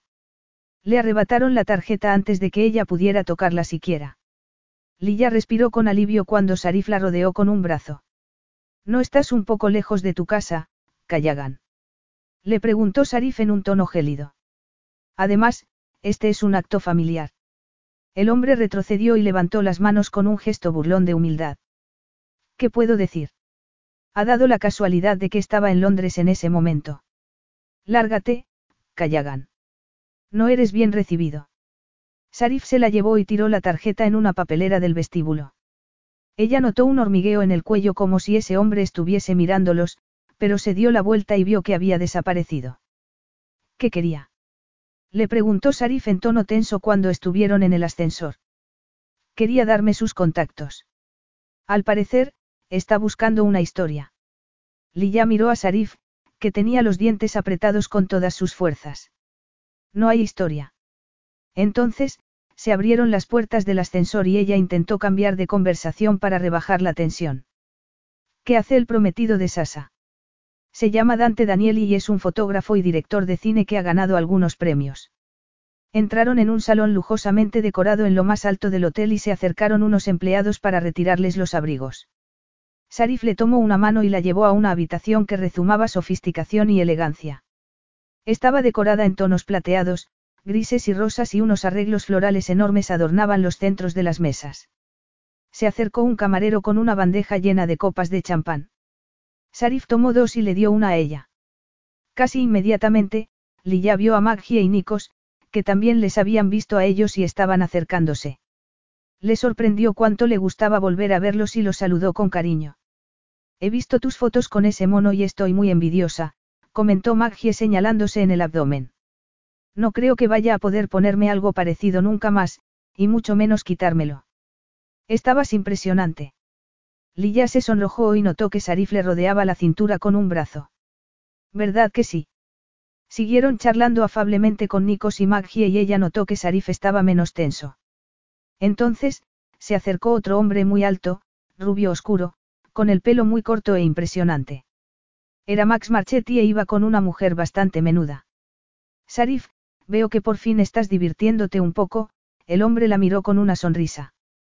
Supongo que ella será el motivo para que ya no estés de tan mala. Max. exclamó su esposa tendiéndole la mano a Lilla. Hola, soy Zoe. Encantada de conocerte. Lilla le estrechó la mano y Max le guiñó un ojo. No me hagas caso. Es que me gusta incordiar a Sarif siempre que puedo y me gusta comprobar que también es mortal. Sarif dejó escapar un gruñido. Lilla le estrechó la mano a Max y, por un instante, se quedó hipnotizada por sus ojos grises, completamente distintos a los de Sarif y Nikos. Miró de soslayo a los tres hombres mientras charlaban. Los tres eran altos e imponentes, formaban un grupo impresionante. Lilla empezó a hablar con Maggie y Zoe y no pudo sentirse tímida. Las dos tenían los pies en la tierra. Zoe también estaba embarazada, ya había pasado casi el primer trimestre. Era muy atractiva, Tenía un pelo rubio como la miel que le llegaba a los hombros y unas cicatrices en la cara que le intrigaban, pero que no le restaban atractivo. Era emocionante sentirse parte de ese grupo de personas, pero también sentía un dolor intenso porque sabía que no lo sería durante mucho tiempo, que Sarif y ella se divorciarían y no volvería a verlos. Max y Zoe se disculparon para ir a ver qué tal estaba Sasa, que Lilla supuso que sería una mujer alta que estaba al lado de la tarima. Era una versión femenina de Max. Era alta y rubia y llevaba un vestido rosado sin tirantes. Unos diamantes resplandecían en su cuello y en sus muñecas y pudo ver, incluso desde allí, un diamante enorme en un dedo. Un hombre estaba a su lado. Iba vestido con smoking y era alto y ancho, tenía el pelo moreno y revuelto y era muy viril y extremadamente atractivo. La rodeó con un brazo y le susurró algo al oído que hizo que se sonrojara y se riera. Parecía feliz. Era otra pareja sinceramente enamorada. Le atravesó un dardo de envidia antes de que pudiera impedirlo y, de repente, se sintió vulnerable al lado de Sarif por si se daba cuenta. Se disculpó y se dirigió hacia unas puertas acristaladas que estaban entreabiertas. Salió a la terraza. Hacía frío, pero ya se notaban los primeros indicios de la primavera. Londres resplandecía bajo la luna llena. Siempre había sido su ciudad favorita, pero su corazón estaba en el desierto. Estaba tan absorta en sus pensamientos que no oyó que Sarif se acercaba, aunque lo notó cuando el pulso se le aceleró inexplicablemente. Daría lo que fuera por saber qué estabas pensando. Ella lo miró. Estaba muy atractivo con el smoking. Se encogió de hombros y volvió a mirar la vista de Londres. Estaba pensando en las ciudades y el desierto. Lo echo de menos. Creo que es donde me siento más a gusto aunque pueda ser tan inhóspito. Echas de menos tu caballo y tu pájaro. Sí. Me siento libre en el desierto, completamente en paz. Él se dio la vuelta y se apoyó en la pared de la terraza para mirarla. Cuando mi padre mandó a aquellos mercenarios para que me secuestraran, se lo reproché al desierto durante mucho tiempo, como si me hubiese traicionado por no haberme protegido, Sarif hizo una mueca de disgusto. Evidentemente, sé que no lo es, pero, para mí, el desierto es como un organismo vivo, y ya lo he perdonado. Está rebosante de vida, pero puede volverse contra ti en cualquier momento. Una vez me atrapó una tormenta de arena y jamás he pasado tanto miedo. Se quedaron un rato en silencio, hasta que Lilla siguió hablando. Ya sé que me contaste que te hiciste cargo de la empresa porque era tu deber y el de tus hermanos, y porque querías sacarla adelante, pero supongo que no tuvo que ser fácil recibirla de un hombre al que odiabas tanto. No lo fue, reconoció Sarif. La desprecié al principio porque despreciaba todo lo que él había tocado. Creía que este mundo era un mundo vacío y lleno de gente vanidosa. Creía que no valía nada, hasta que pude ver las cuentas. Al principio, reconstruirla era, para mí, un medio para alcanzar un fin, pero, poco a poco, empecé a saber más y a apreciar este sector. Creo que las marcas imperecederas tienen un sitio en este mundo, como la moda y el arte. Ofrecemos algo con muchas aspiraciones, y que inspira. Creo que podemos hacer mucho para cambiar las cosas hacia mejor en cuanto al medio ambiente, la diversidad, la inclusión, la creatividad es lo que nos civiliza. Si desaparece o se deteriora, perdemos algo muy valioso. Lilla se quedó en silencio y deseó que Sarif siguiera. Tuvimos un trabajador en prácticas en nuestra oficina de Sudáfrica. Se crió en la pobreza de los municipios segregados. Su madre limpiaba en las casas de personas adineradas y solía llevar ejemplares de Vogue. Para un chico gay que, literalmente, no tenía nada más, esas revistas eran una ventana a otro mundo, un mundo donde podía tener la fantasía de ser otra persona, Sarif miró a Lilla y ella captó en orgullo en su rostro. Hace unos meses, ese chico ganó el premio al mejor diseño masculino del año. Me encanta esa historia. Se oyeron unos aplausos y vítores que llegaban del interior. Estamos perdiéndonos el anuncio, siguió ella. Deberíamos entrar. Sin embargo, Sarif le agarró la mano y tiró de ella hasta que estuvieron tocándose. Prefiero quedarme aquí, fuera. ¿De verdad? Sí. Él se quitó la chaqueta y se la puso a ella sobre los hombros antes de tirar de las solapas para acercarla más. Lilla, rodeada por su olor y su calidez, se olvidó de las preocupaciones y se dejó llevar por el momento. Sabía que cuando llegara el momento, solo le quedarían momentos como ese para recordar. Esa noche, mucho más tarde, cuando volvieron al piso y al dormitorio de Sarif, no estaba preparada para el anhelo que la atenazó por dentro cuando él le tomó la cara con las manos para besarla. Se dio cuenta de que había pasado toda la noche esperando ese momento y estaba ávida. Empezó a desvestirlo y él le quitó el vestido. Sus besos la enloquecieron. Se apartó un poco y vio que Sarif se despojaba de la ropa. Sintió vértigo y la sangre se le subió a la cabeza cuando vio su magnífico cuerpo desnudo. Era como un guerrero y quiso honrarlo. Se arrodilló delante de él y oyó que contenía el aliento. Lilla, ¿qué vas? Ella no podía resistirse a la rampante columna de carne. Quería saborear su esencia. Lo tomó con una mano y él soltó el aire entre los dientes. Él la agarró de la cabeza mientras ella lo exploraba inexpertamente, le pasaba la lengua por toda la extensión antes de introducírsela en la boca. Le temblaban las manos y las piernas. No se reconocía a sí mismo, había pasado, en cuestión de segundos, de ser una persona civilizada a ser una fiera carnal. Había tenido que hacer un esfuerzo sobrehumano para no marcharse antes de la fiesta y llevársela a casa como si fuera un adolescente en celo. La verdad era que había fantaseado con que le hiciera eso y estaba intentando dominarse por todos los medios para mantener quietas las caderas. Acabó siendo excesivo. Le encantaría explotar en la tentadora boca de Lilla, pero prefería entrar en ella, y no quería pensar en el motivo. Normalmente, esa le parecía una forma placentera de terminar y menos íntima. Se retiró y Lilla lo miró con los ojos desenfocados y la melena revuelta sobre los hombros, tapándole casi los pechos. Él no podía hablar. La levantó, la tomó en brazos y la llevó a la cama. Estaba alterado, pero se obligó a ir despacio a pesar de lo mucho que quería satisfacer su ansia, quería demostrarse que todavía podía dominarse un poco. Lilla seguía sintiendo vértigo por lo que había hecho, por su sabor y por la sensación de haberlo tenido en la boca, a su merced. Había notado la tensión de sus caderas y que le temblaban las manos entre su pelo, pero, en ese momento, él parecía dispuesto a demostrarle que estaba muy equivocada si había llegado a creer que tenía la sartén por el mango. Se puso entre sus piernas y se las separó. Le acarició la parte interna de los muslos para separárselos más todavía mientras se agachaba y se los besaba. El aliento iba acercándose cada vez más al centro palpitante de su cuerpo. Entonces, lo alcanzó con la boca y ella se arqueó y se agarró a las sábanas con todas sus fuerzas como si quisiera contener el placer que se adueñaba de ella. Sin embargo, fue imposible. Bastó un pequeño movimiento de su lengua para llevarla más allá del límite. Su cuerpo seguía contrayéndose cuando entró y la elevó en otra espiral de éxtasis que le demostró con toda claridad quién era el experto. Se quedó inmóvil mientras recuperaba el aliento. Estaba aturdida otra vez por eso que había entre ellos. Se desvanecería alguna vez ese anhelo. Oyó que la respiración de Sarif se apaciguaba y se preguntó si él estaría pensando lo mismo. Entonces, le sorprendió cuando habló inesperadamente. En realidad, Callagan no está equivocado del todo. Tengo planes para el grupo Marchetti y mi plan es destruirlo. Callagan, el periodista que los había seguido a Londres. Lilla, sin salir de su asombro, se dio la vuelta. Voy a reducir el grupo Marchetti a nada, contestó Sarif sin mirarla. Eso es lo que he estado buscando. He ido levantándolo hasta que ha llegado a ser algo que mi padre no habría podido ni imaginarse. Luego, lo venderé a trozos hasta que no quede nada de su legado.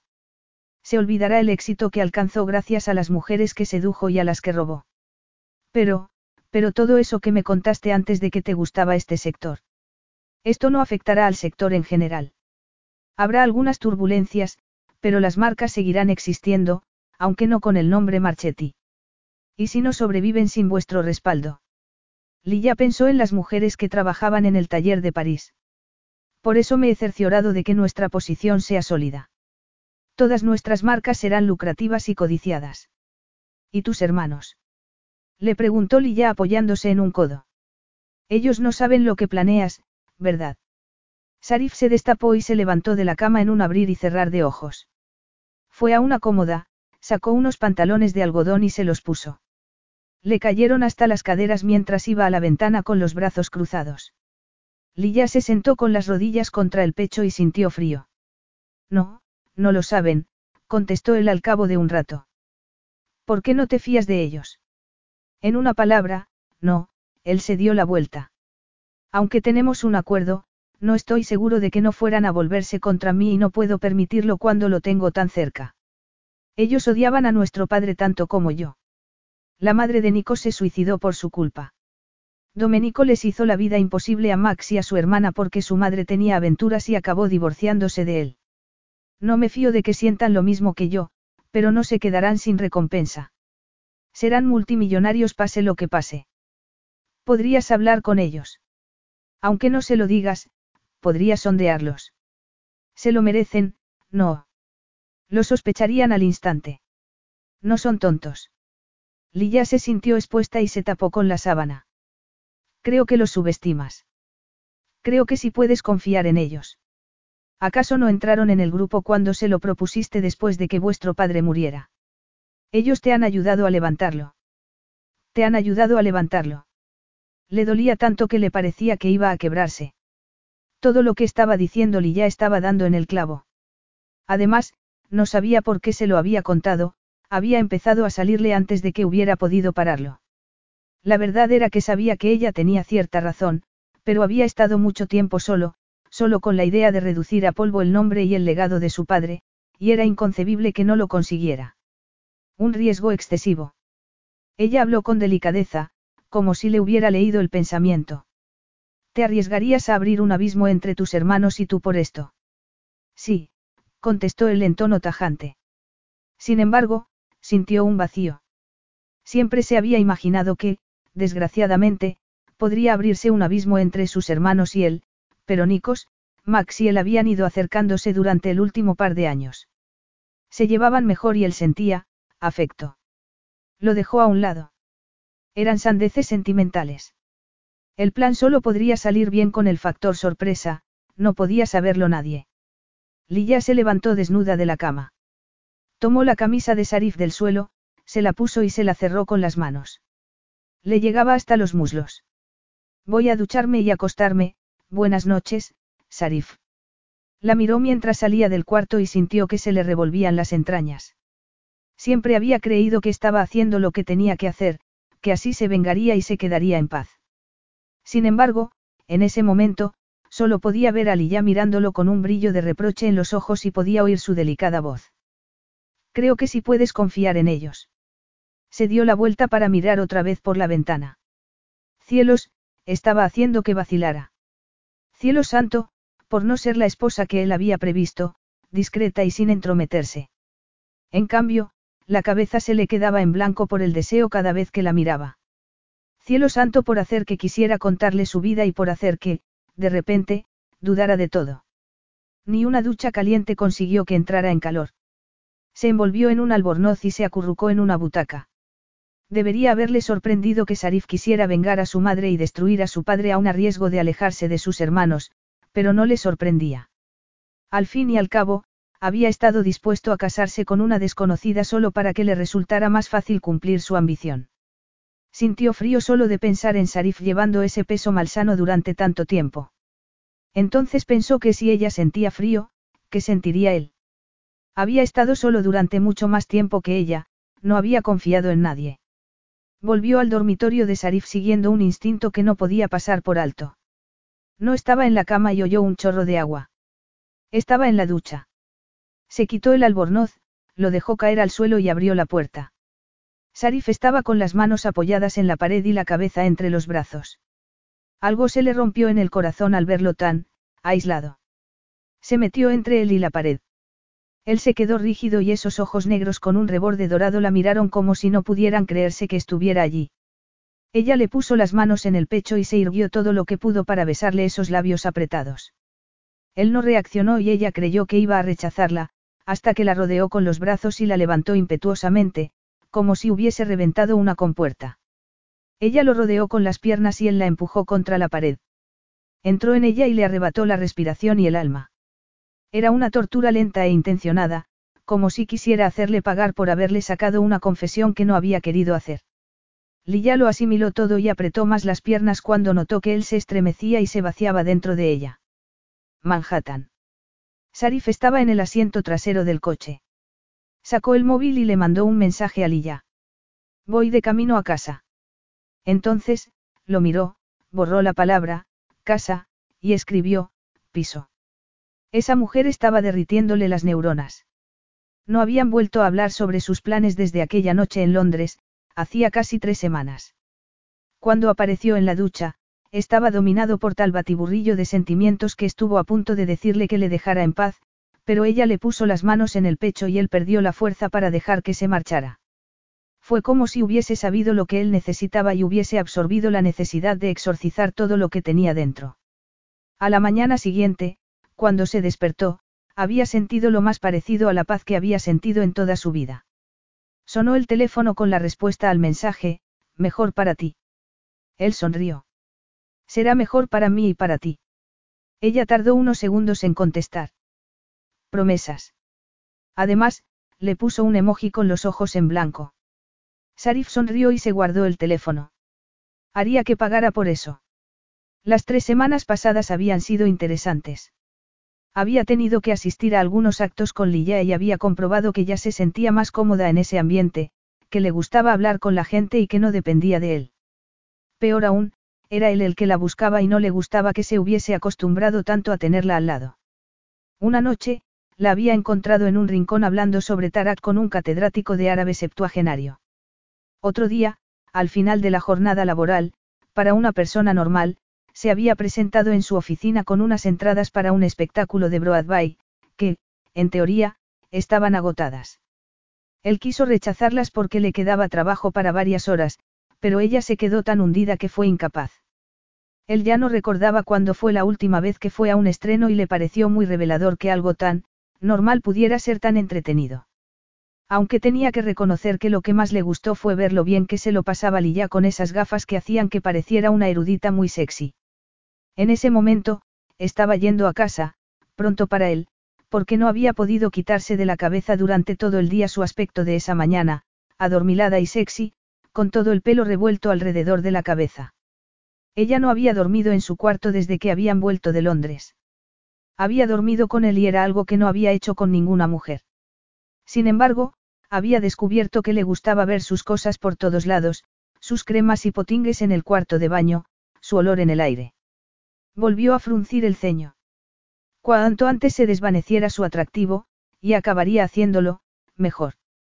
Cada vez estaba más cerca el momento para anunciar que iba a vender el grupo Marchetti y sabía que estaba utilizando a Lilla para no pensar en sus hermanos. El coche se paró delante del edificio y notó que la excitación iba aumentando a medida que se acercaba a la puerta del piso. Eso también era una novedad. Jamás había habido nadie esperándolo, siempre había mantenido a las mujeres lejos de su espacio privado, pero no a Lilla. Un olor lo cautivó en cuanto entró en el piso. Olía a almurja, olía al desierto. Se quitó la chaqueta, se aflojó la corbata y siguió el olor hasta la cocina. Supuso que se encontraría con el cocinero, pero no era el cocinero, era Lilla. Llevaba unos vaqueros con una camiseta amplia, iba descalza y tenía el pelo recogido con un moño suelto, y estaba oyendo ya así canturreando. Se le hizo la boca agua con el olor. Olía a especias, limón y, pollo o cordero. Sabía que tenía que resistirse a una escena tan doméstica, no era lo que habían acordado para ese matrimonio, pero era más seductora de lo que estaba dispuesto a reconocer. Lilla notó la presencia de Sarif, se dio media vuelta y lo vio apoyado en el marco de la puerta. Tenía la corbata suelta, dos botones de la camisa abiertos y barba incipiente. El corazón le dio un vuelco y se sintió cohibida, lo cual era ridículo después de lo que habían hecho la noche anterior. Hola. ¿Estás cocinando? Ya entiendo por qué eres consejero delegado, Lilla sonrió. Tu perspicacia es verdaderamente impresionante. Él hizo una mueca y entró con la nariz arrugada. ¿Qué estás haciendo? Tengo cuscús, tomates cherry y ensalada, hojaldres de cordero y pistacho, pollo con arisa, humus y panácimo. Toma. Ella le dio un poco de pan con humus. Está muy bueno, comentó él después de probarlo. ¿Dónde aprendiste a cocinar? Aprendí sola cuando estaba en la universidad. Añoraba Tarak y descubrí que mejoraba si cocinaba comida que me recordara a mi casa. Me ducharé en cinco minutos y volveré. ¿Estás seguro de que estás invitado? Sarif la abrazó y la besó, y ella notó la inevitable chispa que saltaba entre ellos. Cada vez que la besaba y cada vez que hacían el amor, se recordaba que llegaría un momento, antes o después, en el que Sarif no la miraría igual, que no la desearía con la misma avidez que sentía ella. Él la soltó y se marchó, y ella se quedó aturdida y hambrienta, aunque no por lo que había cocinado. Esa noche, más tarde, mientras salían los títulos de crédito, Sarif bajó la mirada y vio a Lilla acurrucada a su lado en el sofá, roncando suavemente y con las gafas torcidas. Apagó la televisión. Otra novedad. Aunque tenía la última generación de distintos aparatos, no veía nunca nada salvo, algunas veces, las noticias. Sintió algo que no había sentido nunca y tardó unos segundos en comprender lo que era. Satisfacción y sensación de paz. Había sido una noche agradable, apacible. Normalmente, cuando no tenía que asistir a ningún acto, se metía en el despacho acuciado por una sensación de inquietud, una inquietud que había desaparecido en ese momento. Hizo una mueca. Estaba perdiendo el norte. Un poco de comida casera y el cerebro se le enmarañaba. Le quitó las gafas y las dejó a un lado. La tomó en brazos y la levantó.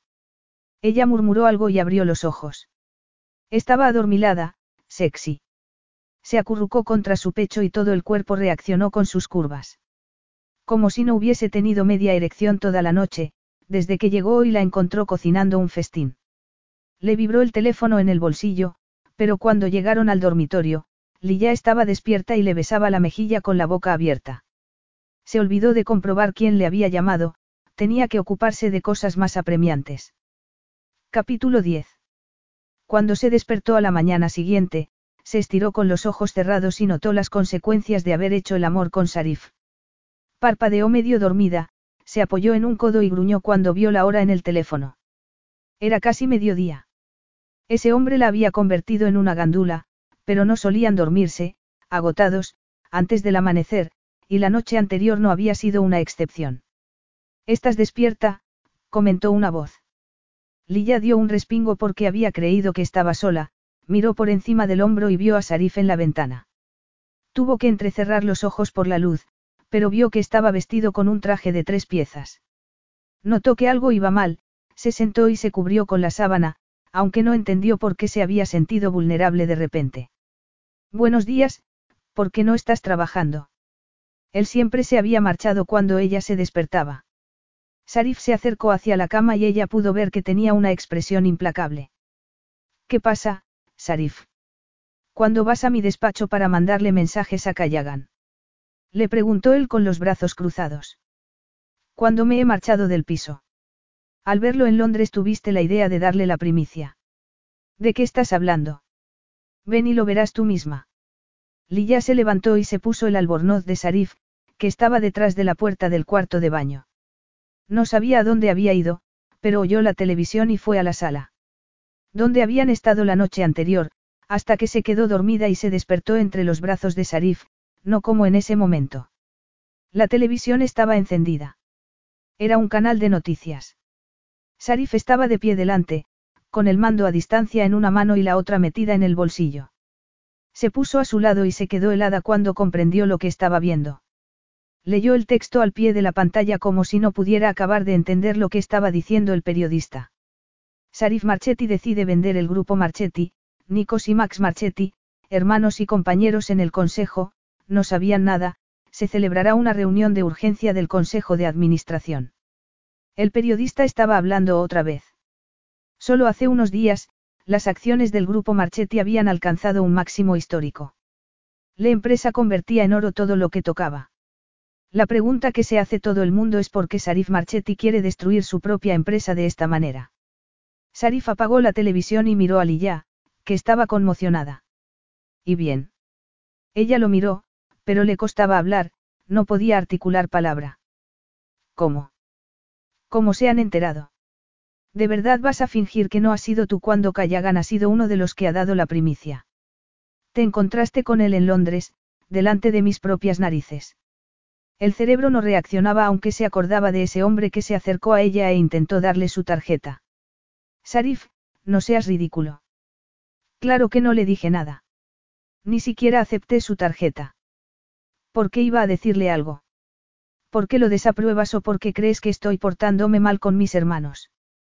También es posible que hayas hablado con Nikos y que él haya llamado a Kayagan para organizar cierto revuelo y que no me salga con la mía.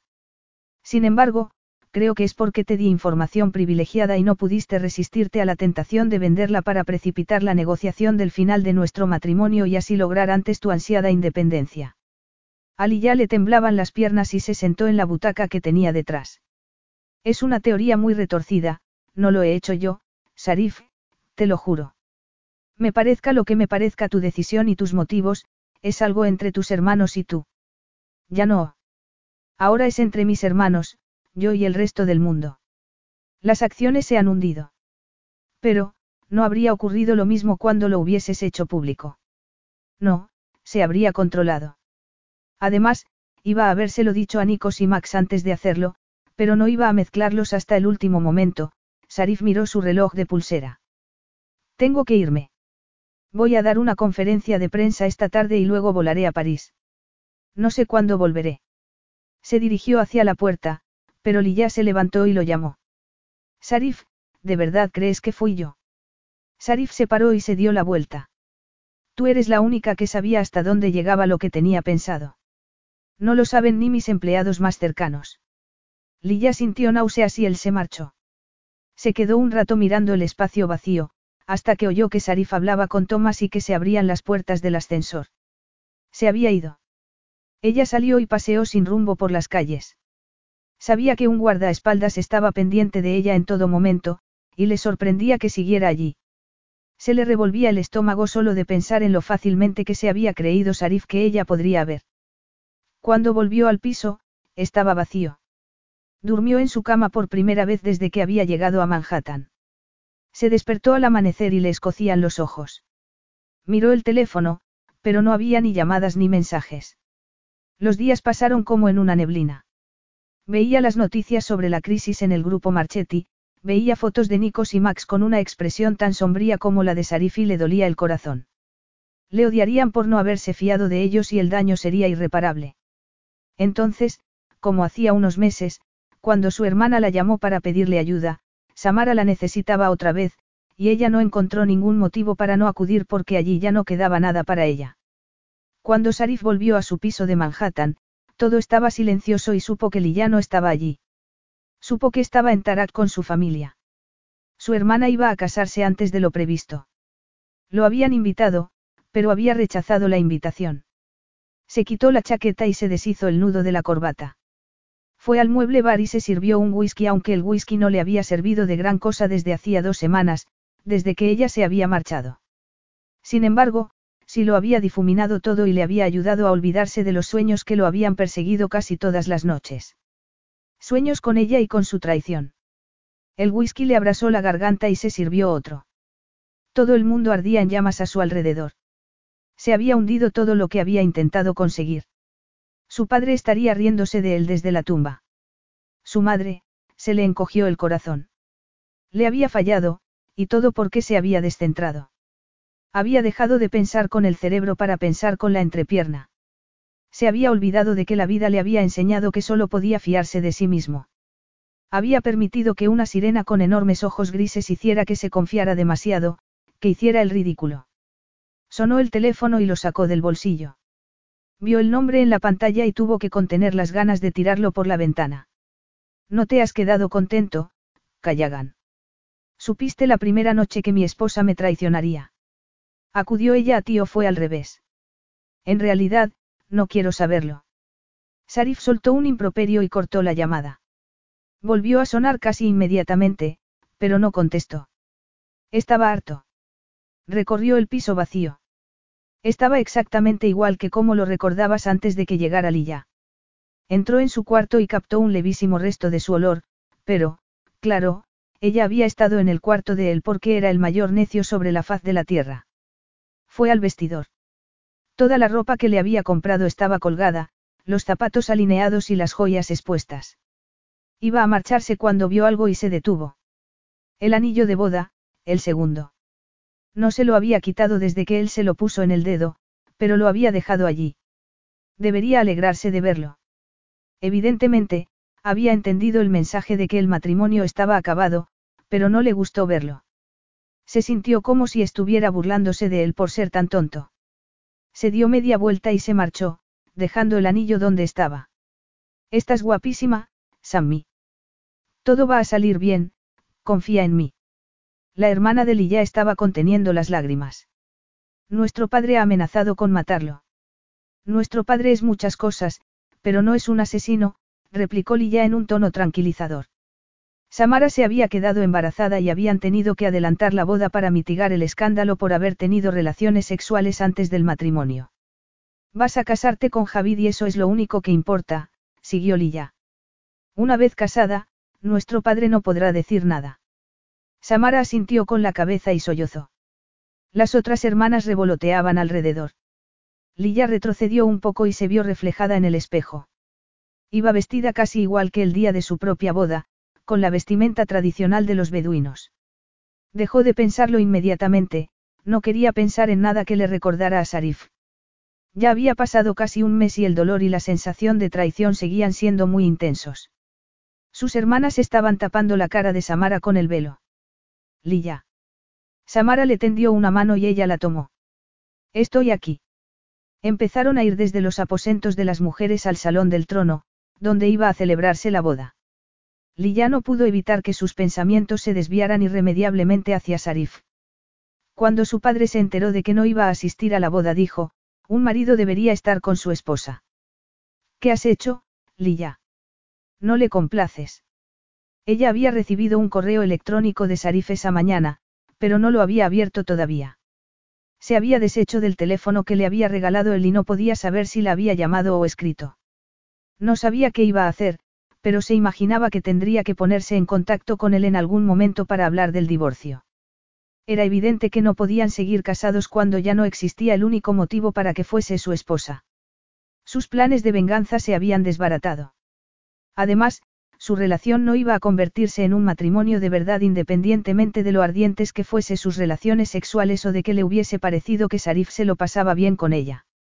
Había evitado ver las noticias internacionales, no había querido ver la disolución del grupo Marchetti ni volver a ver fotos de sus hermanos con gesto sombrío. Les habría contado que ella tenía la culpa de la filtración. Ya estaban en el salón del trono y Lilla se centró en su hermana. Eso era lo importante, no su corazón maltrecho. Esa noche, mucho más tarde, después de que hubiesen terminado los festejos del primer día, Lilla abrió su ordenador portátil. Estuvo tentada de borrar el correo electrónico de Sarif sin abrirlo, pero era demasiado débil. No tenía asunto. Tomó aire y lo abrió. Lilla, he estado intentando ponerme en contacto contigo. Por favor, llámame. Tenemos que hablar. Sin florituras ni explicaciones. Evidentemente, querría hablar del divorcio. Puedes decirles a tus abogados que me manden los documentos del divorcio. Estaré encantada de estudiarlos. Envió la contestación y cerró el ordenador. Durante los días siguientes, Sarif le dejó mensajes con los empleados de su padre, pero ella no contestó ninguna llamada. Él le mandó más correos, pero ella no los leyó. Hasta que un día, uno de los empleados se dirigió a ella para decirle que Sarif estaba en el palacio y quería verla. Le entró el pánico. No estaba preparada para volver a ver a Sarif y oír sus acusaciones, y menos allí, donde la censura de su padre se palpaba en el ambiente. Le dijo al empleado que vería a Sarif. Tomó un pañuelo en cuanto se quedó sola y se tapó los hombros y la cabeza antes de salir de la habitación. Unas empleadas del palacio estaban dirigiéndose hacia la entrada y se mezcló con ellas. Cuando llegaron al patio principal, sus pasos titubearon. Sarif estaba al lado de un todoterreno. Llevaba un polo, vaqueros y gafas de sol. Ella no fue la única que titubeó. Sarif miró a las mujeres y ella miró hacia otro lado y se tapó la cara para intentar pasar inadvertida. Entonces, repentinamente, se quedó sin aliento cuando la agarraron del brazo y le dieron la vuelta. Unos ojos oscuros con un reborde dorado se clavaron en los de ella. Sabía que eras tú, murmuró Sarif mientras le quitaba el pañuelo. Se le paró el corazón antes de desbocarse otra vez. Vociferó su pelo inconfundible. No había podido pasar inadvertida, no había podido nunca. ¿Qué haces? Siguió él mirándola de arriba abajo. Intentabas esquivarme. Lilla se soltó el brazo. Era muy consciente del aspecto tan poco glamuroso que tenía. Llevaba una túnica tradicional por encima de unos pantalones estrechos y unas sandalias planas. Me he dado cuenta de que no me apetecía que volvieran a acusarme de espionaje. Ya te dije que tus abogados podían ponerse en contacto conmigo. Sarif farfulló algo en voz baja. Ella tenía el pulso acelerado y se estremecía por dentro aunque lo odiaba. Eso era mentira. Déjame en paz, Sarif. Se dio la vuelta para marcharse, pero oyó que él hablaba. Sé que no lo hiciste tú, Lilla. Lo siento. Yo, no podemos hablar. Tengo que hablar contigo. Lilla se paró en seco. Jadeaba como si hubiese corrido un maratón. Las otras mujeres habían desaparecido y ella intentaba asimilar lo que había dicho Sarif. Todavía estaba muy dolida y siguió andando para que él no lo viera. Oyó otra vociferación y él apareció delante de ella antes de que pudiera reaccionar. Entonces, vio todo boca abajo y se dio cuenta de que él se la había echado al hombro y tenía su mano en los muslos. Estaba tan atónita e indignada que no podía respirar, y mucho menos hablar. Él abrió la puerta trasera del vehículo y la dejó en el asiento de cualquier manera. Lilla se incorporó un poco y lo miró. ¿Puede saberse qué estás haciendo? Tenemos que hablar, contestó él con los dientes apretados. Él cerró la puerta antes de que ella pudiera decir algo y se montó delante. Ella intentó abrir las dos puertas, pero estaban bloqueadas y el coche estaba moviéndose. Estaba furiosa en el asiento trasero y Sarif estaba en silencio. Estaban saliendo de la ciudad y se internaban en el desierto. Sin embargo, pasaron el oasis y seguían alejándose, iban hacia Almurja. Entonces, no pudo seguir callada y se inclinó hacia adelante sin mirar a Sarif directamente. ¿A dónde me llevas? Todavía falta como media hora. Ponte cómoda. Hablaremos cuando hayamos llegado allí. Lilla se dejó caer sobre el respaldo y cruzó los brazos. Vio los ojos de Sarif en el espejo retrovisor y miró hacia otro lado. Una media hora más tarde, vio una construcción en el horizonte. Casi sin querer, se inclinó hacia adelante para mirarla. Era como una fortaleza pequeña con torreones y rodeada de vegetación. Debía de estar construida en un oasis. También reconoció el perfil de la capital de Almurja en la distancia y comprendió dónde estaban, en la frontera entre Tarak y Almurja. Sarif condujo directamente hasta la construcción y, para sorpresa de ella, se abrieron las puertas. Se quedó boquiabierta. Dentro de los muros había un exuberante oasis con flores, fuentes, estanques y palmeras. Quiso preguntar dónde estaban, pero no quiso darle ese placer a Sarif. Paró el coche en el patio central, que estaba rebosante de flores y arbustos. Era como un invernadero al aire libre, ella no había visto nunca tal variedad de plantas del desierto en un mismo sitio, era mágico. Él se bajó, rodeó el coche y le abrió la puerta. Miró hacia atrás y vio que la puerta de entrada se cerraba otra vez. Apareció un hombre con una túnica blanca y Sarif le dio las llaves del todoterreno. Luego, se dirigió hacia el edificio y ella, a regañadientes, lo siguió. Sarif sabía que estaba detrás de él, notaba su presencia con cada célula de su cuerpo. El arrepentimiento y el remordimiento le abrasaban las entrañas, y no le reprochaba Lilla que estuviera furiosa. La había traicionado de la peor de las maneras. La llevó a otro patio en sombra donde había una mesa con refrescos. Se dio la vuelta para mirarla. Estaba mirando alrededor y estaba tensa. Sírvete, por favor. Ella miró la mesa y lo miró a él con los brazos cruzados. No quiero nada. Puede saberse qué es eso que no puedes decirme a través de nuestros abogados. ¿No oíste lo que te dije en el palacio? Sé que no lo hiciste. Eso ya te lo dije hace un mes. Tuviste la oportunidad de creerme o no. Ya es demasiado tarde, Sarif. Lilla se dio media vuelta, pero él le agarró una mano y ese contacto físico hizo que se le contrajera todo el cuerpo. Lilla, por favor, me dejarías que te lo explicara. Capítulo 11. El dolor estaba a punto de poder con ella, pero lo sofocó porque no quería que él lo viera. Se dio la vuelta como si no pasara nada y se soltó la mano. Muy bien, puedes intentarlo. Se sentó en una de las sillas de la mesa y cruzó las piernas. Oyó que Sarif suspiraba y lo miró de reojo. Estaba pasándose una mano por el pelo y se dio cuenta entonces de que lo tenía más largo. También tenía barba de varios días. Había estado demasiado furiosa para darse cuenta. La verdad es que creí que había sido tú en cuanto me dijeron que se había filtrado. Descarté cualquier otra posibilidad porque te había contado algo que no le había contado a nadie, ni siquiera a mis hermanos, por miedo a que mis planes no salieran como yo quería. ¿Cómo te has enterado? Creo que siempre lo supe en el fondo, Sarif suspiró otra vez, pero Kayagan me dijo que había sido uno de mis empleados. Entró en mi caja fuerte y copió los documentos. Vio que era una información tan explosiva que no pudo resistir la tentación de filtrarla. Acudió a Kayagan, al Consejo de Administración y a mis hermanos con la esperanza de que así impediría que la empresa se disolviera y, de paso, salvar su empleo incluso, de que alguno de mis hermanos lo ascendiera a cambio de la información. ¿Cómo reaccionaron tus hermanos? ¿Tú qué crees? Sarif dejó escapar una risa sarcástica. Se enfurecieron, pero, sobre todo, se sintieron dolidos. Había traicionado su confianza, y la tuya. Sin embargo, hemos llegado a un acuerdo y, seguramente, a una solución. No vamos a disolver el grupo Marchetti, vamos a cambiarle de nombre. Lo llamaremos la Casa de Noor, por el nombre de mi madre. Mi venganza se había basado siempre en deshacer todo lo que había levantado mi padre, Pero no había pensado en todo lo que habíamos levantado nosotros desde que él murió. No veía más allá de mis narices, pero tú me ayudaste a empezar a ver las cosas de otra manera. Tuve que reconocer que la relación con mis hermanos había cambiado. Sin embargo, no quería reconocerlo porque no quería reconocerme que los quería tanto como los quería. Además, voy a adoptar oficialmente el apellido de mi madre. De ahora en adelante, utilizaré mi título de almurja. He dejado a mis hermanos que decidan si quieren conservar el apellido Marchetti o no. A Max no le importa gran cosa, pero sé que lo más probable es que Nikos también se lo cambie. A ya se le formó un nudo en la garganta.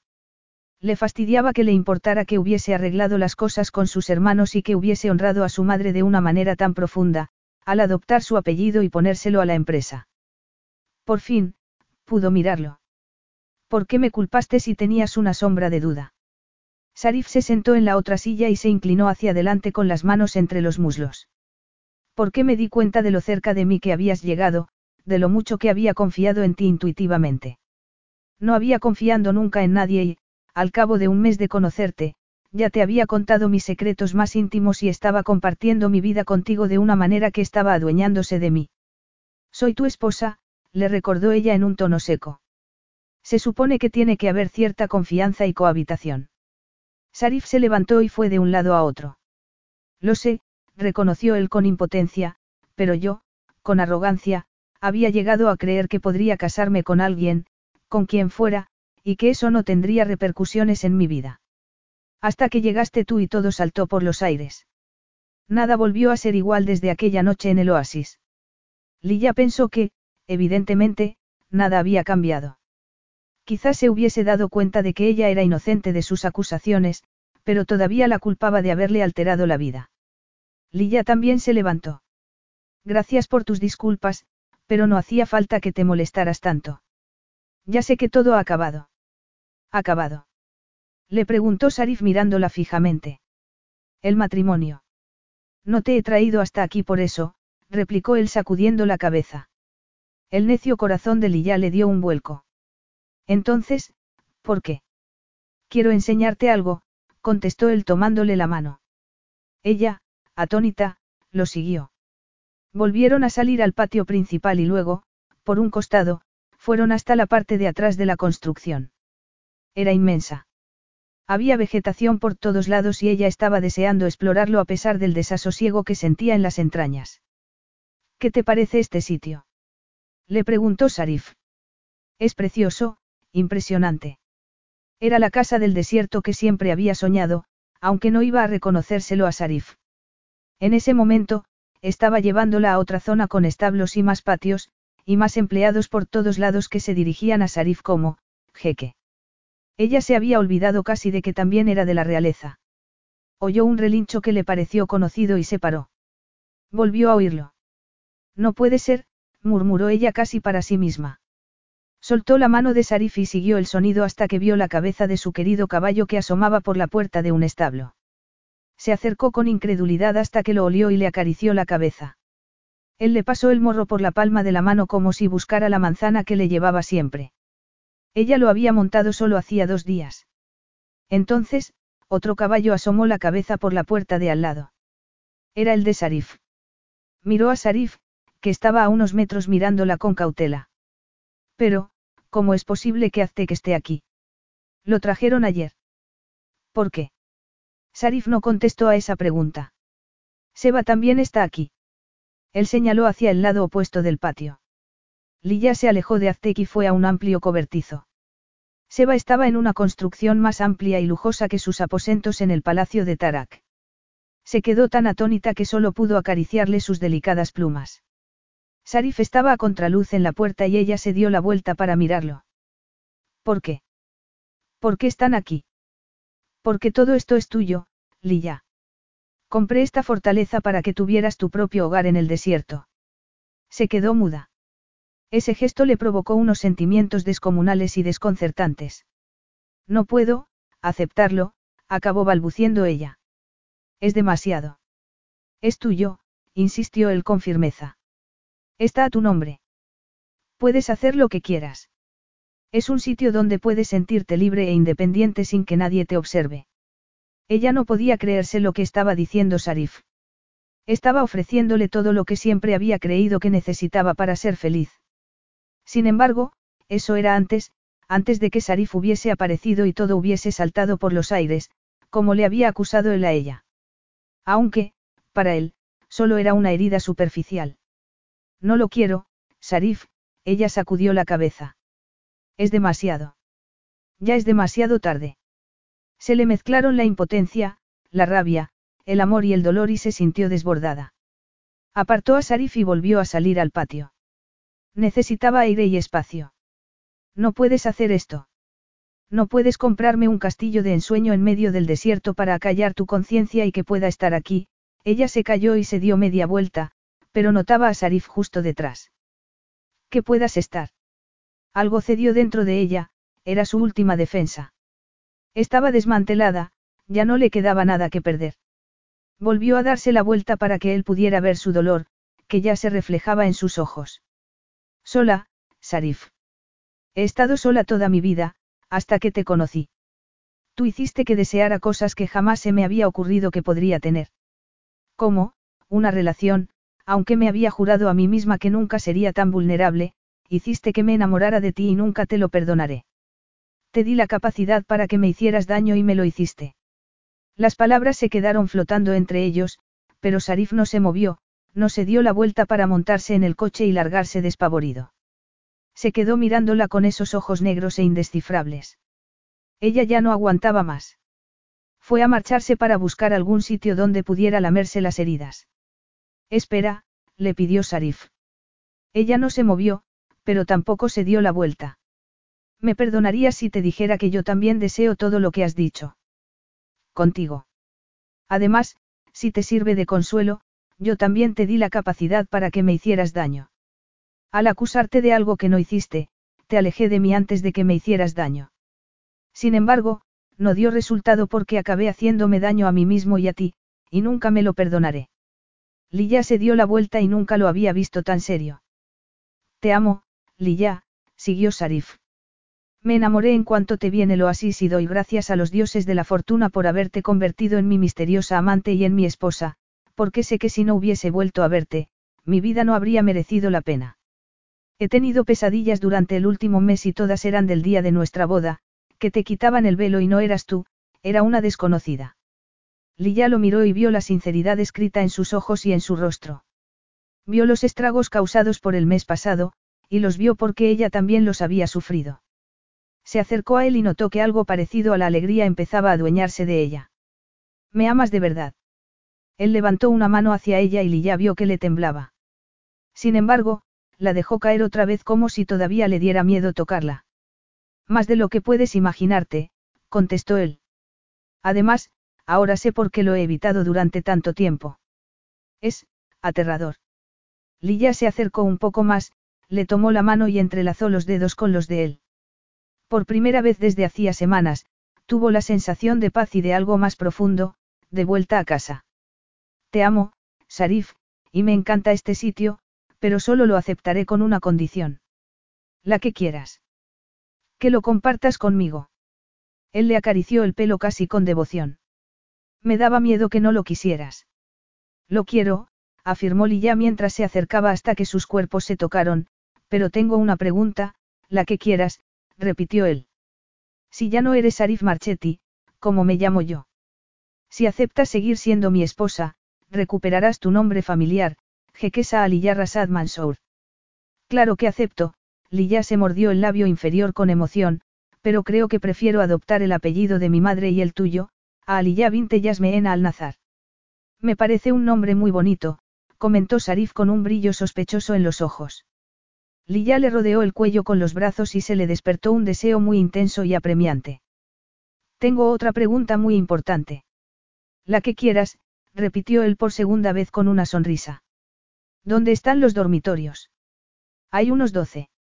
Solo necesitamos uno. Creo que deberíamos probarlos todos para que estemos seguros de que hemos elegido el mejor. La felicidad le bulló por dentro y no pudo contener una risa mientras Arif la llevaba al edificio. Entonces, él se paró y le tomó la cara entre las manos. Ella pudo captar la fragilidad del momento reflejada en su rostro. Esto es real. ¿Eres tú real o te he soñado desde la noche del oasis? Si a Lilla le había quedado alguna duda, se esfumó en ese instante. Entonces, le tomó la mano y se la llevó al pecho para demostrarle que era real, como hizo él aquella noche. Soy real y esto es real. Te amo, Sarif. Él bajó la cabeza y la besó con un cariño y una pasión que la dejaron temblando. No sé si voy a llegar el primer dormitorio, comentó ella cuando se separaron. Sarif sonrió con malicia y con esa arrogancia marca de la casa. No tenemos prisa, no. Ninguna prisa, contestó Lilla con una sonrisa. No salieron de la fortaleza durante un mes, excepto un par de visitas a un oasis muy especial. Epílogo. Siete años más tarde en la fortaleza del desierto. Daniel, por favor, no pongas cuernos en la cabeza de Luna. No podemos hacernos una foto en la que parezcamos normales. Zoe terminó de enfocar la cámara, que estaba en un trípode, y apretó el disparador. Salió corriendo de detrás de la cámara y ocupó su sitio entre todos. Max la estrechó contra el pecho. Estaban detrás de Nikos y Maggie, que estaban al lado de Sarif y Lilla. Nikos tenía en brazos a la adormilada Tessie, de tres años, y delante de ellos estaban Daniel y Luna, primos y como uña y carne. Además, también estaba Olimpia, la hermana de Daniel, con su primo Ben, de cuatro años y hermano de Luna, agarrado de una mano y Estella, también de cuatro años e hija de Sarif y Lilla, agarrada de la otra. La serenidad reinó durante unos siete segundos, hasta que se oyó el chasquido y los niños empezaron a dar gritos y a jugar a lo que estuvieran jugando cuando Zoe los reunió a todos. Zoe fue a mirar la cámara y puso los ojos en blanco con una sonrisa. Se acabó. Me rindo. Es imposible. Luego, cuando Sarif y ya vieron la foto, se rieron a carcajadas. Todos los niños estaban haciendo muecas y Daniel estaba poniendo cuernos en la cabeza de su hermana Olimpia. Max estaba mirando a Zoe con compasión, y ella era la única que sonreía. Nikos estaba besando a Maggie y Sarif estaba mirando a Lilla, quien sonreía enigmáticamente. Que él tuviera la mano sobre su abdomen era el primer indicio del secreto que les contaron durante la cena. El clan de los Marchetti barra Alnazar barra Espiros iba a tener dos integrantes más al cabo de siete meses. Después de las felicitaciones, las lágrimas, los abrazos y las exclamaciones, Zoe había gruñido teatralmente. Gemelos. No pienso sacar ni una foto familiar más, buscaos a otro. Sin embargo, Sasa, la hermana de Max, su marido y sus hijos iban a llegar al día siguiente y habría que tomar otra foto. El sonido de la reunión familiar se había disipado en la noche y en ese momento, después de que hubiese acostado a Estella, Sarif se encontró a su esposa en la terraza del dormitorio. Sarif se puso detrás de Lilla y la abrazó con la barbilla en su cabeza. ¿Qué estás pensando? Ella lo agarró de los brazos. No había sido fácil formar una familia. Lilla había tardado dos años en quedarse embarazada. Lilla se dio la vuelta y le rodeó el cuello con los brazos.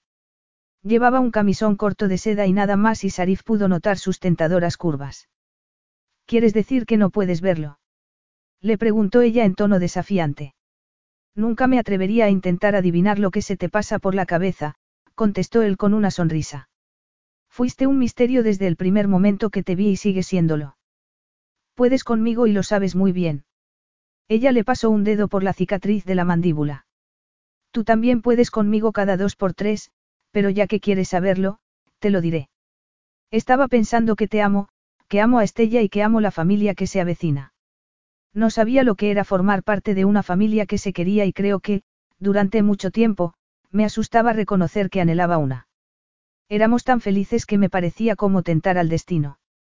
Lo sé, replicó Sarif con la voz ronca. Ya adoro a estos bebés, siguió Lilla con una mano en el abdomen, pero también estoy aterrada porque no quiero que les pase nada. Sarif le dio un beso en la palma de la mano. No les pasará nada y los querremos y protegeremos hasta que puedan vivir sus vidas y vuelvan con sus familias. Te quiero con toda mi alma. No me quieres ni la mitad de lo que yo te quiero a ti, Lilla. Me has salvado. Nos hemos salvado el uno al otro, susurró Lilla besándolo en la boca. Para siempre. Sí, mi amor. Entraron en el dormitorio. La noche los arropó con su manto protector y acalló los sonidos de su amor. Fin.